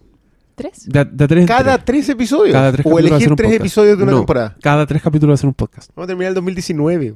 Pero va a ser A ver, una ¿cuánto- weá cuánto- que... ¿cuántos capítulos tiene? 50. Ok. No. ¿Y no puede ser cada cinco? Son cinco de 10 tem- o sea, No. cinco temporadas de 10 capítulos. 12 episodios. ¿12? No y yo diez. incluso diría que son 13, excepto Ah. la última temporada que tiene 12 porque el último es de larga duración. Tenemos internet. Maravilloso La sea. La maquinita en los ojos, porfa. Ok, Google. Yo, yo de verdad creo que podías hacer un arco por tema, sobre todo en función de cuán- cómo se haya Pero actualizado. esa la weá pega, pues weón. Ah, no, pues, pega. no, hablar cada es tres lo capítulos primero- no es pega. po. Sí, pero hablar cada tres capítulos así es la pega al aire y eso es lo que queda grabado. Ah, claro, sí, sí entiendo al Hermes, no quiere hacer la pega afuera, no quiere como estar craneando son- el tema. Son 13, son 13 por temporada, 5 temporadas. 5 por 3. 65, deberían ser 64 episodios porque la... 64 episodios. Chucha. Eso es, Cada ya, tres. es que eh, yo creo que sea un podcast de Six Feet Under. Ah, un poco aparte. Sí, pues. Serían 21 capítulos más o menos. Mira, creo. sería un, sería un podcast, sería un podcast que si lo hiciéramos en inglés, HBO nos pediría permiso para incluirlo en el Blu-ray porque, claro. porque la cagó que es buena la wea. Espérate, pero. Y, y- Bueno, ¿Vos cachai que eh, Kumail, un, un weón que actúa en Silicon Valley que hace stand-up, se hizo famoso porque el weón hizo un podcast de X-Files? Y se juntaba y salió capítulo a capítulo de X-Files. y salió el weón en la última película de X-Files. ¿Cachai? Pero Oye, esta weá no le, puede llegar a Alan Ball y el weón dice, voy a hacer una nueva temporada de Six y la caga para siempre. y nosotros somos culpables y nos sacamos la chucha grabando podcast para nada. Igual yo encuentro que 21 es harto. 21 capítulos Sí, de podcast. Yo creo que Podcast. uno por temporada. Si no, verdad- pero es que si eso es muy poco, encuentro yo. No, es que, es que, ¿sabes lo tendría que ser, creo pero que tendría tiene- que ser como el de hoy día, si es tres horas, sí, horas pero es que- pegado. Yo soy un fiel defensor de que Six Feet Under tiene arcos duros por temporada. En Me cada esa idea, aunque no Es la he que eso, no, eso es una realidad. No, no es que No hay que estáis, describiendo algo. Entonces está ahí listo, po. Pero es que hay tantos detalles hermosos. No, es que ¿sabes- ¿sabes cuál es el problema? no, es que este, este... Qué fome esta parte del podcast para la gente. Pero lo que yo quiero hacer es que yo quiero escribir reseñas de todos los capítulos de Under. Una weá que después había puede hacer- sacar un libro con la weá si queréis. Así, 64 más. textos, 64 capítulos para 64 capítulos. Para mí, ahí me acomoda realmente cualquier formato de podcast. ¿Cachai? Porque voy a tener todo anotado. Pero el peligro es que si nos juntamos a hablar de una temporada, yo voy a sacar mis Tu 13 mamo- tu reseñas y voy a empezar así. Ya. En el 1, ¿te acordáis cuando? 5 horas y media de podcast, como mínimo. Y para allá vamos. ¿Cuánto, cuánto llamo ahora? ¿Cuánto llamo ahora? Tres y Pero cuarto. era 12. Con... El más largo. No, de la historia. sí, más largo No. que el. Ah, que no, el otro. No, tiene 3 no, horas. ¿Cuánto tenía el otro? El otro duró 3 horas 20. Ah, ya. Estamos a punto. Pero puedo Vamos poner, una- puedo poner al final escalera al cielo. No, pero y la hacemos llegar y- claro, que serio. solo, solo para wear a los otros huevones. Ya, pero Fer, no golpees el micrófono. Lo no es necesario. Igual te damos la palabra. ¿Tú qué te quieres? En los otros nosotros levantamos las manos, hacemos aletazo y, y nada. Nos interrumpimos igual. y no terminamos la idea cuando nos interrumpe y se pierden en el Oye, aire. sí, atro. Después alguien de los comentarios reclama. Claro. Gracias. Gracias, Hermes, por hablar encima del pastor. Oye, sí, pues encima del pastor. Es que Oscar Pero sale otra cosa. Pero eso bueno habla tan despacio que yo creo que eso es, eso es tu treta para que todos nos quedemos callados. Porque empieza, bueno, la verdad es que... Y todos nosotros así. Es tan sabio. Y en verdad no está diciendo nada. Esa es la forma en que lo dice. El weón se pasó casi, otra vez compraron. Otra vez me compraron. No, Oscar Yo, Salas, yo sabes que... una, pa- una palabra tuya bastará para sanar. Bueno, yo me quedo con lo del regalo, sí. Yo, de verdad que a mí esa me gustó mucho. como Volvió, te- volvió Volvamos sobre. Junipero. Uy, el weón duro. Ya. Fin. Bueno, y al final no decidimos nada de Six Feet Under. ¿La veo o no la ¿Qué veo? se va a hacer? No, de- desde ya. Vela porque es bueno Vela, para la existencia. Sí, Vela- es una satisfacción en sí mismo. ve Es todos demasiado los buena. capítulos. Y yo voy a empezar a escribir las reseñas. Ya. Ponele 139 a este podcast. Palabra al cierre. ¿Qué? Digan dónde Ah, no, encontrar. si él me la está dando. Ya. Catita, ¿quieres algo, decir algo más? Por favor, di algo más. No quiero oprimirlas. No quiero ser el patriarcado que las silencia. Invitándolas a un podcast Eh. para interrumpirlas. Ah, wea. Em, no, no traje nada preparado. Eh, no, eh, mira, fue. mm, me produjo mucha ansiedad ver Black Mirror. Creo que me produjo mucha como recuerdo de ansiedad social, ¿ya? Como. Eh, como el tema de ver y ser visto, cómo uno es visto por los Uf. demás, cómo miramos, cómo juzgamos. Me, me metí mucho en esos temas y fue al mismo tiempo un ejercicio muy entretenido y bastante angustiante. Eh, y en ese sentido, como tú la otra vez no recomendaste The Canino ni Alps. em, no, no, pero no sé si no la recomendaría. De- es como que para la depresión actual creo que mejor no la vean. Pero hace un año. Claro. claro. Véanla cuando estén felices. Porque vamos a estar mejor. O, o muertos todos. o ya no va a Porque- existir y ya qué diablo. Vamos a querer algo que nos distraiga. De lo en peor el- que estamos. En el, en el apocalipsis. Vamos a ver, ¿te acuerdan cuando los tiempos eran buenos? Black Mirror. Si tan solo todo estuviera peor. Wea. Ya, pero Fer, Estoy deprimida, estoy deprimida. ya, pues Fer. Ahora ya, yo, sí. ¿Dónde te encontramos? Ah, yo siempre tu tengo que dar- Twitter, tu mail, tu celular, tu Doy mi Snapchat, celular. todo. Dalo todo. Eh, me encuentran en Facebook con mi nombre completo, Jennifer Vergara San Martín. Ahí me pueden escribir, también me pueden escribir a mi mail, que es fbcortasanmartin.com. No doy mi teléfono porque es como... No, no diste teléfono. Además, están esos buenos raros ahí que después te empiezan a mandar fotos del patriarcado. Oye, sí, ahora me gané. Ahora me gané troleo. A mí yo encuentro que me trolean poco. Yo creo que después de hoy día me van a trolear un poquitito más. ¿Yo? Sí. Mm. Bueno, también. Gracias. No, ya. Ay, mi... Ah, pero es que mi, mi Twitter lo voy a cambiar. Voy a poner uno más fácil. ¿Qué pongo? Porque Fersipsi no... Pero ahí no, te conocen busquen. todos. Psicóloga Flimcast. Eso, Psicóloga fincas. te juro, salgo. Ya. Catita, en todos los días en Canal 13. Todos los días. De lunes a viernes. No, Ahora, de lunes a viernes. no, de lunes a jueves. Ah. 22, 30 horas. Vean Preciosa en Canal 13. Que está buena. Está Ahí ahí tenéis punto de vista femenino. po. Yo digo que está buena. Ahí tenéis. Y, y, y es bien. Es bueno, es bueno el discurso que hay en Preciosa. Me gusta. Sí, está buena. de hecho, esa señora que se indignó con tu Oh, con, tu posteo fue como, "Pero señora, ¿no, no vio la teleserie? Sí, es de los delincuentes. como ¿qué esperaba? Ahí está, sí. Mire, Yo me encuentro coherente. O sea, obvio, dentro de todo. obvio que es coherente. Sí, la, la señora la que está, está viendo mal preciosa. Don Cristian, ¿dónde lo encontramos? En este podcast, en todos los capítulos. En todos los capítulos de ahora en parece. adelante. Eh, no, yo muy. yo me tienen de parche. Soy la galleta, así hoy nos falta un jugador. Al arco, ya, al arco. Ya.